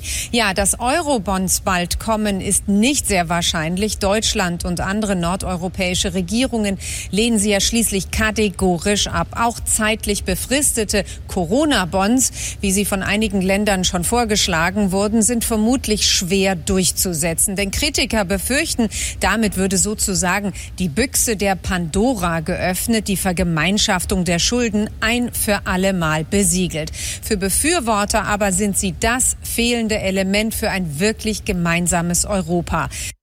So ist es. Mhm. Naja, Also sie- es ist nicht nur. Sie, ja, sie macht da eigentlich einen, einen relativ guten Job, auch schon in dem Einspieler vorher. Äh, sie kommentiert nicht, ähm, äh, aber sie benennt ziemlich gut äh, äh, sozusagen die Fakten und und auch die die Basic-Argumente von beiden Seiten. Das ist das ist für eine äh, Börsenjournalistin äh, finde ich ziemlich okay, weil in der Vergangenheit hat man doch häufiger den Fokus drauf gehabt, klettert klettern die Aktien, äh, klettert der DAX und oh Gott, wenn warum nicht. Also sie Deutsche, deutsche Brille.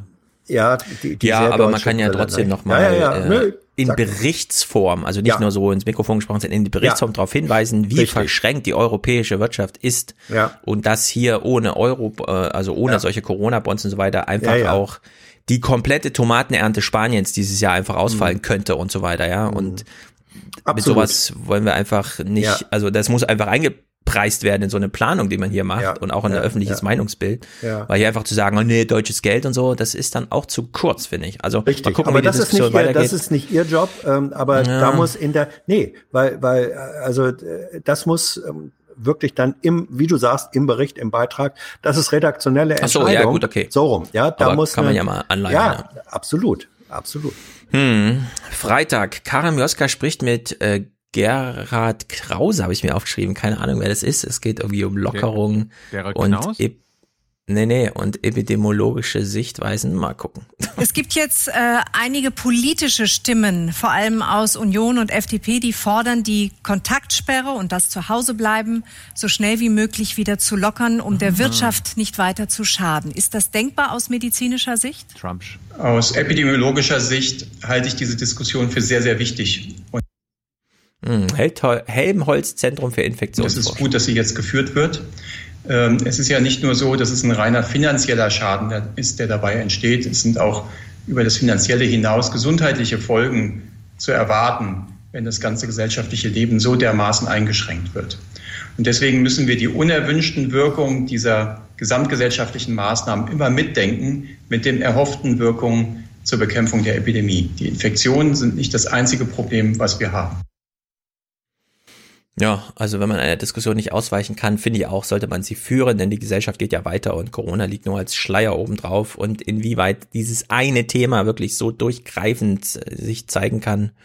Denn Merkel hat ja auch davor gewarnt, ja, Selbstmorde und so, das Suizidzahlen gehen jetzt auch nach oben, werden allerdings nicht auf gleiche Weise statistisch veröffentlicht jeden Tag, aber man könnte genauso gut jetzt jeden Tag die Suizidzahlen so veröffentlichen, ne? also der Hinsicht Mal gucken. Da muss man jetzt nicht bis April warten, aber morgen ist ja schon April in der Hinsicht. Mal gucken, wie die Diskussion weitergeht. So viel Zeit haben wir noch. Ja, sollten wir Smartphone-Überwachung machen wie in Südkorea? So, Um die Kontaktsperre schnell wieder aufheben zu können, sind nun auch Handyortungen im Gespräch, um Kontaktpersonen von positiv Getesteten ausfindig zu machen. Auch damit hat Südkorea ja eigentlich gute Erfahrungen. Zunächst mal würde ich die Schlussfolgerung, dass, äh, dass Südkorea damit gute Erfahrungen gemacht hat, mit Vorsicht interpretieren. Noch wissen wir nicht, wie der weitere Verlauf in Südkorea sich entwickeln wird. Und dann wissen wir auch nicht, ob das überhaupt auf diese Maßnahme zurückzuführen ist. Zweitens müssen wir uns gewahr sein, dass die Nähe, die wir räumlich zueinander haben, nicht der einzige Aspekt ist, der die Übertragungswahrscheinlichkeit definiert. Und drittens müssen wir uns auch überlegen, was machen wir mit dieser Information und was geschieht daraus? Wollen wir wirklich uns gegenseitig mitteilen, wer infektiös ist und wer nicht oder vermeintlich infektiös ist oder nicht? Und wollen wir wirklich entsprechende Ängste schüren bei den Menschen aufgrund von so entwickelten Handydaten? Ich bin strikt dagegen, abgesehen davon, dass es auch eine starke Einschränkung, eine zusätzliche Einschränkung unserer Freiheit bedarf. Und ich denke, das ist nicht verhältnismäßig im Bezug auf den Effekt, den es möglicherweise hat.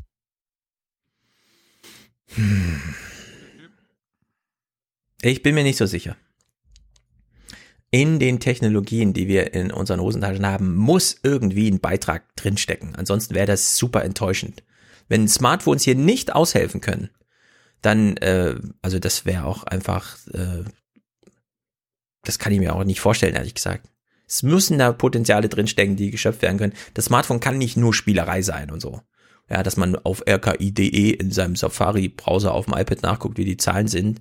Da müssen andere Potenziale drinstecken und die sollten auch genutzt werden. Äh, die Diskussion läuft ja auf Twitter rund. Alle Anwälte, die ich so folge, die beteiligen sich da und die einen sehen große Chancen, es mit Privacy zu machen und die anderen ohne also diese Diskussion sollte man doch ein bisschen offener führen, als Absolut. der Herr Ja. Krause das hier macht. Naja, also äh, wogegen er sich wendet, ist gegen die, so habe ich das verstanden, gegen die südkoreanische Variante äh, der, der Zwangsüberwachung, gegen die du gar nichts machen kannst. So. Ähm, Habeck hat, das ist auch neu ist ja nochmal nachzuhören, hat er bei uns auch länger ausgeführt. Ähm, Habeck hat so ein bisschen diese, diese App-Vorstellung, also Freiwilligkeit anonymisiert und so. Keine Ahnung, ob das ein Weg ist. Es wäre, wenn es, wenn es realistisch machbar ist und alle mitmachen würden, ähm, würde es diese, diese Vorteile, wie du sagst, der Smartphones, die sozusagen ähm, die Information und, und Standortgenauigkeit nutzen, ohne diese riskant, ohne das Risiko der Zwangsüberwachung und Kontrolle und Einschränkung von Rechten. Ich weiß nicht, ob das der Königsweg ist, Mhm. aber diese Diskussion zu führen ähm, und auch mit, da unterstütze ich seine Position, wenn er sagt, also eine Form, die, die sozusagen zwanghaft ähm, die elektronische Fußfessel über Smartphone uns anlegt, will ich nicht. Da Mhm. bin ich sehr bei ihm. Bin ich sehr Ja, ja, bei ihm. aber ähm, schon vor 15 Jahren oder so gab es so eine deutsche App, ich weiß nicht mehr genau, wie sie hieß, die Leute machen jetzt auch Steady und so. Äh, hier Gabriel Joran, die haben das über Bluetooth geregelt. Also Kontaktnetzwerke über Bluetooth, da war ja. Location Data Ja, das- über, darum spielte geht's. gar keine Rolle. Spielte Das gar ist genau, keine Rolle. das ist genau das, das was, ist- was Linus Neumann befürwortet und was die Genau, und das Grünen kann man nämlich auch, machen. Äh, Ja. Vorschlagen. Ja, da bin ich auch Bluetooth weiß genau, wie weit die Entfernung ist. Ja, das wird so ein Ja, bisschen äh, rausgerechnet und dann Ja, weiß man ja. genau, ah, war in den letzten, also muss man einfach nur mitschreiben, welche Handys hast du denn in den letzten drei Tagen gesehen, die du infektiös warst.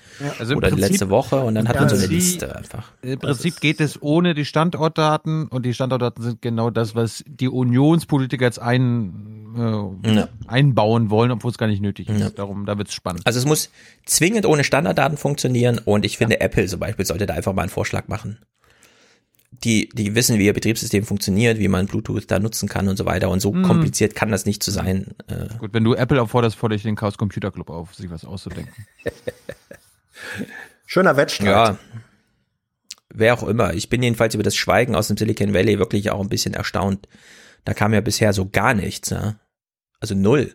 Apple hat so eine komische, hier kennst du mit dir ein Screening machen, Webseite gemacht, die ruft man dann auf und die erste Fragestellung ist, haben Sie Fieber? Dann rufen Sie sofort Ihren Arzt an und machen Sie Ihr Telefon gleich wieder aus. Ja, und dann denke ich natürlich, geiles Screening.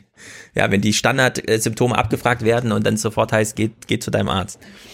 Eine Sache, die in äh, Asien ja anders funktioniert als und so Wuhan, soziale Folgen. In Wuhan gab es während der strengen Quarantäne dreimal mehr Notrufe als sonst. Auch erste Zahlen aus Deutschland beunruhigen, selbst wenn sie noch nicht belastbar sind. In Berlin gab es in diesem März schon 11 Prozent mehr Gewalttaten in Familien als im März vor einem Jahr. Ja, also solche Statistiken sollten jetzt unbedingt mitlaufen. Egal wie dünn die Ämter besetzt sind. In England gab es auch eine ganz lustige Beobachtung. Dominic Cummings ist euch ja allen ein Begriff. Über eine Kurskorrektur in Großbritannien und ein besonderes Homeoffice Sven Lohmann. Wenn der wichtigste Berater von Großbritanniens Premierminister so eilig den Regierungssitz verlässt, muss etwas Dringendes passiert sein.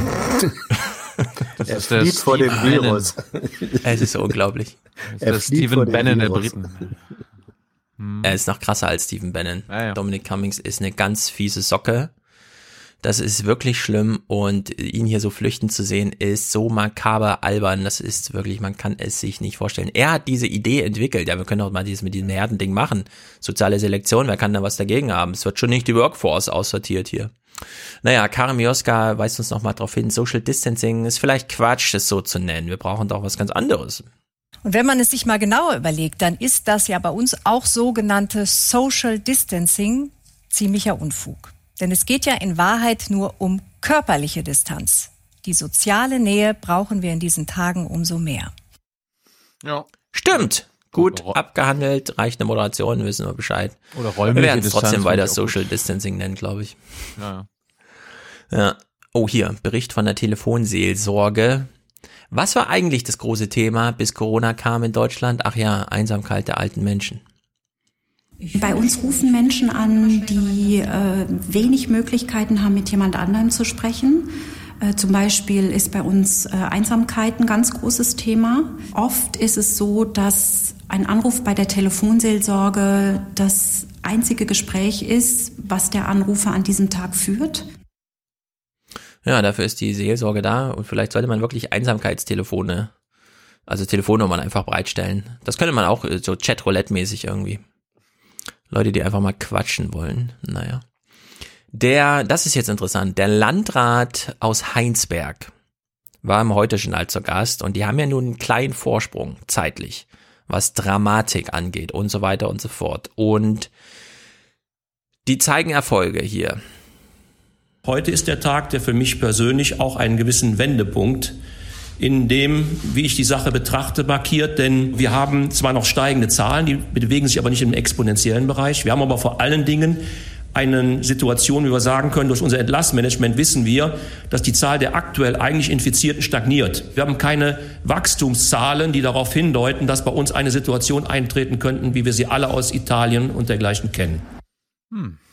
Die Menschen infizieren sich in der Geschwindigkeit, in der sie auch heilen in Heinsberg. So soll es sein. Die machen dort die gleichen Maßnahmen wie in ganz Deutschland, nur haben die zwei Wochen früher angefangen. Also in der Hinsicht schöpfen wir doch alle mal Hoffnung, hören aber trotzdem noch dem Arzt aus Stuttgart zu, denn nachvollziehbar, es ist verständlich, es ist menschlich, dass alle hoffen, äh, dass eine Rückkehr zur Normalität und eine Lockerung dieser Kontaktreduktion äh, kommt. Äh, Im Moment wäre es fahrlässig und völlig falsch. Ja. Mhm. Na gut. Ich strebe auf Heinsberg zu. Zwei Wochen, das ist ja dann so ziemlich dieser 20. April-Termin. Dann sind vielleicht auch mal wieder Masken für uns alle verfügbar. Naja, wir haben ja vor zwei Wochen gesagt, dieser 30. März ist entscheidend. Das war gestern und ich würde sagen, wir haben ganz gute Zahlen bisher bekommen, was es angeht. Warten wir es ab. Äh, um Amerika kümmern wir uns später. Wir gehen mal ganz kurz nach Großbritannien. Da geht es ja auch ab. Unter anderem ja. sind die, die Zahlen in Hans, die Fallzahlen dort noch komplizierter wahrzunehmen als hierzulande. At some time this week, the plan is for this London makeshift hospital to be open for business, with 500 beds and an intensive care system in place. No one is downplaying the urgency. Today's figures for virus fatalities is up again. Less than yesterday, yet still by over 200. But Channel 4 News has obtained a letter from the CEO to staff at one London hospital trust, which makes the claim that in reality, numbers are higher. At one point it reads, I am aware that the number of deaths being reported at King's Hospital in national figures is below that which we have experienced. We and a number of other trusts and sectors with a similar problem have alerted the centre to this issue. At what point are we being given accurate, up to date figures on the numbers who have died?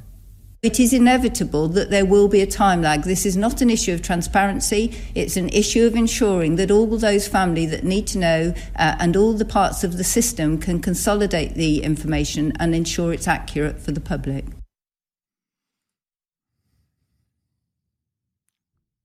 Was sagst Ja. du zu der Antwort im Vergleich zum deutschen Gesundheitsministerium? Wir fragen ja auch ähnliche Fragen. Ja, ja, ja. Also sie, äh, sie hat da einen anderen Fokus. Ne? Sie sagt, ja, ähm, wir machen das, weil äh, erstmal mit den Familien und den Betroffenen und so weiter. Ähm, das ist ein anderer, das ist ein äh, anderer Fokus. Ich weiß nicht, ob das tatsächlich so ist. Was natürlich die wirkliche Dramatik bei den äh, Zahlen aus Groß Großbritannien ist, die haben im Vergleich zu Deutschland ähm, glaube, die Hälfte oder, oder sogar nur ein Drittel der gemeldeten Infizierten, dafür aber dreimal so viele registrierte äh, Todesfälle mit, mit, äh, äh, Covid-19-Infektion so. Also da, das ist eine Dramatik, ähm, die dann generell an dem Zahlenwerk in Großbritannien noch viel mehr zweifeln lässt als bei uns. Und ob dann nicht die Behauptung, ja, das machen wir ja nur wegen der Familien, äh, einfach vorgeschoben ist, da habe ich dann ein großes Fragezeichen. Auf jeden Fall, was Angela Merkel bisher noch nicht gemacht hat, meiner Oma einen Brief schreiben. Das hat hm. Boris Johnson jetzt schon übernommen. The Prime Minister is writing to every household in the country. In the letter he states, It's important for me to level with you. We know things will get worse before they get better. I can't make an accurate prediction, but everyone, I think, does have to prepare for uh, a significant period when these measures are still in place. And the, the response so far uh, from uh, the British people has been fantastic, as I say. Uh, I, I wish I could predict when this will end, but it's vitally important that at the moment and for weeks ahead, that people maintain the strict social distancing guidelines that have been laid out. Ist auch ein bisschen Erwartungsmanagement, ne? Ja. Dann in, in Großbritannien, ich meine, wir hoffen hier noch, dass wir vielleicht im April, Mai mit dem Schlimmsten durch sind. In Großbritannien denken sie schon an sechs Monate Lockdown. At this afternoon's number 10 briefing, there was talk of the lockdown lasting up to six months. Probably over the next six months, we will have a three week review. We will see where we're going. We need to keep that lid on, and then gradually we will be able to hopefully adjust some of the social distancing measures and gradually get us all back to normal. Mm, ja, das ist Banane. Sechs Monate, never. Egal wie die Lage ist. Wer wie weiß. soll das gehen? Wer weiß. Also ich, äh, ich, ich bin hier gerade nochmal aktuell bei Johns Hopkins ähm, Zahlen jetzt sind äh, gemeldete Infizierte 22.500 ähm, und gemeldete Tote 1400.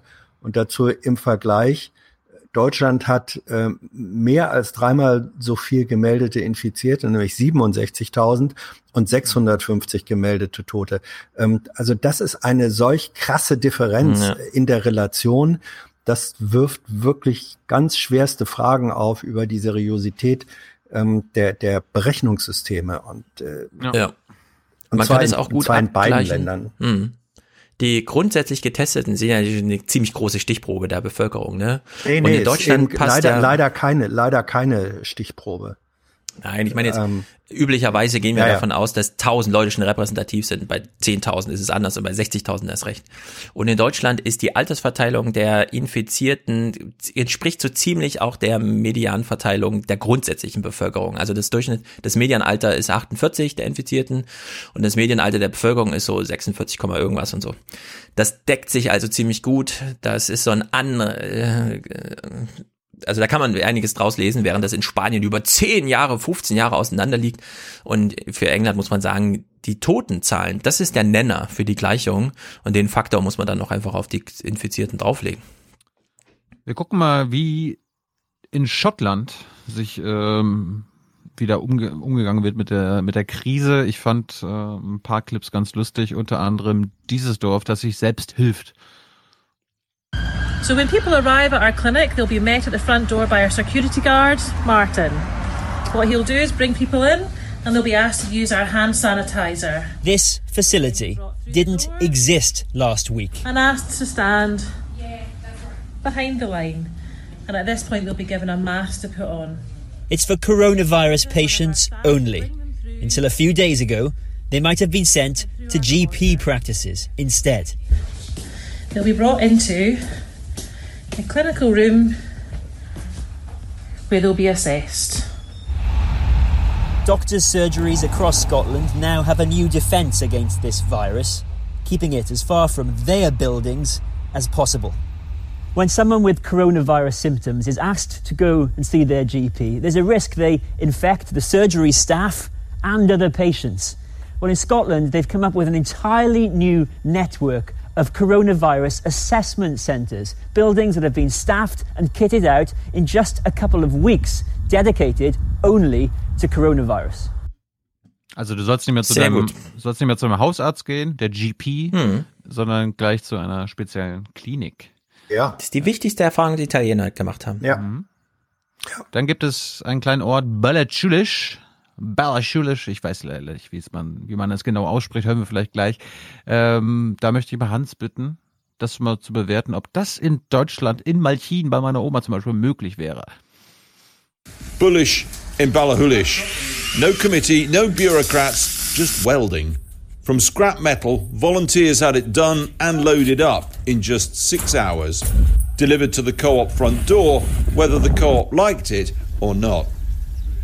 Uh, bureaucracy is the friend of this virus, without a doubt, uh, and organisations that are set up in a certain way to act very slowly are not going to work. What you need is a rapid, uh, community led organisation that knows the community well. Cross the road, and the village health alert system is up and running. Signs up all over the village, and this one speaks for itself. If things are okay, you've got the green cross and the green thumbs up.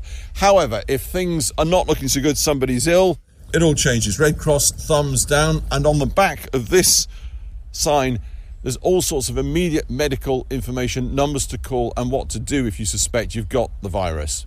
And not only that, as we'll see in a moment, the village is out patrolling. We'll just check, make sure that's still at green. By night and by day, volunteer Angus checks if any green signs have gone red. Don't forget, not everyone has internet or a smartphone. Like many here, he says the shortage of protective equipment is getting critical.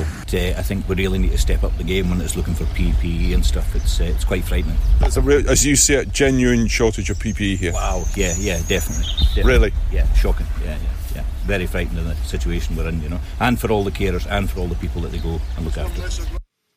Also die Bewohner in diesem Ort Balachulic bekommen zwei Zettel, einmal mit einem grünen Daumen nach oben und einmal mit einem grünen, äh, roten Daumen nach unten. Und den Daumen soll, also ein, einen der Zettel soll man immer an seinem Fenster kleben. Und wenn es einem gut geht, Hm. bitte grün. Und es wird dann auch immer patrouilliert, wie es dann so aussieht. In der Nähe, Naja. In der Nähe in Schottland gibt es auch immer noch ein Skiresort, wo Touristen äh, ja nur ein bisschen Urlaub gemacht haben, ein Wochenende verbracht haben. Das war den Leuten dann in Glencoe irgendwann zu viel, weil das äh, die Regierung nicht gesagt hat, dass sie dort verschwinden sollen. Also haben sie sich Mittel und Wege selbst einfallen lassen. Glencoe Ski Centre's figures had almost a thousand people on the mountain on Saturday. At that point, Niall McLean had had enough. Yeah, turn the news on, watch Italy. This is one of the things that happened in Italy, okay? But at the weekend, of course, the ski centre were doing absolutely nothing wrong in law. Villagers then began blocking lay-bys to stop the camper vans, using cones, dragging rocks, even a dead deer used for one layby. We won't show you that. So resilience takes many forms here. They've a drone delivery system, airborne paracetamol to remote homes. Let's just say it's unclear if anybody actually asked the Forestry Commission, but as from this morning, the local energy supply is taken care of. Also das möchte ich in Malchin sehen, ja, wie da äh, mein, mein Opa einen toten Hirsch auf die Straße legt und alte große Steine. Ja, man, Wow. ver man versteht schon, warum Sean Connery, der, der einzig wahre James Bond, ein glühender Fan der Scottish National Nationalists äh, ist. Das entspricht sozusagen, das ist eine, eine sehr handfeste Form von, äh, von Selbsthilfe. Übrigens, die, äh, diese, diese Zettel, ähm, das ist eine späte Folge einer in Hannover erfundenen Aktion. Das war nämlich der Ah. rote Punkt. Ja, der rote Punkt äh, im Jahr 69, als da die Straßenbahnen ähm, erst bestreikt wurden und dann selber streikten, weil sie dachten, damit zwingen sie den Protest in die Knie. Dann haben Auto, dann, dann haben Autofahrer sich einen roten Punkt in, ähm, ins Auto an die Windschutzscheibe von innen geklebt und das signalisierte, hier, ey, ich nehme Leute mit. Ähm, und äh, dieses Hm. Modell roter Punkt hat sich dann sozusagen, das ist hier sozusagen eine Urenkelform äh, Ja, aber das ist davon. doch, ist, ist doch logisch. Ist gut. Ne? Also ist, Ja, ja, ist ja. Die, ist Haus Windsor nicht, waren das nicht Hannoveraner? Ja. Hm. Äh, aber die haben in Schottland nicht so viel zu sagen, glaube ich. Und haben auch Französisch gesprochen, als sie nach Hannover hießen. Ja. Kommen wir, Ähm, ja. ja, kommen Nee, wir nee. zu Leuten, die was zu sagen haben. Also ähm, wir reden ja gleich mit zwei äh, Journalistinnen, die sich mit diesen Fällen besser auskennen. Ich weiß nicht, ob ihr es gesehen habt, aber wir gucken uns jetzt mal ein virales Video an, äh, was man glaube ich viral nennen kann, glaube ich fast jetzt Millionen Klicks oder so weiter. das hat Deutschland bestimmt. verseucht. Ja. Das hat uns alle verseucht. Guckt, ja. guckt gut hin. Guckt Damit gut hin. Warte mal, wie viele haben es geguckt? Ja. Ja. Können wir mal gucken. Ja. Zu viele auf jeden Fall, Stefan. Ja. Ähm, ja. Guckt gut hin. Guckt ja. gut hin. Ja, ja. Moment, Moment. Jetzt bisher 670.000. Ach du Scheiße. Ach du Scheiße. Und damit, damit nicht. die Leute, damit die Leute, unsere HörerInnen wissen, worüber wir reden, zeige ich mal einen Ausschnitt, okay? Okay. Okay. Hallo. Ich spreche heute ein bisschen leiser. Ich bin im Moment in meinem Büro. Es ist nachts. Ich habe auch das Licht runtergedimmt. Nicht, dass man gesehen wird. Es ist ja im Moment sehr gefährlich. Ähm, ganz kurz, ich, ich muss kurz Vorsichtsmaßnahmen treffen. Da geht's gleich los. Ein Gitter? Es ist ja im Moment wahnsinnig gefährlich, in Deutschland irgendwas zu sagen, was von der Mainstream-Meinung abweicht. Das ist im Moment brutal gefährlich. Das war schon vorher gefährlich, aber jetzt ist es viel gefährlicher. Ja. Wenn man sich mit Geschichte beschäftigt zum Beispiel, ne? also unsere Großeltern zum Beispiel. Da habe hab ich mich immer gefragt, ich weiß nicht, ob ihr euch gefragt habt. Ja, ich auch. Ähm, wie hat denn das angefangen? Also als sie gemerkt haben, ähm, dass die, die Nachbarn plötzlich immer weniger wurden, vor allem mit jüdischem Hintergrund und so. Wie hatten das angefangen? Wann haben denn die Leute gesagt, hey, das geht nicht und so? Und wie hat sich das angefühlt? Ich weiß nicht, wenn ihr Großeltern habt, die in der Zeit äh, jugendlich waren oder äh, vielleicht 30 waren. Was habt ihr gemacht? Hab ich immer gefragt. Ne? Und wenn ihr euch auch die Frage gestellt habt, wie hat sich das angefühlt? Das war so wie jetzt. Ah, natürlich. Es war so wie jetzt. Aber, aber, wenn, aber wenn ihr, Stefan, Hans, wenn ihr lang genug durchgehalten habt bei dem Video, dann werdet ihr erfahren, dass die Situation jetzt sogar noch viel schlimmer ist als damals. Das, was Hitler und Honecker gemacht haben, hätten die die Möglichkeiten gehabt, die, die die Leute heute haben, dann wäre das alles nicht so schlimm geworden. Hört mal zu, hört mal zu, Hans. Es gibt allerdings einen Unterschied zu damals. Ich muss ab und zu rausgucken, ob irgendjemand mich beobachtet. Ja, ich beobachte, ich beobachte Ken, er wohnt ja gegenüber von mir. Äh, Und zwar 1943 oder bis 45, als es zum Beispiel auch richtige Bombennächte gab. Da war in Deutschland, aber auch in Italien, da gab es keine Ausgangssperre. Ja. Nein, die Leute durften sogar bei diesen Bomben, äh, bei diesen Bomben, also Bombardierung der Städte, durften die tagsüber raus. Das ist ja jetzt anders. Da gab es keine Passierscheine. Und was auch anders war, ja. zum Beispiel die katholische Kirche. Die katholische Kirche hat es damals noch zugelassen, dass ähm, einer, der im Sterben lag, dass da ein katholischer Pfarrer äh, quasi die Sakramente also das letzte Geleit. Und das ist ja jetzt im Moment auch verboten. Äh, wenn Erich Honecker zum Beispiel, ja, wenn der gewollt hätte, dass die Mauer länger stehen bleibt, der hätte bloß das mit der, mit der, mit der Corona haben müssen. Ja, Jede. Diktatur, auch Adolf Hitler, hätte das nur mit der Corona haben müssen. Die hätten nur sagen müssen, hör zu, äh, Demonstration, äh, wie, schließt euch an, geht im Moment nicht, wegen äh, Corona, äh, Virus, und dann wären die Leute zu Hause geblieben. Und dann hätte es auch ein Versammlungsverbot in den Kirchen nicht gegeben. Äh, ist ja die Idee. Und ich frage mich manchmal, ob das, was hier im Moment läuft, nicht parallel noch was ganz anderes ist. Also eine Art, ich nenne es mal Gehorsamsexperiment. Hans, ich hatte, ich hatte ja am Wochenende ja, ich hatte ja am Wochenende ja mal empfohlen, dir das anzugucken. Was hast ja. du erlebt, als du das gesehen hast? Ähm, also es war ein Erlebnis zwischen äh, Lachen äh, und schockiert sein äh, und dann auch empört sein weil das, was ähm, er hier macht, das ist und jetzt ist mal bin ich mal bei dem äh, bei dem Teil, der mich dann äh, auch in, äh, empört. Es ist infam, weil er vergleicht äh, die graus oder setzt gleich die grausamste Erfahrung, die man in Deutschland gemacht hat, ähm, nämlich den deutschen Faschismus mit seiner Menschenvernichtung, mit seiner Menschenverachtung. Das setzt er gleich mit dem, äh, was wir im Moment äh, erleben, was eine Einschränkung von äh, Grundrechten ist. Ja, die Bewegungsfreiheit wird eingeschränkt. Ähm, er setzt es insofern gleich ähm, oder sagt, es ist jetzt eigentlich noch schlimmer mit seinem bescheuerten äh, Bombenbeispiel.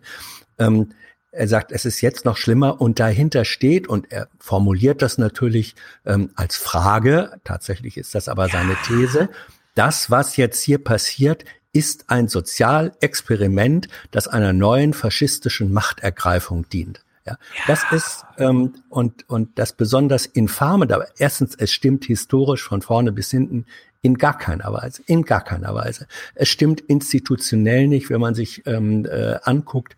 Ähm, der Faschismus bedeutet das systematische Aushebeln, das Abschaffen ähm, der von Verfassungs- und anderen Institutionen. In Deutschland werden die nicht abgeschafft, sie werden eingeschränkt, aber sind weiterhin vorhanden. Und das ähm, besonders üble, sag ich mal, und deswegen wirkt dieses Video äh, aber auch so, liegt darin, er nimmt eine verunsicherte Bevölkerung. Das ist, diese Krise ist für alle verunsichernd. Wir fallen, fahren alle innerlich auf Sicht. Keiner weiß, was morgen oder übermorgen ist. Die Angst, die dadurch ähm, erzeugt wird, äh, die greift er auf äh, und projiziert, indem er Realitätsandockpunkte, ja, es kann eben nicht mehr jeder zu jeder Zeit ungehindert in Gruppen draußen rumlaufen und assoziiert das in einer infamen Weise mit dieser, äh, mit der, mit der faschistischen äh, Absicht. So, und damit ist er ein, äh, im Grunde ein ideologischer Terrorist. Ich, meine, mhm. auch, ich finde ich finde es eine krasse Lüge, einfach so zu tun, als ob sie jetzt ja. alle eingesperrt sind. Er kann doch ganz ja. normal alleine oder mit seiner Frau oder mit seinen Kindern zusammen sogar spazieren gehen. Er kann halt nur keine KenFM-Demo mehr anmelden. Mein ja, Gott. vor allem äh, so ein Video unter der Maßgabe, oh, hoffentlich werde ich hier nicht gerade beobachtet und so weiter, was äh, klare Erinnerung an, was weiß ich, Sophie Scholz Flugblätter und so weiter ist, aber es dann bei YouTube hochladen, ja. ja das ist ja, doch, ja. Aber allerdings, ich habe zuerst gedacht, ja. vielleicht ist es ein Scherz. Er wollte einfach mal dieses ASMR oder wie es heißt ausprobieren, wo er einem so ja über die Kopfhörer besonders nah und so gekommen wird. Aber aber es ist inhaltlich, also dadurch, dass er relativ früh mit dieser Faschismusänderung anfängt und da gar nicht locker lässt, ja, ich gedacht, das kann doch wohl keiner ernst nehmen. Also es kann doch wohl nicht leider, mal von ihm ja. selbst ernst genommen worden.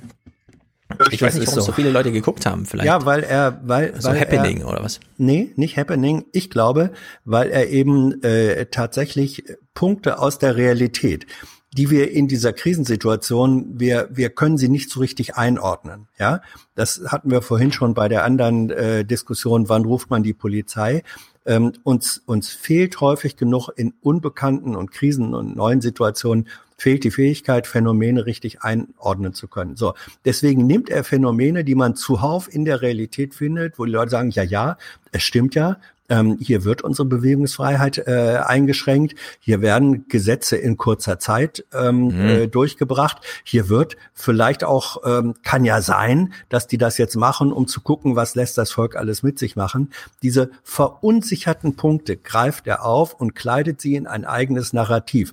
Und das das bedeutet für Menschen in verunsicherten Situationen ein Stück Sicherheitsangebot, die Sicherheit einer zwar gaga, aber in ja. sich konsistenten Weltsicht. Das ist das, also, was er macht und weswegen ich glaube, es auch so Verbreitung findet. Das heißt aber dann, er wettet auf ein sehr beschränktes Publikum und hat die Wette dann gewonnen, würde ich sagen. Er wettet ja. nicht auf ein, Besch ähm, ich, ich würde das jetzt nicht als, als Publikumsbeschimpfung nehmen, sondern ähm, in, in schamloser und infamer Weise kalkuliert und spielt er mit einem verängstigten Publikum. Ja, mit einem verängstigten ja, aber glaubst Publikum. du, Leute nehmen das wirklich inhaltlich ernst? Ja. Ja. Ja. Ich, ich glaube, eine Mehrheit ist, ist wirklich so, äh, ah, das ist irgendwie ein lustiges Video und klar, nee. so kennen FM und so. Und gar nicht, du glaubst dann machen wir mal so mit, ja, irgendwie bei diesem Happening, aber. Du glaubst gar nicht, wie viele ja, Leute in meinem Umfeld in den letzten Tagen und Wochen, äh, die sonst nicht oh, anfällig für diesen Bullshit und diese Verschwörungssachen waren, jetzt damit angekommen sind. In den eigenen Umfeld, in unseren Familien, bei mhm. Tyler, bei mir, bei Hans, bei uns in den YouTube-Kommentaren, wahrscheinlich auch bei dir im Umfeld, wenn du mal äh, mit Leuten reden würdest. Irgendwer findet das dann trotzdem irgendwie. Äh, also es ist bei mir nicht angekommen und ich rede auch mit Leuten. Hat er nicht doch recht? Ja, das, also es ist sozusagen die, mm. die aus der Verunsicherung geborene Frage, hm, ja, äh, stimmt es nicht vielleicht doch, was er sagt? Also wenn alle auf Sicht hm. fahren, inklusive der Politiker und, und Institutionen, die jetzt handeln, hier werden Gesetze äh, mit Maßnahmen, die sonst äh, in Jahren nicht beschlossen würden, in einer Woche erarbeitet und in zwei Tagen im Parlament beschlossen. Ja. Und das sind Vorgänge ohne jedes Beispiel. So, und wenn in dieser Verunsicherung jemand sagt, hahaha, das läuft noch da und darauf raus und wir haben als, als, äh, als drohendes Referenzmodell haben wir den deutschen Faschismus, dass da Leute äh, eine Erleichterung, eine psychische Erleichterung darin finden, dass jemand ihnen hier endlich eine schlüssige Erklärung ähm, anbietet. Das greift, ja. Also er, er ist, er ist ein, er ist ein infamer Profiteur äh, einer sozialen Verunsicherung. Ja. Ähm, und deswegen hm. glaube ich, Deswegen glaube ich, gibt's, ich würde mir auch wünschen, dass es mehr Leute gibt, ähm, die das bestenfalls mit Amüsement und Kopfschütteln zur Kenntnis nehmen. Aber ich fürchte, es gibt relativ viele Menschen, die in der Verunsicherung äh, die Frage stellen, hat er nicht doch recht? Nein, er hat nicht recht. Er hat in keiner Weise recht. Auf jeden Fall interessiert mich mal diese ganze Logik dahinter und das ist ja nicht nur Ken, das sind ja fast alle Querfrontler, die sich da zusammengetan haben. Und es gibt zwei Journalistinnen vom NDR, Carla und Desiree, die sich mit diesen Phänomenen und dieser Querfront äh, sehr beschäftigen, auch mit Herrn Wodak. Das ist Desiree gleich. Und mit denen verbinden wir uns jetzt. Gut, wir schalten jetzt zu Desiree und Carla von Steuerung F, die eigentlich für den NDR arbeiten. Und ihr habt ein Video gemacht über, ich nenne sie mal die Verschwörer, ähm, Verschwörungstheoretiker, die sich jetzt auch am Thema Covid-19 abarbeiten. Äh, Carla, wie bist du denn darauf gekommen? Warum, warum interessiert dich sowas? Ähm, also ich bin darauf gestoßen, weil ich äh, generell einfach ähm, recht viel über ähm, Rechtsextremismus und sozusagen so die neue Rechte mache und da stößt man quasi generell einfach auf ähm, Falschnachrichten und Verschwörungen und jetzt zu Corona habe ich einfach mitbekommen, wie es einfach so extrem viele falsche Nachrichten und Verschwörungen gab, wie ich es irgendwie ewig nicht mitbekommen habe. Und es quasi fast wie so eine, weiß nicht, man kann fast sagen, Droge für Verschwörungstheoretiker irgendwie ist, weil echt auf Telegram, YouTube, WhatsApp, Facebook und Co. alles voll ist mit den wildesten Erklärungen und Theorien zum Coronavirus. Was ist, dir, was ist dir denn da aufgefallen? Was ist da die Masche von den Leuten?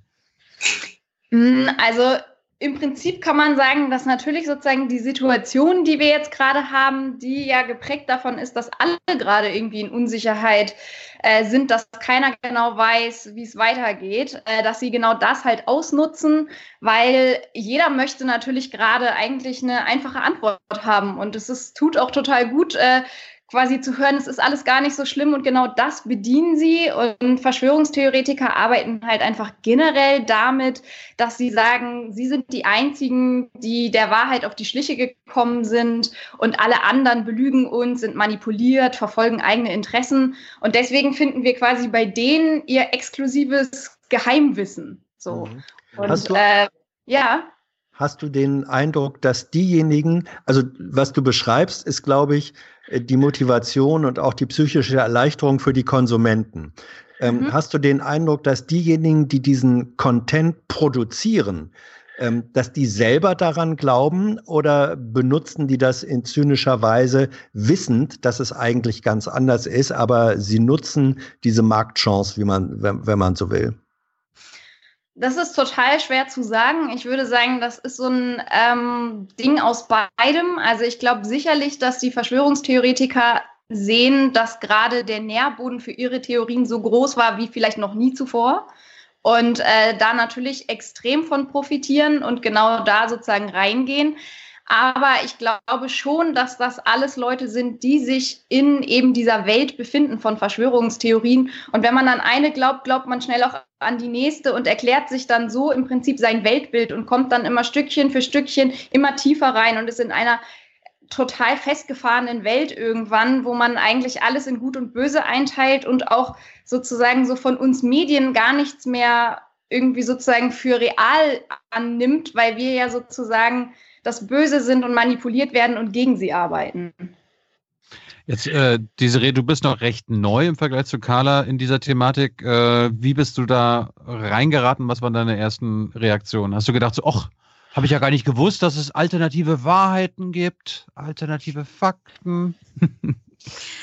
Nee, natürlich äh, wusste ich das alles irgendwie schon davor, aber so richtig erreicht hat es mich ähm, tatsächlich, glaube ich, auch erst so durch meine eigene Familie, weil natürlich, also ich habe irgendwie Carla da auch immer bewundert, dass sie sich halt so in diesen Kreisen ähm, bewegt und das alles irgendwie erträgt, diese ganzen alternativen Wahrheiten und diese ganzen Wahnsinnigen. Ähm, aber das ist halt, war halt trotzdem überhaupt nicht in meiner eigenen Bubble, so sag ich mal. Und dann hat es halt angefangen, dass ich auch Videos von Wodak in meinen eigenen WhatsApp-Familiengruppen bekommen habe und irgendwie angefangen habe, meinen Eltern und meiner Familie halt zu erklären, dass sie das bitte nicht alles so ernst nehmen sollen und glauben sollen. Und dann hatte ich halt schnell diese Diskussion, ja, aber der war doch Amtsarzt und der war doch bei der SPD und der ist doch total vertrauenswürdig. Und dann war ich irgendwie total schnell da drin und hatte irgendwie die Stellung, meine Familie zu überzeugen, dass man dem halt nicht glauben sollte.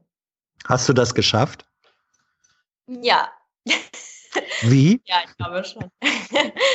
ähm, also ich habe meinen Eltern halt schnell gesagt, dass jetzt einfach gerade eine Zeit ist, in der man halt nicht mehr alles glauben sollte, was so per WhatsApp kommt und irgendwie, also bei uns hat es auf jeden Fall angefangen mit ähm, dem Ibuprofen, mit dem Ibuprofen-Kettenbrief und dann kam schnell Wodak ähm, und dann habe ich halt gesagt, Mama, Papa, wenn ihr irgendwie solche Videos, solche Sachen, solche Kettenbriefe bekommt, dann schaut einfach mal bei Faktenfindern rein ähm, oder schaut, was halt die öffentlich-rechtlichen darüber berichten oder was ihr halt noch zusätzlich an Informationen bekommt. Und ja, inzwischen, also spätestens nach unserem Film, glauben sie nicht mehr alles.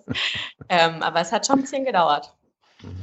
Kalla, welche, welche Rolle spielt da Wodak bei den KenFM und Co's? Also äh, ist das ein Vorteil, dass der quasi früher auch mal Bundestagsabgeordneter war, dass er aus dem System kommt und äh, vielleicht früher sogar mal richtige Sachen gesagt hat?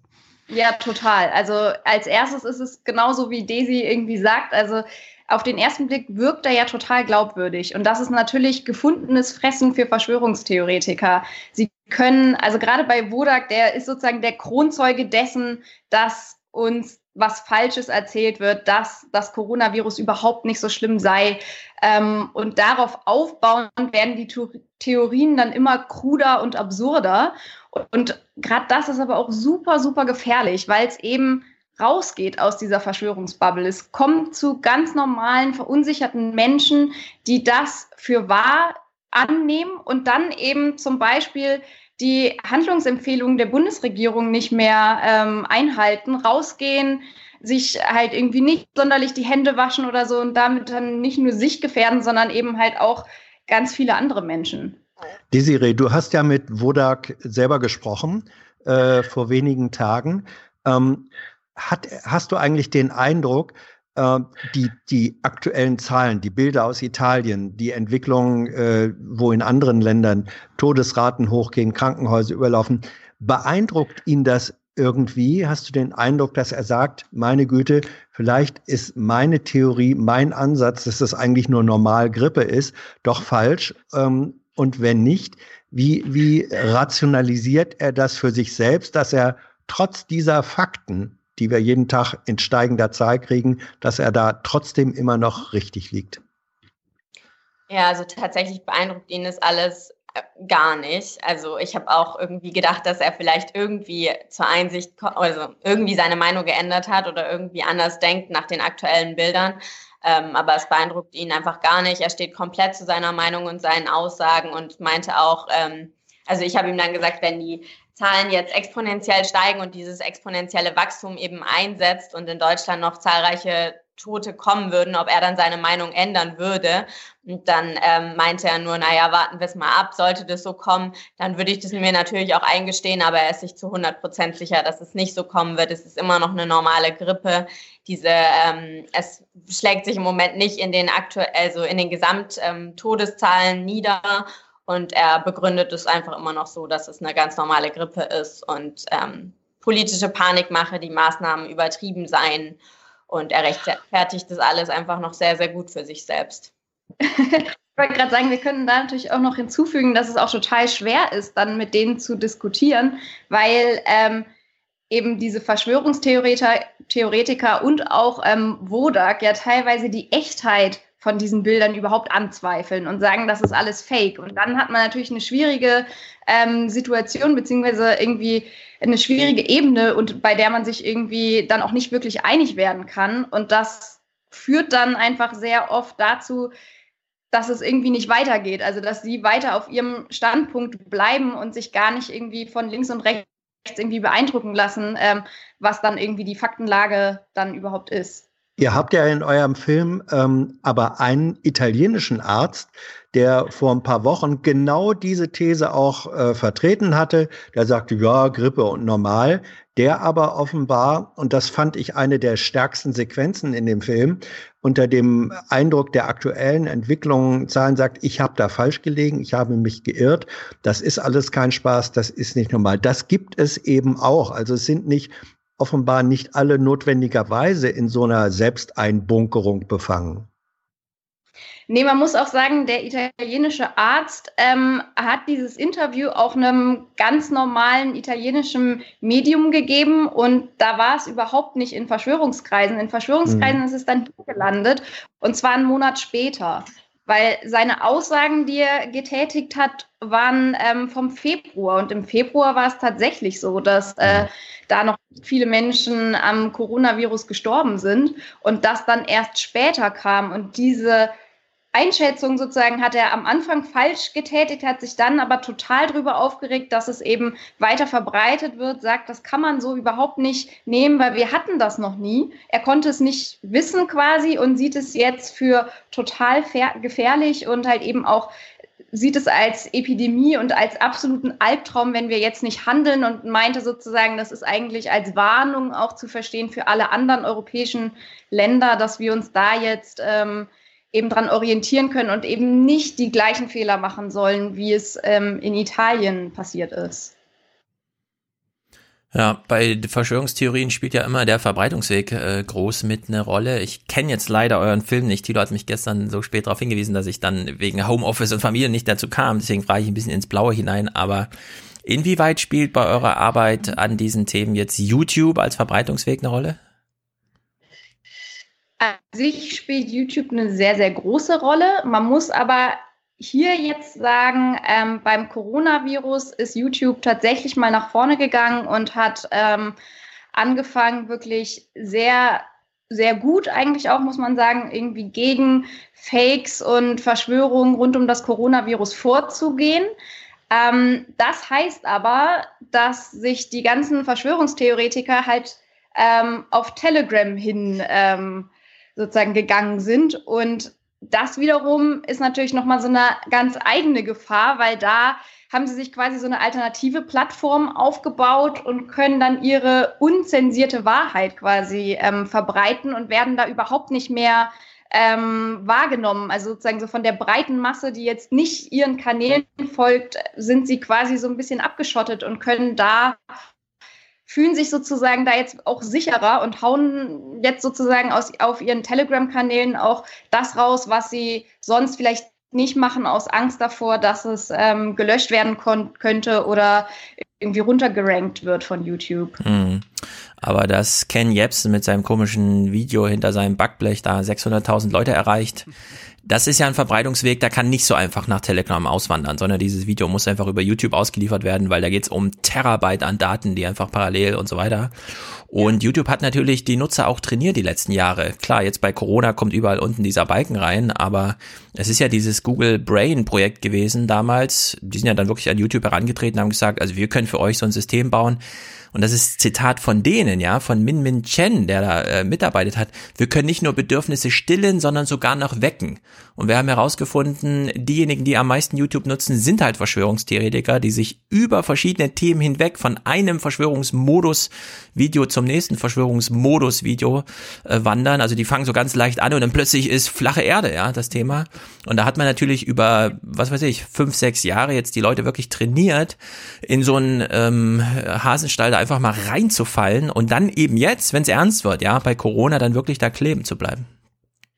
Ja, auf jeden Fall. Also ich würde auch sagen, dass YouTube nach wie vor eine Radikalisierungsmaschine ist und ähm, der Algorithmus eben so aufgebaut wurde, dass Nutzer, die sich Videos sehr lange anschauen, eben den Algorithmus trainieren. Und wenn du sozusagen in dieser Verschwörungsbubble bist, hast du ja das Gefühl, du hast jetzt die Wahrheit gefunden, du bist erleuchtet und dann bleibst du natürlich mhm. dran. Dann natürlich das ganze Video von vorne bis hinten sehen, mehr dazu, noch mehr und noch mehr.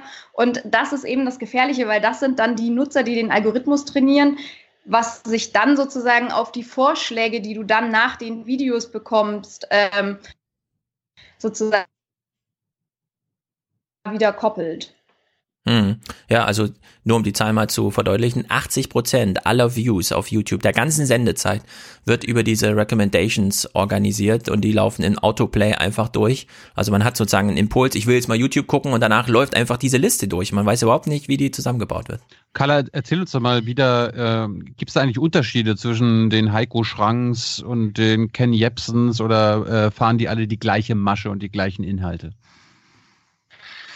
Also man muss schon sagen, ähm, dass die Verschwörungsszene, würde ich sagen, sehr gut untereinander vernetzt ist. Also es werden oft ähm, Theorien aufgegriffen und dann sozusagen von einem und dann dem nächsten wieder weiter verbreitet, vielleicht ein bisschen abgewandelt und dann ähm, spielen sie sich so halt gegenseitig auch nochmal Reichweite zu. Also das kann man auf jeden Fall sehen, dass sie sich sozusagen gegenseitig ja auch nochmal pusht. Natürlich gibt es Unterschiede, ähm, auch gerade sozusagen in den Themenfeldern. Es gibt dann einige, die eher irgendwie bei UFOs und ähm, außerirdische 9-11 sind und andere, die eher in die ähm, rechtsideologische Ecke ähm, reingehen. Aber im Prinzip kann man auch jetzt am Coronavirus wieder sehen, die Theorien sind oft überhaupt nicht neu, sondern werden dann einfach an die jeweilige Situation angepasst. Also beispielsweise jetzt beim Coronavirus ist es nach wie vor so, dass es sehr oft immer noch darum geht, dass geheime Eliten einen Plan verfolgen, ähm, andere Interessen eigentlich dahinter stehen dass das Virus beispielsweise eine Biowaffe wäre, die der Bevölkerungsreduzierung ähm, diene oder die Juden dahinter stecken und eigentlich eine neue Weltordnung planen wollen. Und all das sind eben Theorien, die haben wir schon sehr, sehr häufig gehört und die werden immer wieder einfach neu angepasst. Desiree, ähm, du hast ja beschrieben, wie mühsam, aber letztlich erfolgreich es war, deine Eltern äh, zu überzeugen. Da wirkt natürlich auch der familiäre Überzeugungsfaktor, den man so als Tochter hat. Ähm, habt ihr Rückmeldungen äh, ähm, sowohl über Steuerung F als auch ZDF lief ja auch was. Habt ihr Rückmeldungen, dass da Menschen sagen, hm, ja, Dankeschön für die Aufklärung, hat funktioniert? Ähm, oder gibt es äh, nur Meldungen, die sagen, ich sag mal so, äh, ihr alten Mainstream-Schlampen, verpisst euch oder so. Ich nehme an, es gibt beides. Aber äh, wie ist die, gibt es tatsächlich etwas, wo Menschen sagen, ja, Aufklärung hat funktioniert? Ja, also es gibt tatsächlich beides. Also ich würde so pauschal sagen, dass auf den ZDF-Beitrag eben, wie Carla auch schon sagte, dass die einfach so wahnsinnig gut vernetzt sind und halt noch viel aufmerksamer sind, was in ARD und ZDF, den Mainstream äh, öffentlich-rechtlichen so läuft. Und da gab es schon sehr viel. Ähm, sehr viel Hate und sehr viel Schlechtes darauf und äh, die sind so überzeugt, die können wir sowieso nicht mehr überzeugen. So, aber gerade auf unseren Steuerung F-Beitrag und unsere Community bei YouTube ähm, würde ich schon nochmal einen Unterschied einfach ziehen. Und da ist schon einfach auch die Like-Dislike-Rate noch anders. Und ähm, die haben das, glaube ich, auch anders einfach aufgenommen und wir haben tatsächlich auch, kann ich für uns beide sprechen, glaube ich, sehr viel positive Rückmeldungen einfach auch über Instagram bekommen. Ähm, und ich habe tatsächlich auch von ähm, Patientinnen Nachrichten bekommen, die bei genau diesem einen Arzt, der in unserem Video war, mit dem ich im Video gesprochen hatte, ähm, Dr. Köhnlein aus Kiel, ähm, die bei dem Patientinnen sind und sich dann total Sorgen gemacht haben und uns dann geschrieben haben und sich bedankt haben. Also es gab tatsächlich schon auch ähm, gerade über Instagram einfach sehr viel positives Feedback. Carla, erlebst du denn trotzdem noch eine Radikalisierung innerhalb der Szene? Also mir kam das so vor, als ich am Wochenende Ken FM gesehen habe mit seinem äh, Gaga-Video da vor den Gittern, dass das eine neue Stufe bei ihm ist. Also ich glaube schon, dass eben äh, die Leute, die diese Kanäle betreiben, natürlich auch beflügelt sind quasi davon, was für eine Reichweite sie auf einmal haben, wen sie alles erreichen, dass es nochmal komplett drüber hinausgeht aus ihrer eigentlichen Bubble. Ich mhm. würde sagen, das pusht sie und bestätigt sie in ihrer Meinung und natürlich führt das dann auch zu einer Radikalisierung. Ich hätte noch die Frage, ähm, weil du sagst, es sind eigentlich eher sozusagen oder rechte Netzwerke. Äh, jemand wie Wodak, das ist ja kein Rechter. von seiner Biografie her, sondern er hat sich immer als Linker, als Aufklärer ähm, verstanden. Äh, welche Rolle spielt, spielt der da? Ist das Querfront oder was passiert da? Also zunächst einmal muss man sagen, irgendwie es wird viel in eben rechten ähm, Gruppenkanälen geteilt. Es ist aber natürlich nicht nur ähm, in der rechten Szene so. Also nicht jeder, der an Verschwörung glaubt, ist automatisch rechts. Das muss man, glaube ich, einmal vorweg auf jeden Fall sagen. Ähm, Verschwörungen können dann schnell antisemitisch werden, schnell ähm, rechtsextrem werden und grenzen ja oft Leute aus. Deswegen sind sie dann oft, gehen sie dann in eine Richtung, wo wir dann ähm, eben von ähm, der rechten Szene sprechen. Ähm, Wodak ist tatsächlich einfach einer, der da wirklich sehr untypisch ähm, für ist. Allerdings nutzen Verschwörungstheoretiker sehr, sehr gerne Experten, die quasi eigentlich schon von der Bildfläche verschwunden sind oder die jetzt etwas zu sagen haben. Was sehr häufig so ist, dass es dann Leute sind, die vorher mal eine äh, ja, mächtige, wichtige Position hatten, die sie jetzt nicht mehr haben, was bei Wodak ja im Prinzip auch so ist. Ähm, und genau das wird dann als Bestätigung quasi gesehen mhm. für ihre Theorie wird dann in den Zusammenhang gebracht, dass es dann einfach sozusagen der Beleg dafür ist, was sie sowieso schon geglaubt haben. Das bei, bei Ken Jebsen ist es immer Willy Wimmer, wenn der irgendwie, der war auch früher bei der CDU und irgendwie mal im Bundestag ein paar Jahre und dann ist er immer der Experte für alles, wenn es ums Militär geht oder so weiter. Ähm, meine letzte Frage wäre noch, wie, ist denn diese Szene eigentlich so äh, gendermäßig aufgeteilt? Gibt es da eigentlich nur Männer, die verrückt sind oder es gibt da auch äh, Frauen vor der Kamera? Ich, kenn, ich kann mich an Eva Herrmann erinnern. Wie ist da die Aufteilung? Mm, also ich glaube sozusagen von den Verbreitern ähm, sind es schon auch sehr viele Männer. Ähm, aber genau, Eva Hermann spielt auch eine zentrale Rolle, auf jeden Fall. Ähm, von denjenigen, die Anhänger von Verschwörungsideologien und Theorien sind, da muss man sagen, das geht wirklich durch alle Schichten, das äh, geht durch ähm, alle Geschlechter. Da kann man überhaupt nicht sagen, dass das irgendwie jetzt ähm, nur männlich geprägt sei und äh, nur Leute mit äh, weniger Bildung oder so sind. Nee, das ist wirklich irgendwie die komplette, es geht komplett durch die ganze äh, Gesellschaft. Meine letzte Frage wäre, wenn man sich vor, äh, dieses Wodak-Video, also vor allem dieses Wodak-Video, äh, sein Corona-Film, äh, anguckt, das ist professionell, hat das einen hohen Standard. Äh, von der Kamera, Licht, Inszenierung, das ist ganz anders als bei diesen Sachen, wo er dann irgendwie bei Eva Hermann oder so zugeschaltet sitzt. Habt ihr den Eindruck, dass er da gecoacht worden ist, dass es da ein professionelles Betreuungsteam gab oder einzelne Personen, die ihn sozusagen ähm, äh, ins Licht, ins Bild gesetzt haben, um die Wirkung äh, zu verbessern? Also ich wusste jetzt tatsächlich, also ich weiß tatsächlich dazu einfach äh, nichts zu sagen, weil ich das nicht ein, also Carla, weißt du das, das allererste Video, das Schwarze, woher, also wer da dahinter steckt? Nee, ich kann auch nicht sagen, wer da dahinter steckt. Das ist leider auch häufig sehr ähm, schwer zu ermitteln. Was man schon sagen kann, ist, dass er auf seiner Website ähm, quasi eine, eine ganze ähm, Kampagne quasi gestartet hat gegen das Coronavirus, extra sich dafür einen Instagram-Account angelegt hat, ähm, auf Facebook lange Zeit gar nicht mehr aktiv war, auch auf ähm, auch auf Twitter nicht. Und auf einmal ging es in einem sehr ähm, straffen ähm, Tempo quasi irgendwie los, dass er jeden Tag eigentlich, äh, also sogar mehrmals am Tag was dazu gepostet hat. Von daher finde ich, wirkt es schon wie eine kleine Kampagne. Ich kann aber nicht sagen, ob er sich das jetzt mit jemandem gemeinsam ähm, ausgedacht hat oder ob er da alleine hintersteckt. Auf jeden Fall ist schon zu sehen, dass das alles sehr geballt auf einmal kam.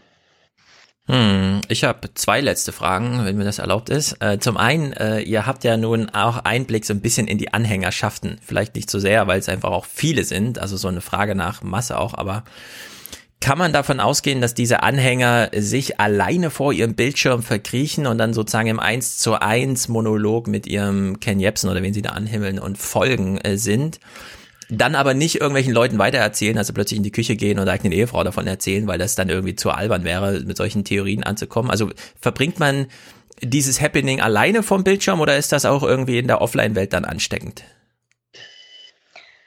Also ich glaube, dass sehr viele von denen sehr viel auf YouTube rumhängen. Das ähm, kann man, glaube ich, schon so sagen. Aber es gibt ja sogar auch Kongresse, wo äh, dann sämtliche Verschwörungstheoretiker ähm, ihre Vorträge halten. Ich war auch im ähm, Spätsommer auf so einem ähm, Kongress und habe da mit den Teilnehmern gesprochen. Und ähm, man muss schon sagen, die sind alle sehr überzeugt davon und ich glaube schon auch, dass sie ihren Freunden ähm, sozusagen die Wahrheit halt auch näher bringen wollen, weil sie fühlen sich ja als die einzigen, die die Wahrheit gefunden haben und das möchte man natürlich dann auch weitertragen. Hm, na gut. Und die zweite Frage, die ich habe, ist, ähm, Bisher fiel ja immer auf, dass bei solchen Sachen wie ähm, ähm, Christchurch oder so dann unglaublich viel einfach produziert wird an Videos auf YouTube. Und wir haben ja diesmal bei Corona so eine Sachlage, dass äh, auch auf der anderen Seite, also bei den öffentlich-rechtlichen werden plötzlich jeden Tag eine halbe Stunde Drosten Update geliefert und der Kikole macht auf MDR genau das gleiche und die NZZ hat auch gleich einen Corona-Podcast. Also wenn ich jetzt super interessiert an Corona wäre, was ich ja bin und mich dann informieren möchte, könnte ich mir ja auch zwölf Stunden am Tag sozusagen Qualitätsjournalismus reinhauen und auch akademische Spekulation, die durchaus qualifiziert ist, also direkt in der Charité angefertigt wird. Ähm, glaubt ihr, das hat einen Einfluss auf solche Leute, dass es vielleicht nicht ganz so viele abgeholt werden, weil die Bedürfnisbefriedigung nach Corona-Thematisierung auch einfach mit Qualität eingefangen werden kann? Naja, also offensichtlich klappt es ja eben nicht nur, dass eben die öffentlich-rechtlichen und der Qualitätsjournalismus da zieht. Also ich glaube, es gibt halt einfach die ganzen anderen und die ganzen Verschwörungstheoretiker und diese radikalen Ärzte, die sind halt einfach so laut und äh, verbreiten sich halt einfach auf allen Wegen viel schneller als die Qualitätsjournal, äh, also als der Qualitätsjournalismus und die Qualitätsmedien und deshalb ähm, glaube ich, einfach funktioniert es gerade eben nicht, dass der Qualitätsjournalismus unbedingt überwiegt, sondern dass eben einfach die sehr radikalen, sehr lauten ähm, sich einfach sehr schnell verbreiten über Telegram, WhatsApp und daher halt einfach auch wahnsinnig hohe Klickzahlen gerade haben. Ja, die haben eben auch eine Infektionsrate. Ja, das stimmt. Wobei man, finde ich, schon auch sagen muss, dass ähm, gerade im Moment glaube ich, der Qualitätsjournalismus so sehr gelobt wird wie selten zuvor in, in den letzten Jahren. Und man schon auch sehen kann, dass es viele abholt, dass viele sehr zufrieden sind mit der Berichterstattung. Aber natürlich ist es trotzdem so, dass man dort keine einfachen Antworten auf diese komplexe Thematik findet. Und wenn man darauf aus ist, dass man irgendwie ja einfach mal wissen möchte, was jetzt los ist, so, dann findet man natürlich alternative Erklärungen, die es irgendwie sozusagen dann aus ihrer Sicht auf den Punkt bringen und es total einfach machen und sagen, ja, das ist die Wahrheit, seht ihr es nicht? So. Und ja. ich glaube, das ist eben das, was so verlockend ist, dass man da was findet, was einfach ist, wo man dem einfach folgen kann und sich dann ja auch irgendwie so ein bisschen halt damit ähm, auch wohler fühlt, wenn alles gar nicht so schlimm ist und ähm, ich irgendwie mir sagen kann, ja, das wird mich das ist alles irgendwie ein Fake und äh, es stimmt alles gar nicht, dann mache ich mir die Welt ja auch viel schöner, als sie eigentlich gerade hm. ist. Vielleicht könnte man ja sagen, äh, solche Sendungen sind einfach das Traumschiff für Leute, die eben nicht Sehnsucht nach etwas Unerreichbaren haben, sondern die einfach Sehnsucht nach etwas Unerklärlichen haben. es ist nicht die Südseeinsel unerreichbar, sondern es ist diese, dieses Wissen ist so unerklärlich. Kann es mir mal einer erklären, ja? Aber dass wir es im Grunde mit so Musikantenstadel und Traumschiff zuschauen, also mit so einem Eskapismus hin zu Wahrheit, dann in Anführungszeichen, das Erklärung und so weiter haben. Ne? Das ist das Albtraumschiff. Das Albtraumschiff, genau. Gut, wir bedanken uns bei Carla und Desiree. Ihr findet Carla äh, zum Beispiel auf Instagram Carla Reveland mit V und Desiree findet ihr auf Instagram auch, die, äh, Desiree mit Doppel-E, Punkt Vieringer mit HR. Genau. Ansonsten äh, kommen regelmäßig Filme von euch auch bei Steuerung F. Den könnt ihr auch abonnieren, diesen Kanal. Der hat sogar mehr Abonnenten als wir. Ah. Ja, ist alles verlinkt, sehr gut. Carla, Desiree, macht weiter so und bleibt gesund. Danke. Danke auch. Danke. Ciao. Das waren die beiden Kolleginnen von Steuerung F. Wir haben uns das gespart, Hans. Du hattest mir auch noch diesen Dr. Murks geschickt. Ja. Äh, zehn Sekunden ja. hören wir mal rein. Dr. Murks? Dr. Liebe Mitbürgerinnen und Mitbürger, ich bin Facharzt für Mikrobiologie und Infektionsepidemiologie.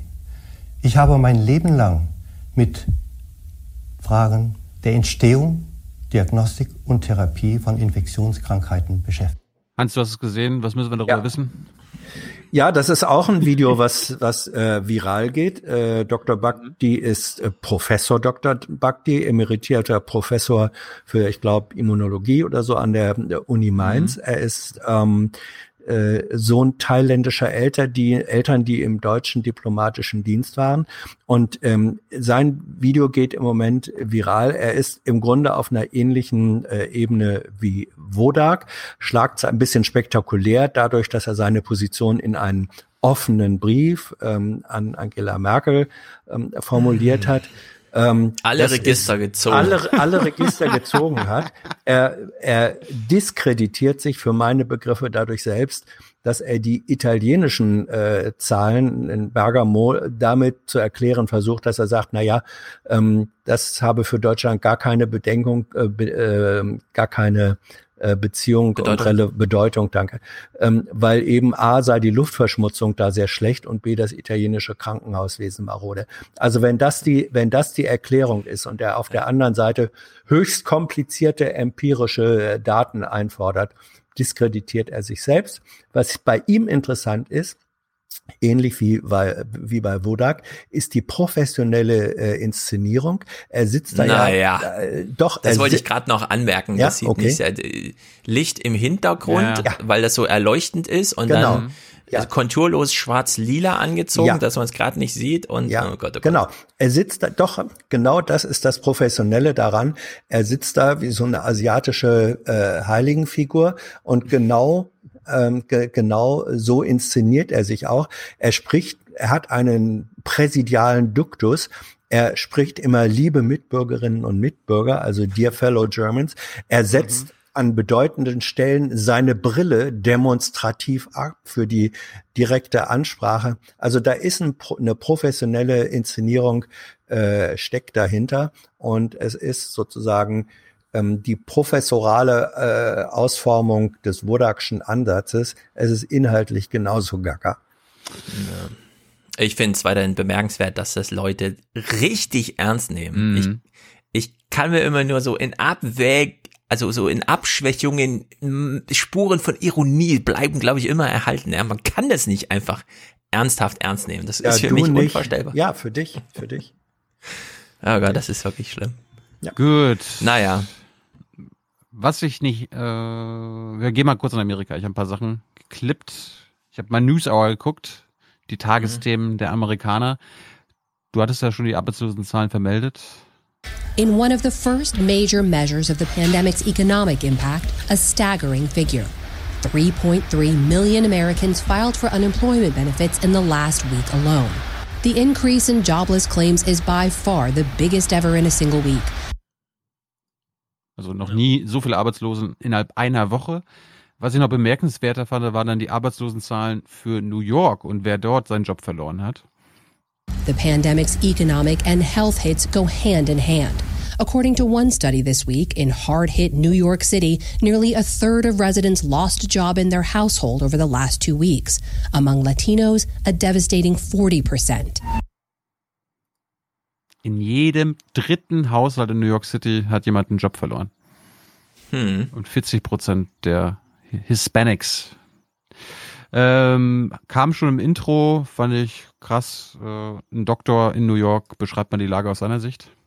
Infections here, as across the country, are on the rise, and systems are straining to cope. This is how one intensive care doctor in New York described the scene at his hospital. Hell. Biblical. I kid you not. People come in, they get intubated, they die, the cycle repeats. Ja, das ist die italienische Erfahrung. Aus dieser Beatmung taucht man nicht so schnell wieder auf.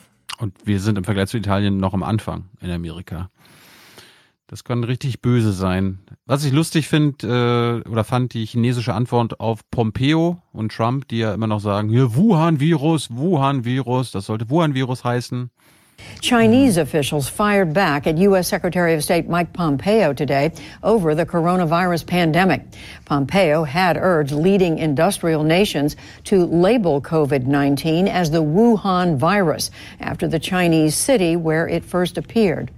我们奉劝这个美国政客 We urge this U.S. politician not to go further on the wrong road. Otherwise, it could only further expose his hypocrisy and ill intentions, which will arouse more indignation and opposition of the Chinese people and people around the world. Dieser Außenminister sollte mal seine Klappe halten, sonst macht er sich noch lächerlicher, als er jetzt schon ist. Hm.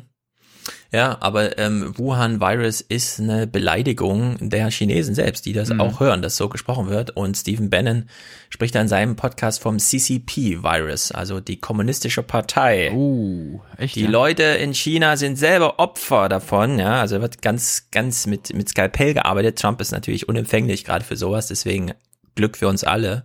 Fallen wir nicht in so einen Trump, äh, in so eine Bannon-Falle. Allerdings, ja, die machen sich da schon Gedanken irgendwie. Bekloppterweise. Die WHO verurteilt das ja, dass man das tut, quasi den äh, Ort des Ursprungs des Virus zu äh, verbinden Ja. mit dem Namen des Virus. Äh, was ich menschlich natürlich tragisch finde, ist die Situation an der Grenze, an der mexikanisch-US-amerikanischen Grenze. Äh, zum Beispiel in Tiro, Tiu, Tijuana, sorry, Tijuana in, Tijuana. in einem Flüchtlingsheim. Our nation's top healthcare officials are extremely concerned about the grave public health consequences of mass, uncontrolled cross border movement. Tijuana migrant shelters are scrambling to keep up with the need for beds. Casa del Migrante's director, Father Pat Murphy, rolled out new rules to try to prevent an outbreak. So one of the decisions we made is to put less people in each room. Instead of 10, or five, so they can be a little separated. Migrants' hands are sanitized each time they enter, and a doctor will soon be checking temperatures every day. The shelter is reducing intake to 80 people, half its usual capacity, to keep people spread out. Murphy is worried he and others could get the virus. I'm 68. I shouldn't even be down here. I should be up in my room for the next two months. But my heart doesn't let me do that. Murphy says the Trump administration is using the coronavirus to push a political agenda and hurt some of the world's most vulnerable people. And he's taken advantage of this situation to take away the few rights that people have left to, to ask for political asylum. He has no idea the suffering. Können wir aber auch übertragen auf die Situation in Europa, wo auch mal der, der Schwarzpeter hin und her geschoben wird, wenn es um die Menschen in Moria und auf Lesbos geht. Äh, Stefan, ich weiß nicht, du hast ja die Wochen, Wochenendausgaben von Heute Journal und Tagesthemen nicht gesehen. Ich bezweifle aber mal, dass sie so produziert werden wie in Amerika. Good evening and thanks for joining us. We are bringing you our broadcast tonight from remote locations across the country for the second weekend. I'm not in the Tish studios. I'm here at home with my family. Our guests have joined us using technology that allows us to have conversations just as many of you and your families are these days for school, work, and social connection in this time of social distancing. Tja. Ich stelle mir so, ich stelle mir Klaus Kleber zu Hause vor seinem, vor seinem Laptop vor, wie er eine Sendung im Heute-Journal produziert. Hm. Allerdings hat Merata Slomka wurde angerufen von Deutschlandfunk Medias Res Ja. und hat sie ein bisschen erzählt, wie das ist, sich selbst zu schminken und ja. immerhin. Ist das vorstellbar, Hans, dass Klaus Kleber zu Hause Heute-Journal produziert? Ähm, also es ist ja vieles von dem, was vor drei Wochen nicht vorstellbar war, heute sehr vorstellbar. Insofern bin ich da bei Karl Valentin. Mhm. Prognosen Die sind müssen ja senden. Ne? Tagesthemen, Tagesschau ja, ja, ist ja ja, ja. Pflicht, egal unter welchen Bedingungen. Da können Ja. wir uns noch auf einiges einstellen. ja, ja. Übrigens dieses dieses Brudergespräch, dieses Bruderinterview Cu- Cuomo Cuomo gestern, das hat äh, das hat der CNN Cuomo aus seinem Keller geführt, äh, Ja. aus dem Mhm. Basement. Das ist. Warum soll das dann nicht auch bei uns gehen? Warum Ja. nicht? Anderson Cooper soll ja beeindruckend wohnen. Ich habe noch nicht nachgeguckt, aber Leute sind sehr beeindruckt. Das will ich auch noch sehen, das habe ich noch nicht gesehen. Von seiner Bibliothek. Ja, da, da, kriegen, da kriegt der Begriff der Home Story noch mal eine ganz neue Absolut, Wendung. absolut. Jake äh, D- Double Tapper ähm, hat auch von zu Hause gesendet und hat mit Herrn Fauci, dem, ich sage mal, Mhm. obersten Arzt in Amerika gesprochen und das war eigentlich das Zitat des Wochenendes in Amerika. The federal government's top infectious disease expert, Dr. Anthony Fauci, warned today that the coming surge of cases in the coronavirus pandemic could cause more than 100,000 deaths in this country. Looking at what we're seeing now, you know, I would say between 100 and 200,000 cases, but I don't want to be held to that because it's, it's, it's, uh, excuse me, deaths. I mean, we're, we're going to have millions of cases, but I, I just don't think that we really need to make a projection when it's such a moving target that you can so easily be wrong and mislead people. Ja. Also das Erwartungsmanagement, das Erwartungsmanagement wird schon auf 100 bis 200.000 Tote gesetzt. Uah. Amerika ist ein sehr verletzliches Land, was es angeht. Was mir nochmal wichtig war, äh, es gibt ja nicht nur die sozial Schwachen, es gibt auch die Menschen, die in Gefängnissen sitzen. Und gerade in Amerika sind die Gefängnisse massenweise überfüllt. Äh, lass uns da mal kurz mal drüber sprechen. PBS hat mal ganz gut eingeführt, wie die Situation in den Gefängnissen ist.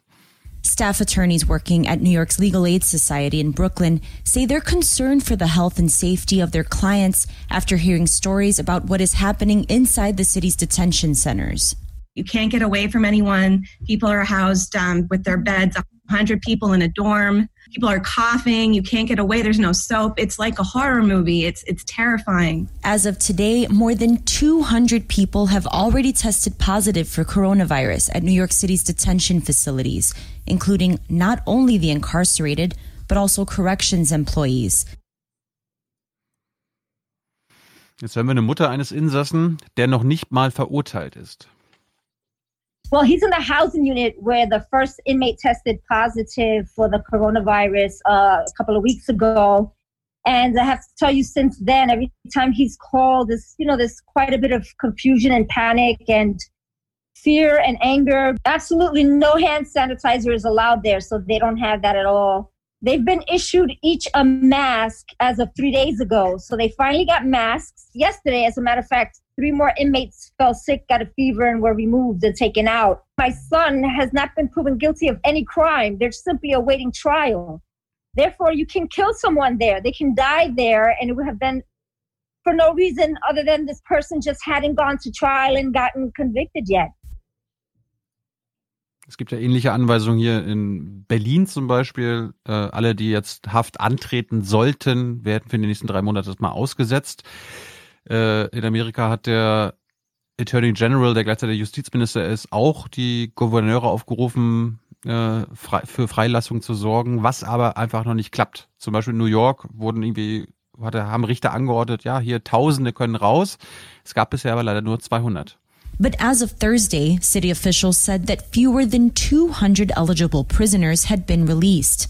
Lawyers at Legal Aid say there are thousands of incarcerated people who fit the profile of those who should be released, and that the city is moving too slowly. What we're encountering in Brooklyn is trying to get individual clients released, and there are so many cases being brought and only one or two judges to handle them. And so cases that were filed last week have still not been heard. You know, each attorney is like filing papers and calling this person and calling that person and getting nowhere. It can't be this individual case by case basis that takes weeks and weeks. In the meantime, people are getting sick, people are going to die. It needs to happen much faster. Also die Situation scheint immer noch so zu sein, dass jeder Anwalt individuell für seinen äh, Mandanten die Freilassung fordert, anstatt dass es quasi pauschal, okay, alle, die weniger als drei Monate abzusitzen haben, können raus und so weiter und so fort. Das passiert. Das rückt dann, also dieses Nichthandeln rückt dann irgendwann auch in den Bereich von unterlassener Hilfeleistung ja. ein, glaube ich. Übrigens, weil du vorhin auch das äh, Wort benutzt hast, äh, sozial Schwache ähm, das erzeugt mindestens bei mir zunehmend Unbehagen. Ich weiß jetzt auch noch kein wirklich besseres, aber diese, diese Menschen sind ja nicht sozial schwach, sie sind finanziell schwach. Ja, ja. gut, ja. Vielleicht, Sorry. vielleicht ja. müssen wir uns da angewöhnen, dass äh, nicht mehr dieses ja. letztlich diskriminierende Wort zu verwenden. Also. Jawohl. Es gibt aber auf jeden Fall ein paar Richter, die die Not erkannt haben und schon eigene Maßnahmen einleiten. Last Thursday, a Manhattan Supreme Court judge ordered the release of 16 additional people, ruling that the city and state violated their constitutional rights by detaining them during the COVID 19 outbreak. An outbreak in a jail or a prison will be a death sentence for many thousands of people. And so we're asking our state and local governments, the federal government, the Trump administration to take this threat seriously, to release as many people as possible. It's the only way that we can reduce the number of deaths. Und das gilt für Moria ganz genauso. Richtig. Ausbruch da, ein Ausbruch da wäre auch die schiere Katastrophe. Das ist eine reine, reine Glücks, eine reine Glückssache, dass die im Moment offenbar noch keine Infektion äh, im Lager haben. Aber so ein Ja. Glück hält nicht ewig. Kommen wir mal ganz kurz zu ein paar Szenen aus dem Kongress. Die haben ja letzte Woche ein Hilfspaket verabschiedet. Z zwei Billionen Dollar an Masse. Äh, nee, an, an Geldmasse, sag ich mal. Ein, ein, das ist der deutsche, der deutsche Betrag ja fast schon ein Zwerg dagegen. Äh, eine Abgeordnete aus dem Repräsentantenhaus, Haley Stevens, hat sich mal gedacht, ich rede einfach so lange weiter, The es geht. outbreak of COVID 19 has spread throughout our land. Listen to the scientists and the doctors who have spent a lifetime in this space. Listen to Dr. Fauci. This is not a moment to provide the false comforts of times past. We are so proud of Americans who are sacrificing so much right now. Our students gone from their beloved classrooms and classmates. We beam for our manufacturers who have no. I, re- I request 30 more seconds And- because I rise before you adorning The these gentleman from Maryland gloves is for- recognized. Not for personal attention, not for personal attention, but to I- encourage uh, you to take Gentleman, this disease gentleman, seriously. Stevens, I Mr. rise for Stevens, every I'm gonna give you more scared right time. now. To the families The gentlelady will suspend. The gentleman from Maryland is recognized.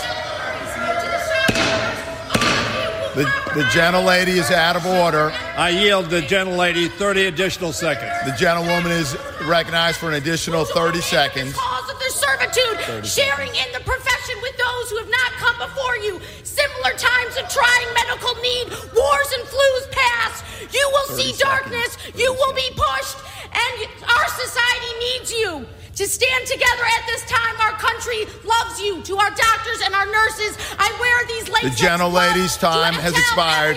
The gentleman from Maryland is, rec- is reserves. The gentleman from Texas is recognized. The gentleman from Texas is now recognized. Order. The gentlelady from Michigan is out of order. So ging es dann noch 20 Sekunden weiter. Oh okay. Ja. Aber es gibt noch coole Senatoren. Äh, ein Video hat die Runde gemacht letzte Woche von Bernie Sanders, wo äh, der Tweet einfach nur laute, he's so Jewish. How you guys doing? Good, Senator. How are you? Taking care. Why are you so close to each other? no, I am serious. You know, Müssen die beiden gerade sagen. watch television, see what people are saying. All right, let me go upstairs. That work? You guys go inside, and then I'll be uh, downstairs in about an hour. How are you all? All right, but you know, I'm serious now. You should stay All home. right? You're not. I know you're young, but uh, young people are getting sick too. All right. All right. Thank you. Watch Television. Jawohl. Bernie hat auf jeden Fall auch äh, letzte Woche ähm, dafür gesorgt, dadurch, dass er angekündigt hat, das gesamte Hilfspaket im Senat zu stoppen, wenn die äh, vier republikanischen Senatoren nicht in Widerstand aufgeben für die Hilfe von Arbeitslosen. Ja, die meinten dann so, äh, ja, da, jetzt wird die Arbeitslosenhilfe aufgestockt, dann gehen die Leute ja erst recht nicht arbeiten, dann bekommen sie ja teilweise sogar noch mehr Geld, als wenn sie arbeiten würden. Und Bernie hatte dann mal die richtigen Antworten darauf. The other thing that this bill does, which is right, is it says, okay, we are in the midst of a horrific crisis, unprecedented in modern American history. So not only are you going to get your regular unemployment benefits, we're going to add another $600 a week to it. And now I find that some of my Republican colleagues are very distressed. They're very upset that somebody who's making 10, 12 bucks an hour might end up with a paycheck for four months more than they received last week. Oh my God, the universe is collapsing. Imagine that. Somebody who's making 12 bucks an hour, now like the rest of us, faces an unprecedented economic crisis with the 600 bucks on top of their normal, their regular unemployment check might be making a few bucks more for four months. Oh my word! Will the universe survive? How absurd and wrong is that? What kind of value system is that? Meanwhile, these very same folks had no problem a couple of years ago voting for a trillion dollars in tax breaks for billionaires and large profitable corporations. Not a problem. Den Rest sparen wir uns. Hier, äh, er hat dann noch mal zwei Minuten was anderes gesagt, aber aus Zeitgründen, wir wollen ja hier so viel Audiokommentare wie möglich. Ich gehe davon aus, Stefan, Richtig. dass wieder eine Menge angekommen sind. Oh, gute Berichte, globale Berichte. Ich glaube, sie passen alle gut rein, wenn wir jetzt die nächsten fünf Minuten enden. Das ist jetzt, ja, schaffen wir. Das ist jetzt noch für Robert. Robert, falls du zuhörst, ja, er hilft ja hier uns auch ein bisschen mit. Er hilft mir beim Livestreaming. Robert, das muss nicht, jetzt aufhören. Nicht Robert Habeck, nicht Robert Nein, Habeck. nee, nee, Robert Schröder. Unser Sachse. Braune Sachse. Ja. Robert, du musst jetzt ab sofort wieder lernen, okay? Klar ist auch, dass die Abi-Prüfungen in Mecklenburg-Vorpommern stattfinden sollen, wenn auch später als geplant, nämlich im Mai. Für die Schülersprecherin eine Gleichung mit Unbekannten. In der Theorie wäre es wahrscheinlich schön, wenn wir alle eine Prüfung äh, am Ende machen können, aber ich weiß noch nicht, wie das in der Praxis am Ende aussehen soll. Die Schülersprecherin hätte auch mit dem Vorschlag aus Schleswig-Holstein leben können, also Prüfungen ausfallen lassen und das Abi aufgrund der bisherigen Jahresleistungen vergeben. Dass die Bildungsminister der Länder das fast einstimmig ablehnten, freut den Landeselternratssprecher. Unsicherheit ist ja in der momentanen Situation das Schlimmste, was man sich vorstellen kann. Die Schüler sind durch ein ziemliches Höllental gegangen der Gefühle. Sie wussten nicht, müssen sie nur eine Prüfung machen, müssen sie nicht machen. Manche freuen sich drüber, manche finden es doof, weil die, klar haben sie zwei Drittel der Leistung schon erbracht. Aber manchmal muss man sich ja vielleicht auch noch verbessern oder muss noch mal was ausgleichen. Und auch viele Schulleiter begrüßen die Planungssicherheit und hoffen auf die Wiedereröffnung ihrer Schulen im April. Wir werden alles daran setzen, dass diese Prüfungen für Schülerinnen und Schüler, für Lehrerinnen und Lehrer ohne gesundheitliches Risiko an der Schule ablaufen. Insofern hoffen wir jetzt mal, und das glaube ich machen alle, dass wir am 20.04. starten können. Äh, aus unserer Sicht, wir haben das mal überprüft, wäre das auch eine Woche, äh, wo man letztendlich bei geschlossenen Schulen auch mit der Vorbereitung, auch das steht im Beschluss der Kultusminister, äh, mit den Abiturientinnen und Abiturienten beginnen könnte. Hm. Da bin ich mal gespannt, wie sie das umsetzen wollen. Die Bildungsministerin von Manuela Schwesig hat jedenfalls noch keine Ahnung. Heute Nachmittag Besuch der Bildungsministerin bei NDR1 Radio MV. Wie die Prüfungen im Mai genau ablaufen sollen, das konnte sie noch nicht sagen.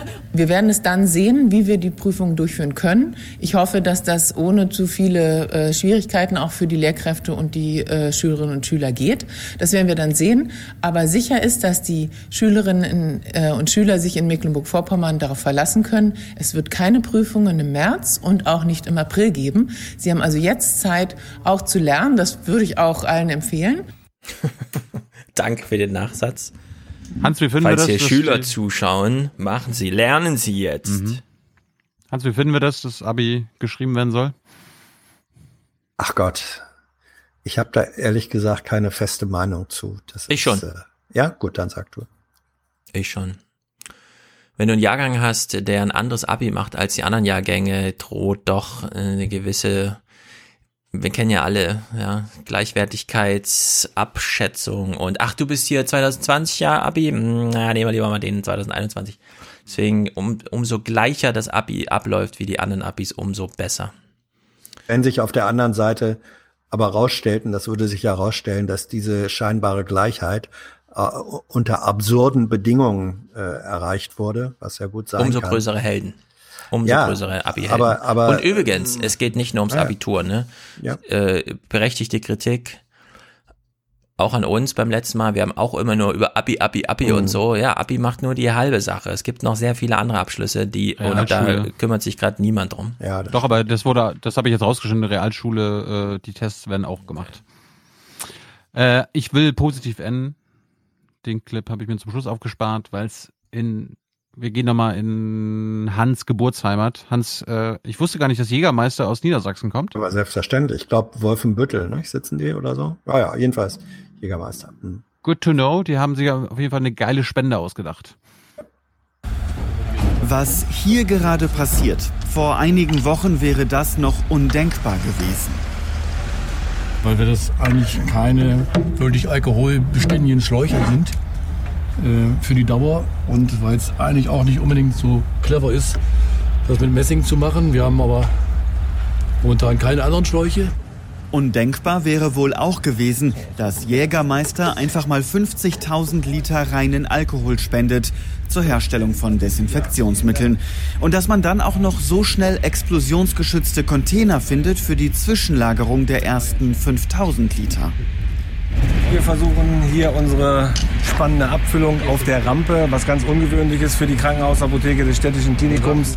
Und auch das ein seltenes Bild. Der Apotheker, der ja eher im Milligrammbereich wiegt und abpackt, trägt jetzt den Stapler. In der Not machen wir doch alles. Ja. Das sind die lokalen Helden. ja, Sehr übrigens, gut. äh, zweites Beispiel, damit wir da regional ausgewogen sind.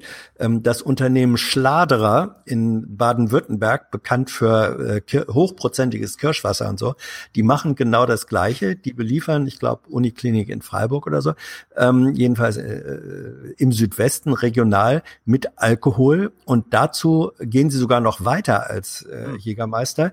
Sie nehmen nämlich schon fertig produzierten Kirschwasser oder Himbeergeist mit, der hat 70 Prozent Alkohol und redestillieren das nochmal und dann kommt 80 oder 90 Prozent dabei raus und das geben sie dann eben auch lokal weiter und äh, Aber man 70 lernt, reicht auch, habe ich gehört. ja, aber 80 ist besser. Und jedenfalls machen sie das, genau das, das Modell Jägermeister. Und man lernt wirklich auch immer noch dazu, es gibt Brauereien, ähm, die alkoholfreies Bier verkaufen. Und äh, alkoholfreies Bier wird dadurch erzeugt, dass normalem Bier der Alkohol entzogen wird. Und auch dieser äh, sozusagen Alkohol, der Entzugalkohol wird von Der solchen Alkoholabfall. Brauereien. Ja, der Alkoholabfall, äh, der Restalkohol, wenn man so will. Restalkohol, ja.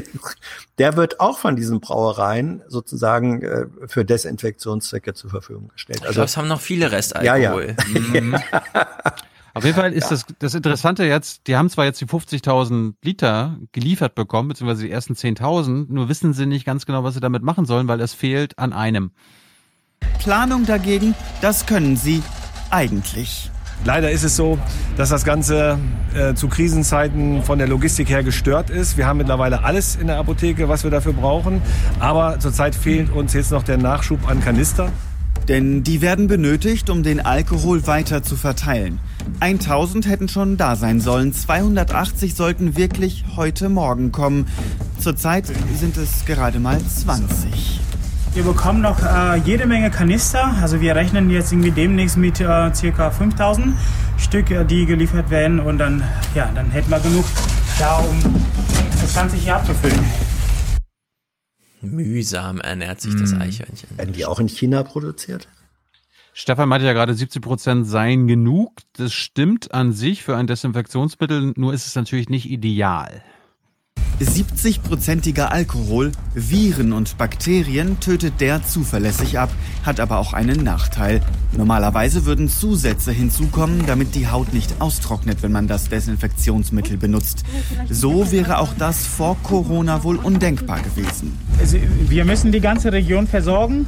Und es, äh, wir haben dann halt die Priorität, dann halt auch in der Menge äh, abzufüllen. Es geht dann halt um die schnelle Versorgung der Region mit etwas Vernünftigem. Ja, zum Glück war ein Kamerateam da, damit die das nie vergessen und sich immer dran erinnern. Übrigens, vielleicht kleiner Nachtrag, äh, bevor es irgendwelche empörten Mails gibt. Ich weiß gar nicht, ob Schladerer Kirschwasser tatsächlich mit 70 Prozent Alkohol auf den Markt kommt, glaube ich nicht. Aha. Ähm, ähm, aber Das würde mich wundern, ja. ja, ne, also von dieser Zahl distanziere ich mich. Ähm, aber was beschrieben wurde, ich habe gestern Abend einen Film dazu gesehen, ist, dass sie, dass sie die, den Rohstoff, der jetzt bei 70 äh, ist und vermutlich dann eben noch weiter runter verdünnt wird äh, für den Verkauf, den destillieren sie nochmal wieder hoch oder äh, konzentrieren ihn auf 80 äh, Mhm. Prozent. Die Zahl stimmt dann schon. Aber ich würde nicht behaupten, dass das, dass das verkaufsfertige ähm, äh, Kirschwasser äh, Sachen mit 70 Prozent. Und für alle, die sich dafür interessieren, möchte ich wiederholen, was Kikole in seinem Podcast zum Thema, ja, aber wenn das Virus sich im oberen Rachen sammelt, kann ich dann nicht einfach 70-prozentigen Alkohol eingießen? Nein, das hilft nur für fünf Minuten, die Viren Ja. sind dann, zack, haben Ja. sich alle wieder vermehrt. Ja, aber das ist doch toll. Alle fünf Minuten. Das ist ein Trinkspiel der neuen Art. Ja. Die sind ja hier beliebt, Genau. auch unter den Kommentatoren. Jetzt fünf Minuten alle. sind um. Hau rein, Jetzt hau ich weg den Scheiß. Das machen Okay, wir jetzt ja. auch, glaube ich. Okay, letzter, letzter, letzter kurzer Clip. Hans, was glaubst du, wie lange halten diese 50.000 Liter von Jägermeister? Wenn die Kanister denn da wären. Ja, das, das hängt ja davon ab, für welche, für welches Einzugs- beziehungsweise Ausgabe. Das ganze Krankenhaus. Ähm, fürs Gan äh, na gut, lass uns mal sagen, drei Wochen. Krankenhaus und Umgebung, ja. Ja, drei Na, ich würde schon sagen, länger. Ja? Drei Wochen ist wirklich, also so viel, meinst du? Wegen mir zwei Monate, ich weiß es nicht, aber nicht. Drei Monate, würde ich sagen. Ihr seid gut. Für zwei, drei Monate, so rechnen sie hier, ist die Versorgung mit Desinfektionsmitteln für die Krankenhäuser der Region sichergestellt. Wenn, ja wenn, dann endlich die fehlenden 5000 Kanister kommen. Also, falls wir Hörer in Braunschweig oder Umgebung haben und ihr noch Kanister zu Hause stehen habt, Fahrt nicht in Urlaub, ihr seid safe. Ja. Ja, und das sollten keine, keine Kanister mit Restbenzin sein. Nein. Ich Na heb gut. mir meinen anderen, ich heb mir meinen Rest zu Erntehelfern und so weiter für nächste Woche auf. Das reicht auch noch. Nächste Woche. Gut. Musik von Matthias. Mhm. Noch nicht gehört, aber werde ich gleich aussuchen. Ich warte Ich- jetzt immer aufs Aktuellste. Er wird ja schicken, hat was. Er, er hat was zu kennen geschickt. Das würde ich. Ah ja, na sehr, sehr lustig. Er pa- er hat mit Sesamstraße. Er hat, er hat mit Ernie und der Sesamstraße verbunden. Hey, nicht Traumschiff, Sesamstraße, ist auch gut. Ja, ja. Gut. Ansonsten HörerInnen-Kommentare massig, ja? Ja, sehr gut, sehr gut, sehr gut. Ich hoffe, sie passen alle rein. Mhm. Also dann, macht's gut. Ja. Macht's, macht's gut. Heute. Passt auf euch auf. Ich denke mal, ich denke mal, wenn man diesen Podcast hört, dann hat man schon die neue Jung und Live-Folge verpasst. Mit Marie-Agnes Strack-Zimmermann von der FDP. Aber wer live dabei sein will, am Donnerstag mit Karl Lauterbach, geht's weiter. Karl Vielleicht haben wir schon die Lauterbach. Maskenpflicht. Karl Lauterbach, das ist doch. Lauterbach darf man doch nicht flüstern. Nee, das stimmt. Lauterbach. Lauterbach. Ja. Gut. Und für alle, die sich für Hardcore Stephen Bannon interessieren, neue 20er gestern. Mit Wolfgang viereinhalb Stunden all in. Was so abgeht gerade halt. Wisst ihr Bescheid. Was geht denn eigentlich gerade ab, so im Denken, ne? Wird alles verlinkt und wir brauchen für Folge 429 nächste Woche wieder eure Unterstützung. Äh, wir bedanken uns bei unseren Gästinnen heute, Oma Helga, Desiree und Carla. Und äh, ja, Unterstützer werdet ihr ab dem ersten Euro. Ab 42 Euro werdet ihr Produzenten oder Produzentinnen. Äh, und Präsentator werdet ihr ab 250 Euro. Danke nochmal an Jakob für das Intro-Intro heute. Immer wieder geil. Diese Rap-Einlagen alias Koba von Raven könnt ihr auf Instagram Mhm. folgen und auch auf YouTube. Und ja, das war's. Ciao, ciao. Bis dann. Reingehauen. Herzlichen Dank und Ihnen und Ihren Zuschauerinnen und Zuschauern einen schönen Abend. Herzlichen Dank und äh, Deutschland alles Gute. So viel heute von uns. Ihnen noch einen schönen Abend bei uns im Ersten. Selbstverständlich werden Sie die Tagesschau und die Tagesthemen auf dem Laufenden halten. Machen Sie es gut. toller Nachmittag, der allen Beteiligten richtig Spaß gemacht hat. Das ist ja Wahnsinn, einfach nur Wahnsinn. Das ist doch alles Wahnsinn. Die sind doch verrückt geworden. Das kann nicht sein so. Tschüss zusammen. Wiedersehen. Schönen Abend. Ciao, vielen Dank. So ist es. Sollte jeder zu Hause bleiben und dann ist es gut. Bis es überstanden ist. Ich jetzt drauf, der jetzt ganz sagt, wir brauchen jetzt schnell einen Impfstoff und der muss dann verkauft werden, ganz schnell an alle geimpft werden. Ich bin sicher, der bekommt danach äh, einen Beratervertrag und macht eine Riesenkarriere bei der Pharmaindustrie. Das wäre nicht das erste Mal. Schaut euch mal diesen Beitrag, wie gesagt, auf Art an. Das gab's schon. Und wie gesagt, es, es bestand ja damals auch die Möglichkeit für die Pharmaindustrie, dieses Preisbindungsgesetz, dass sie das verhindert, indem sie das einfach kaufen. Und das haben die gemacht. Die haben die Preisbindung in Deutschland einfach verhindert, indem sie sie gekauft haben. Und in dem Beitrag von Arte, da sagt sagt das auch der Wodak. Und das stimmt auch. Das heißt, das saugt er sich nicht auf den Fingern. Aber das ist natürlich ein rotes Tuch für die Pharmaindustrie, die mit solchen Typen überhaupt nichts am Hut hat. Und deswegen ist es ganz wichtig, dass wir die letzten unabhängigen Virologen, die letzten unabhängigen Journalisten, dass die kaputt gemacht werden und dass wir das alles anschauen, ohne auf die Straße zu gehen und mal und gucken, wie das Experiment aussieht.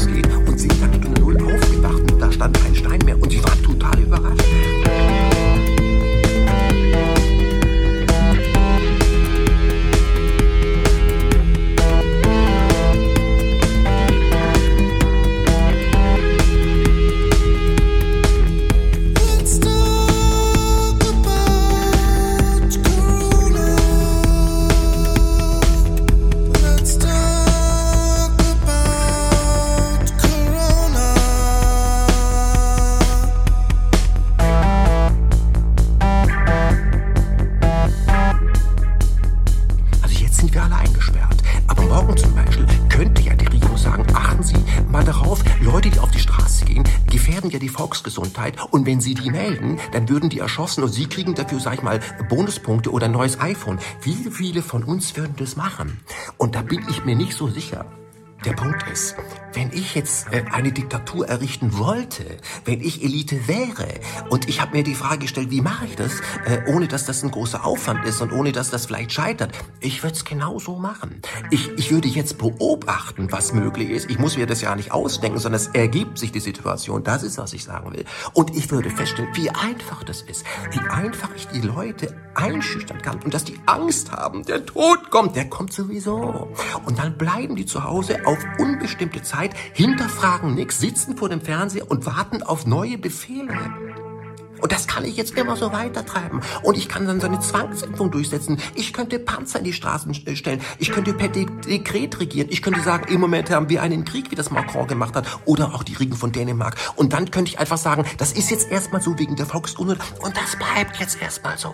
Und wer von euch, wer von uns würde dann nicht genauso handeln wie unsere Großeltern? Nämlich genau das machen.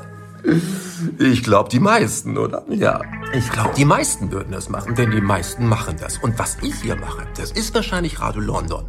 Das ist Radio London. Das ist vielleicht aufwiegend. Das ist gefährlich. Da muss man aufpassen. Genau wie auch damals die Resistance gefährlich war und Radio London gefährlich war. Denn das weicht vom Mainstream ab. Denn die Guten, die Elite, die Ärzte, die meint das gut mit uns. Die haben das immer schon gut mit uns gemeint. Und die machen echt einen Top-Job. Und wenn die morgen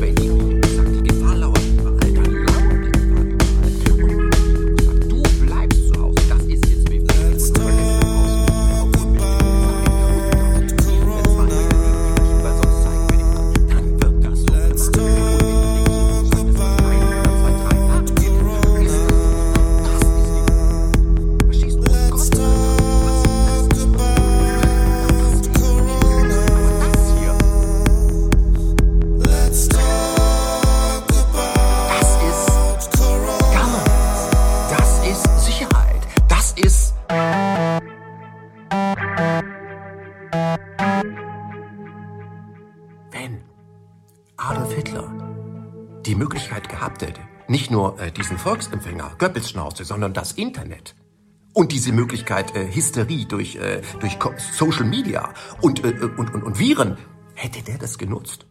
Hätte der das genutzt? Ich glaube schon. Wir handeln frei. Wir hinterfragen die Sachen. Wir würden ja nie auf die Idee kommen zu denken, ein Blick mal, äh, die Regierung, die, die nutzt eine Situation aus, um ganz andere Sachen noch durchzuwinken, wie Impfpflicht und vielleicht morgen auch Tracking. Das ist fast schon wie Überwachungsstaat. Ist natürlich kein Überwachungsstaat. Das ist wegen der Gesundheit. Ja? Damit das, damit, damit es gesund, damit es so bleibt, wie es ist. Und die meisten von uns, die fühlen sich in der Situation pudelwohl. Ganz ehrlich, pudelwohl. Und übermorgen zum Beispiel, äh, wenn man nicht weiß, wie lange das noch geht, könnte es sein, dass die Regierung sagt, bis die richtigen Impfstoffe kommen, äh, haben eine Art Psychopharmaka. Die nimmst du und dann macht dir das auch nicht mehr so viel aus. Ich möchte an dieser Let's Stelle talk about Corona. Let's talk about.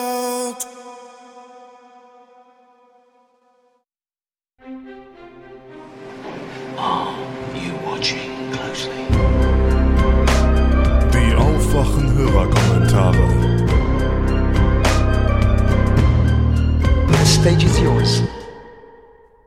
Hallo liebes Aufwachenrudeln, ein kleiner Lagebericht aus der Corona-Zeit von mir, Eva aus Bayern.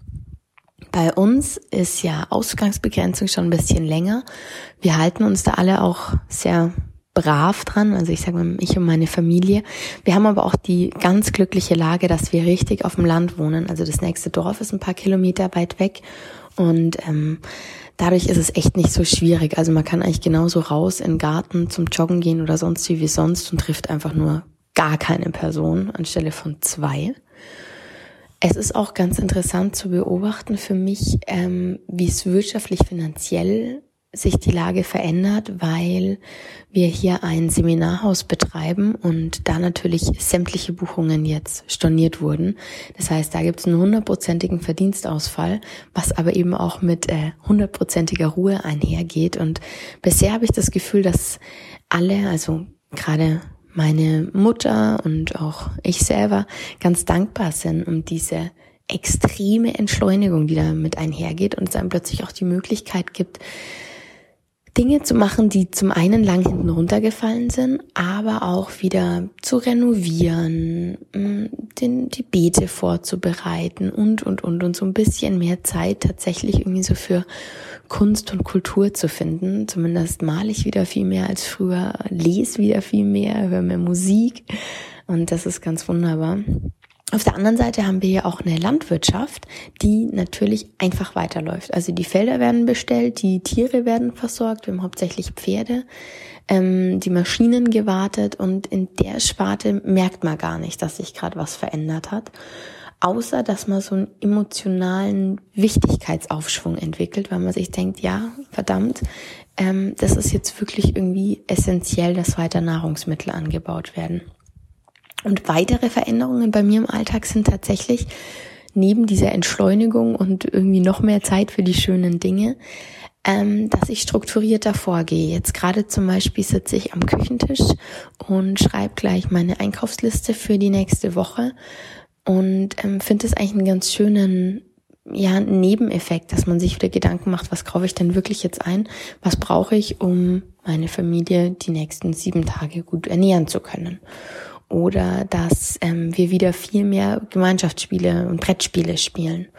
Oder dass wir auch in der Nachbarschaft uns, ähm, also man muss sich das ein bisschen vorstellen, ein bisschen so kommunenmäßig wie so ein ganz, ganz kleines Dorf mit vielleicht fünf, sechs Parteien, ähm, ganz viel miteinander machen, zwar immer mit Sicherheitsabstand waren, aber uns trotzdem irgendwie zum Kaffee trinken treffen und jeder bringt eben einfach seine eigene Tasse und seinen eigenen Kaffee mit und setzt sich zwei Meter Abstand zum nächsten hin, aber es ist wieder ganz viel soziale Interaktion. Wir skypen plötzlich auch mal zwischendurch miteinander. Wir ähm, spielen Boccia, lauter solche Sachen. Und das finde ich ist eine ganz wunderbare Entwicklung. Und bisher ist daher mein ähm, Corona-Zustand sehr erfreulich und ich befinde mich noch immer fast in dem Sommerferiengefühl. Wer da nicht die schrecklich große Sorge und auch irgendwie ja der Schmerz in der Brust, wenn man sich an äh, Moria, an überfüllte Flüchtlingslager generell, an ähm, volle indische Städte, an Slums in Südamerika erinnert. Und ich mag mir gar nicht ausmalen, wie es den Menschen dort geht und wie es da weitergeht. Deshalb vielen Dank für eure Berichterstattung und ähm, ich freue mich schon, wenn morgen die nächste Folge online geht. Hallo liebes Aufwachen-Team, hier ist Fabian aus Düsseldorf. Ich höre gerade oder habe gerade gehört Aufwachen-Podcast Nummer 427. Ihr habt aufgerufen, doch mal etwas vom Corona-Alltag zu erzählen. Ja, bei mir sieht so aus, ich äh, bin seit anderthalb Wochen im Homeoffice. Ähm, tatsächlich haben wir auch Kurzarbeit angemeldet. Ich hätte nicht gedacht, dass äh, seit meines Lebens es tatsächlich nochmal passieren würde, dass man in der Stadtplanung ähm, in Kurzarbeit geht. Also ich arbeite in einem privaten Büro. Wir sind tätig für ähm, Unternehmen, aber auch für äh, Stadtverwaltungen, wenn dort die Kapazität nicht vorgehalten werden kann, um beispielsweise ein sinnvolles und äh, zeitlich auch kurzfristig erforderliches Projekt ähm, auf den Weg zu bringen. Also ich schaffe selbst Baurecht. Ähm, konzipiere Bebauungspläne und Flächennutzungspläne oder sag ich mal die Änderung von Flächen- und Nutzungsplänen, weil die zumeist äh, bei Städten bereits schon äh, vorliegen. Auf jeden Fall ähm, der sag ich mal positive Nebeneffekt. Ich habe eine kleine vier Monate alte Tochter, ist, dass ich unglaublich viel Zeit mit ihr verbringen kann und ähm, gerade in der Zeit ähm, also in dem jungen Alter ist das äh, ziemlich schön, ähm, das mitzubekommen, was man ansonsten gegebenenfalls, äh, sag ich mal, in einem in einem Video per WhatsApp ähm, geschickt bekommt, dass die Kleine plötzlich anfängt zu interagieren, äh, von Tag zu Tag, ja sag ich mal, wacher wird. Also auch, äh, auch sie ähm, ist eurem Aufruf Aufwachen gefolgt. Also das macht eine Menge Spaß. Ähm, tatsächlich ähm, habe ich sogar mehr Arbeit, als wir zunächst gedacht haben. Also wir haben die Stunden auf zehn Stunden reduziert. Ähm, rausgekommen bin ich beispielsweise diese Woche bei gut 20 Stunden. Also es ist nicht äh, alles so äh, wirtschaftlich ähm, schlecht eingetreten, wie wir gedacht haben. Aber natürlich ähm, ist das eine Situation, die auch eine junge Familie belastet. Da habe ich allerdings Glück. Ähm, mein Unternehmen ist eines dieser Unternehmen, auch wenn es ein sehr kleines ist, ähm, die Olaf Scholz quasi angemerkt hat, ähm, unser Verdienstausfall wird aufgestockt. Ähm, wir sind aber allerdings auch ein, ein kleines Team, was ähm, ja sehr innig miteinander arbeitet und ähm, ja auch, sag ich mal, zwischenmenschlich ähm, viel miteinander zu tun hat. Ich glaube, dass sich das dann nochmal relativiert, ähm, wenn man, ja, ich will es jetzt nicht ähm, so negativ klingen lassen, aber in einem größeren Unternehmen vielleicht eine Nummer ist. Ähm, andererseits ähm, ist man in so einer Betriebsform wie unserer natürlich nicht gewerkschaftlich organisiert. Ähm, aber ich meine, wenn man quasi jeden Tag äh, mit ähm, den Chefs einen Kaffee trinkt und auch über persönliche Situationen äh, spricht. Und ähm, bei mir ist es beispielsweise auch so, dass ich mit ähm, meiner kleinen Familie gerade äh, umziehe. Das ist tatsächlich eine, eine spannende Herausforderung gerade. Also wir ziehen zum Glück auf der gleichen Straße einfach ähm, in das Haus gegenüber, aber äh, versucht mal gerade eine Küche ähm, zu kaufen. Äh, das war auf jeden Fall ähm, schon mal ein Abenteuer für sich. Ähm, wollten erst zu ich nenne es mal Einrichtungshaus X. Äh, die sagten dann am Abend vorher, noch vor dem Erlass der Landesregierung NRW, ähm, ja, wir, wir öffnen morgen nicht. Äh, und dann wollten wir zum Einrichtungshaus Y, waren schon auf dem Weg, waren keine 100 Meter ähm, vor dem Einrichtungshaus und dann hat meine Frau bei Facebook gelesen, äh, wir öffnen unsere Tore heute überhaupt nicht. Und plötzlich, äh, also ich hatte mir extra zum damaligen Zeitpunkt noch Urlaub genommen, damit wir auf jeden Fall noch uns irgendwie eine Küche angucken können. Ja, stellte sich die Frage, wie machen wir das jetzt? Und ähm, tatsächlich war es dann so, dass teilweise ähm, diese äh, 3D-Küchenplaner online ähm, reihenweise bei den entsprechenden Anbietern aufgrund der vermutlichen Nachfrage zusammengebrochen sind, so dass wir dann jetzt aber Gott sei Dank ähm, eine Möglichkeit gefunden haben. Also da ist jemand rausgekommen, hat unsere Küche ähm, mit einer 3D-Kamera äh, auf den Millimeter genau vermessen, also den, den äh, Raum, in dem die Küche aufgebaut werden soll. Und ähm, nächste Woche Samstag haben wir eine Videokonferenz mit einem Küchenplaner. Also so geht's auch und ähm, ist eigentlich mal spannend. Ja, ähm, ich bin sehr gespannt, wie, wie der Umzug verlaufen wird. Also wir haben das Glück, dass die Wohnung ähm, kernsaniert wurde. Das heißt, äh, die Wohnung steht leer und ähm, wir ziehen Mitte April ein, offiziell. Den Umzug tatsächlich machen wir bis zum 1. Mai, aber wir können jetzt bereits halt ähm, Sachen rübertragen und ähm, beispielsweise auch anliefern lassen, aber ähm, dementsprechend mein äh, äh, moralische Unterstützung, äh, ich will nicht, ich will es nicht Mitleid nennen, äh, gilt denjenigen, die derzeit tatsächlich richtig umziehen müssen. Das heißt nicht nur auf die andere Straßenseite ähm, und vielleicht auch in eine Wohnung, die gerade noch von jemand anderes bewohnt wird. Also das äh, stelle ich mir schon sehr, sehr anstrengend vor. Aber ähm, Kopf hoch, äh, haltet durch und äh, vielleicht kann ja eure Kontaktgruppe, mit denen ihr regelmäßig Kontakt habt, die vielleicht ähm, ja euch zuliebe den Kontakt mit anderen Menschen dafür ähm, ja entsprechend reduziert, äh, euch helfen. Also bei uns ist es so, den Umzug werden wir ähm, zu zweit machen, also ich und mein Zwillingsbruder. Das wird sicherlich anstrengend, aber aufgrund der Kurzarbeit, die er, sag ich mal in Anführungsstrichen, glücklicherweise auch hat, ähm, werden wir genügend Zeit haben, das zu zweit über die Bühne zu bringen. Ich wünsche euch ähm, noch ja, viel Spaß mit dem Podcast, aber auch ähm, ja, ver verliert die Lust am, am Leben nicht und äh, stay at home. Tschüss. Hallo, Christine hier. Ähm, ein bisschen Corona-Bericht, äh, wobei es bei mir ein bisschen langweilig ist, denn es passiert nicht viel. ähm, normalerweise wäre mein Leben ähm, Studieren und Vereinsarbeit und ähm, der Rest, den Rest meiner Zeit fülle ich auf mit Menschen besuchen. Und das, äh, der Semesterstart wurde bei uns verschoben auf erstmal Anfang Mai und dann mal gucken. Und Vereinsarbeit fällt flach. Ähm, also eigentlich würden wir ein Ferienlager um Ostern machen und das ist natürlich jetzt nicht ähm, und ja, da hätte ich jetzt eigentlich gerade meine Semesterferien äh, für genutzt, um da das vorzubereiten. Ähm, ja, und meine Freunde, die ganz über Deutschland verteilt wohnen, besuchen, fällt jetzt auch flach. Heißt, was mein Leben jetzt stattdessen ist, ist, hier im Wohnheim zu hocken, äh, auf meinen 13 Quadratmetern in meinem Zimmer und ähm, ja, nichts machen. Ähm, ja, also ich kriege die Zeit schon irgendwie rum. Ich mache gerne Musik, äh, habe hier auch ein paar Instrumente und das ist schon in Ordnung.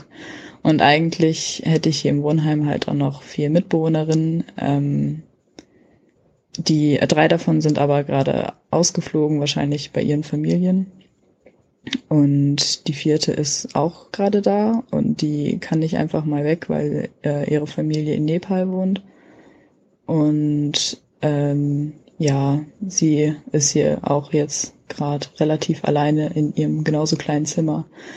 Und wir unterhalten uns zwar manchmal, aber da ist auch äh, halt so diese Sprachbarriere. Also da ist auch nicht so viel los. Ähm, dann habe ich noch einen Freund, der aber halbe Stunde Zugfahrt weg wohnt und das ist jetzt auch irgendwie kacke. Also ich habe ihn jetzt nur eine Woche nicht gesehen und das ist aber jetzt schon irgendwie nervig. Also ich meine, ich, ja, ich hatte auch schon mal Fernbeziehungen, von daher so schlimm ist es jetzt noch nicht. Aber ich sehe halt einfach gerade gar keine Menschen, bis auf meine Mitbewohnerin manchmal kurz und das ist schon irgendwie ein bisschen belastend. Ähm, ja, aber vermutlich schon ziemliches äh, Mimimi. ähm, ich versuche halt irgendwie eine Routine zu haben. Ähm, aber es ist halt, es ist halt schwierig, weil ich ähm, kein Ziel habe, wo ich hin, äh, darauf hinarbeiten kann. Also ich bin es gewohnt, echt viel mit Uni zu tun zu haben. Und äh, das ist halt jetzt nicht. Und ich habe mich zwar eigentlich total gefreut über Semesterferien, weil ich auch zum ersten Mal seit zwei Jahren irgendwie äh, gar keine Nachklausur hatte und tatsächlich wirklich einfach mal frei hatte. Da war ich eigentlich total happy drüber. Und ähm, ja, jetzt ist es aber irgendwie auch mal wieder genug. Und vor allem, dass man halt keine Menschen sehen kann, finde ich schon belastend. Ähm, ich gehe auch manchmal raus in die Natur, in den Wald so, aber äh, ja, es ist halt trotzdem irgendwie die ganze Zeit alleine. Und ich telefoniere auch viel mit Leuten, aber es ist halt auch irgendwie nicht das Gleiche. Und ähm, es ist jetzt nur eine Woche, äh, die ich schon hier so verbringe und ich muss mich da wohl irgendwie noch so reinfinden, aber ein Zustand, Dauerzustand ist das auf jeden Fall irgendwie nicht. Und ich beneide die Menschen, die äh, Familie haben oder irgendwie mehr Mitbewohner, mit denen sie enger sind oder so. Ja. Also bisschen langweilig und bedrückend so. Aber man lenkt sich halt so gut es geht ab. Bis dann. Hallo, hier ist Kenneth und ich möchte euch einen kleinen Lagebericht aus der Nähe von Brisbane in Australien geben. Derzeit sind nämlich die Ausreisemöglichkeiten recht eingeschränkt. Die Regierungen haben in den letzten Tagen deutlich verschärfte Maßnahmen erlassen. Äh, Stand heute am 29.03. gibt es knapp 3600 nachgewiesene Infizierte und 14 Tote. Das kommt natürlich noch lange nicht an die Zahlen in Deutschland heran, ähm, aber jedoch was die Maßnahmen angeht, sind sie ja auch schon sehr verschärft und steuern nach und nach mehr auf den Stage 3 Lockdown zu, ähm, wo sich jeder hier gerade fragt, was das denn genau bedeutet. Die Staatsgrenzen sind teilweise dicht, was die Reise in den Bundesstaaten äh, sehr erschwert. Ähm, sprich die Staatsgrenzen von South Australia, äh, vom Northern Territory, Western Australia sind dicht, Queensland ebenfalls, wo wir uns jetzt gerade befinden. Was das bedeutet, mal, sobald man die Staatsgrenze überquert, entweder zu Luft, im Flugzeug oder mit dem Auto, hat man sich in 14-tägige Quarantäne zu begeben, die dann auch durchgesetzt wird und sanktioniert wird, wenn man sich nicht dran hält. Die australischen Airlines wie Jetstar und Qantas stellen den nationalen Flugverkehr in wenigen Tagen, äh, internationalen Flugverkehr, Entschuldigung, äh, in wenigen Tagen ein was die Ausreise in andere Länder umso schwieriger macht. Weitere Airlines haben jetzt auch schon fast alle Flüge gestrichen. Ähm, das sind Virgin und Tiger Air. Die haben auch die inneraustralischen Flüge fast komplett jetzt aus dem Programm genommen. Ähm, ja, was nicht nur zu einer riesigen Massenarbeitslosigkeit hier in Australien führt, sondern auch natürlich dazu, dass die Leute immer weniger reisen können, weil sie es auch quasi von der Regierung her nicht dürfen. Ähm, viele, viele, tausend Deutsche haben hier natürlich jetzt gerade das Problem, irgendwie Rückflüge zu bekommen. Ähm, kleine Info von der Seite. Wir hatten eigentlich vor, noch weitere neun Wochen, äh, insgesamt neun Wochen rumzureisen, also noch weitere fünf Wochen hier in Australien rumzureisen äh, und hatten vor, vom, aus Darwin über Singapur nach Deutschland zu fliegen. Ähm, jedoch funktioniert das so, wie es geplant war, überhaupt nicht mehr. Das Problem daran ist, wir kommen nicht mehr ins Northern Territory, also nach Darwin, weil wir uns in unserem Camper nicht in 14-tägige Quarantäne begeben können. Das heißt, wir bleiben erstmal hier in Queensland. Ähm, der Zubringerflug von Jetstar nach Singapur wird so nicht stattfinden können. Wie ich gerade erwähnt habe, hat Jetstar die internationalen Flüge ab 31.03. Wird sie, werden sie die einstellen. Bis 31. Mai. Äh, dementsprechend wird unser Flug am 12. Mai auch so nicht stattfinden. In äh, Singapur ist der Transit derzeit nicht möglich und Lufthansa fliegt derzeit auch nicht von äh, Singapur nach Frankfurt und zurück. Ähm, dementsprechend wird unser Flug so nicht stattfinden können. Äh, von der Lufthansa haben wir leider bisher wenig Hilfreiches dazu gehört. Ähm, Erstattungen gibt es nicht. Dort haben wir schon angerufen und nach ewiger Telefonschlange hat man uns nur die Info gegeben, dass es derzeit keine Erstattungen gibt. Äh, außerdem sind die sind weitere Transitflughäfen derzeit dicht. Ähm, sprich, Singapur ist dicht, Hongkong ist dicht, äh, Dubai und Abu Dhabi haben jetzt auch unter, die, unter der Woche ihre Transitmöglichkeiten derart beschränkt, dass sie quasi nur noch für Einheimische gelten. Also nur wenn man einen Pass äh, aus den Emiraten hat, kommt man überhaupt noch an Bord des Flugzeuges.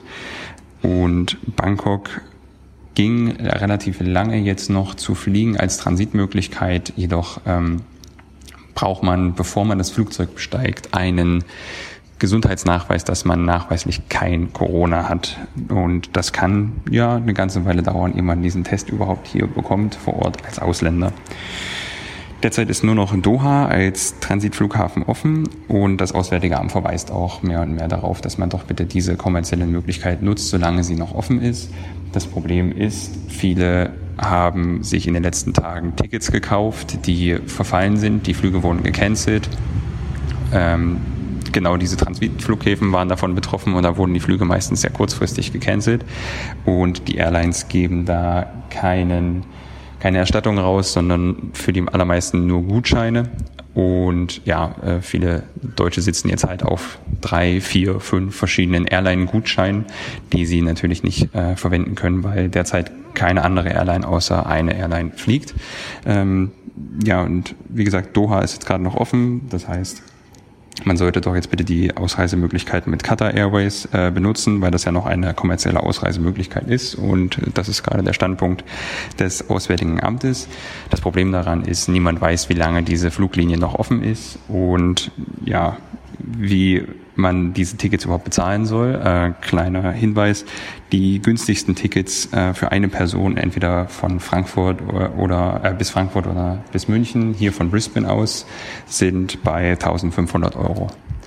Und das sind noch die günstigsten Tickets. Wenn man das vergleicht, wir sind hierher geflogen für 400, 500 Euro. Natürlich ist es jetzt gerade eine Notsituation, aber ja, das ist äh, für uns absolute Geldmacherei und dadurch auch keine Option, das zu nutzen. Ähm, geschweige denn von all den Backpackern, die gerade schon zwei, drei Vermögen ausgegeben haben für Tickets, wo die Flüge auch kurzfristig gecancelt wurden. Ähm, interessanterweise positioniert sich Katar natürlich derzeit sehr gutmütig und sagt, hey, wir sind die einzige Airline, die Europäer und Australier noch zurück in ihre Heimat zurück, äh, und nutzt doch bitte diese Möglichkeit und sie stocken theoretisch oder besser gesagt kündigen sie es auf Twitter und anderen Social Media Kanälen immer an, dass sie immer weiter die Kapazitäten aufstocken. Ähm, ja, das bringt uns bloß leider nicht viel, wenn die Flüge de facto unbezahlbar sind.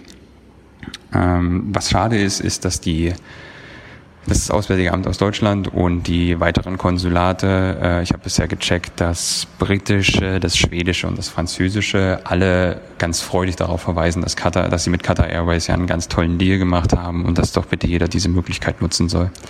Äh, aber wie ich ja schon gesagt habe, das Vertrauen ist dahingehend ein wenig weg. Plus es ist halt echt verdammt viel Geld, weswegen wir jetzt gerade hier sind und warten, dass die Regierung ein Rückholprogramm auch für Australien startet. Das äh, ja, kann man so erwarten, weil sich niemand hier freiwillig in die Situation begeben hat, keinen Rückflug zu haben. Die Rückflüge wurden aus verschiedensten Gründen in dieser Krise gecancelt.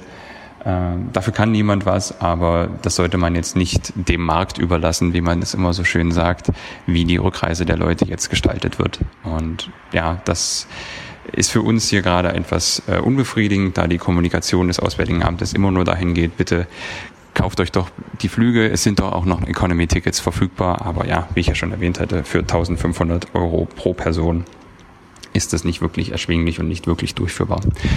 Ähm, ja, alles klar. Vielen Dank für den Podcast und macht's gut. Bis bald. Tschüss. Hallo.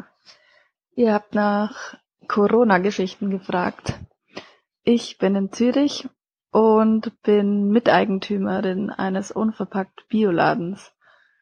Bei uns, naja, wir sind natürlich noch offen.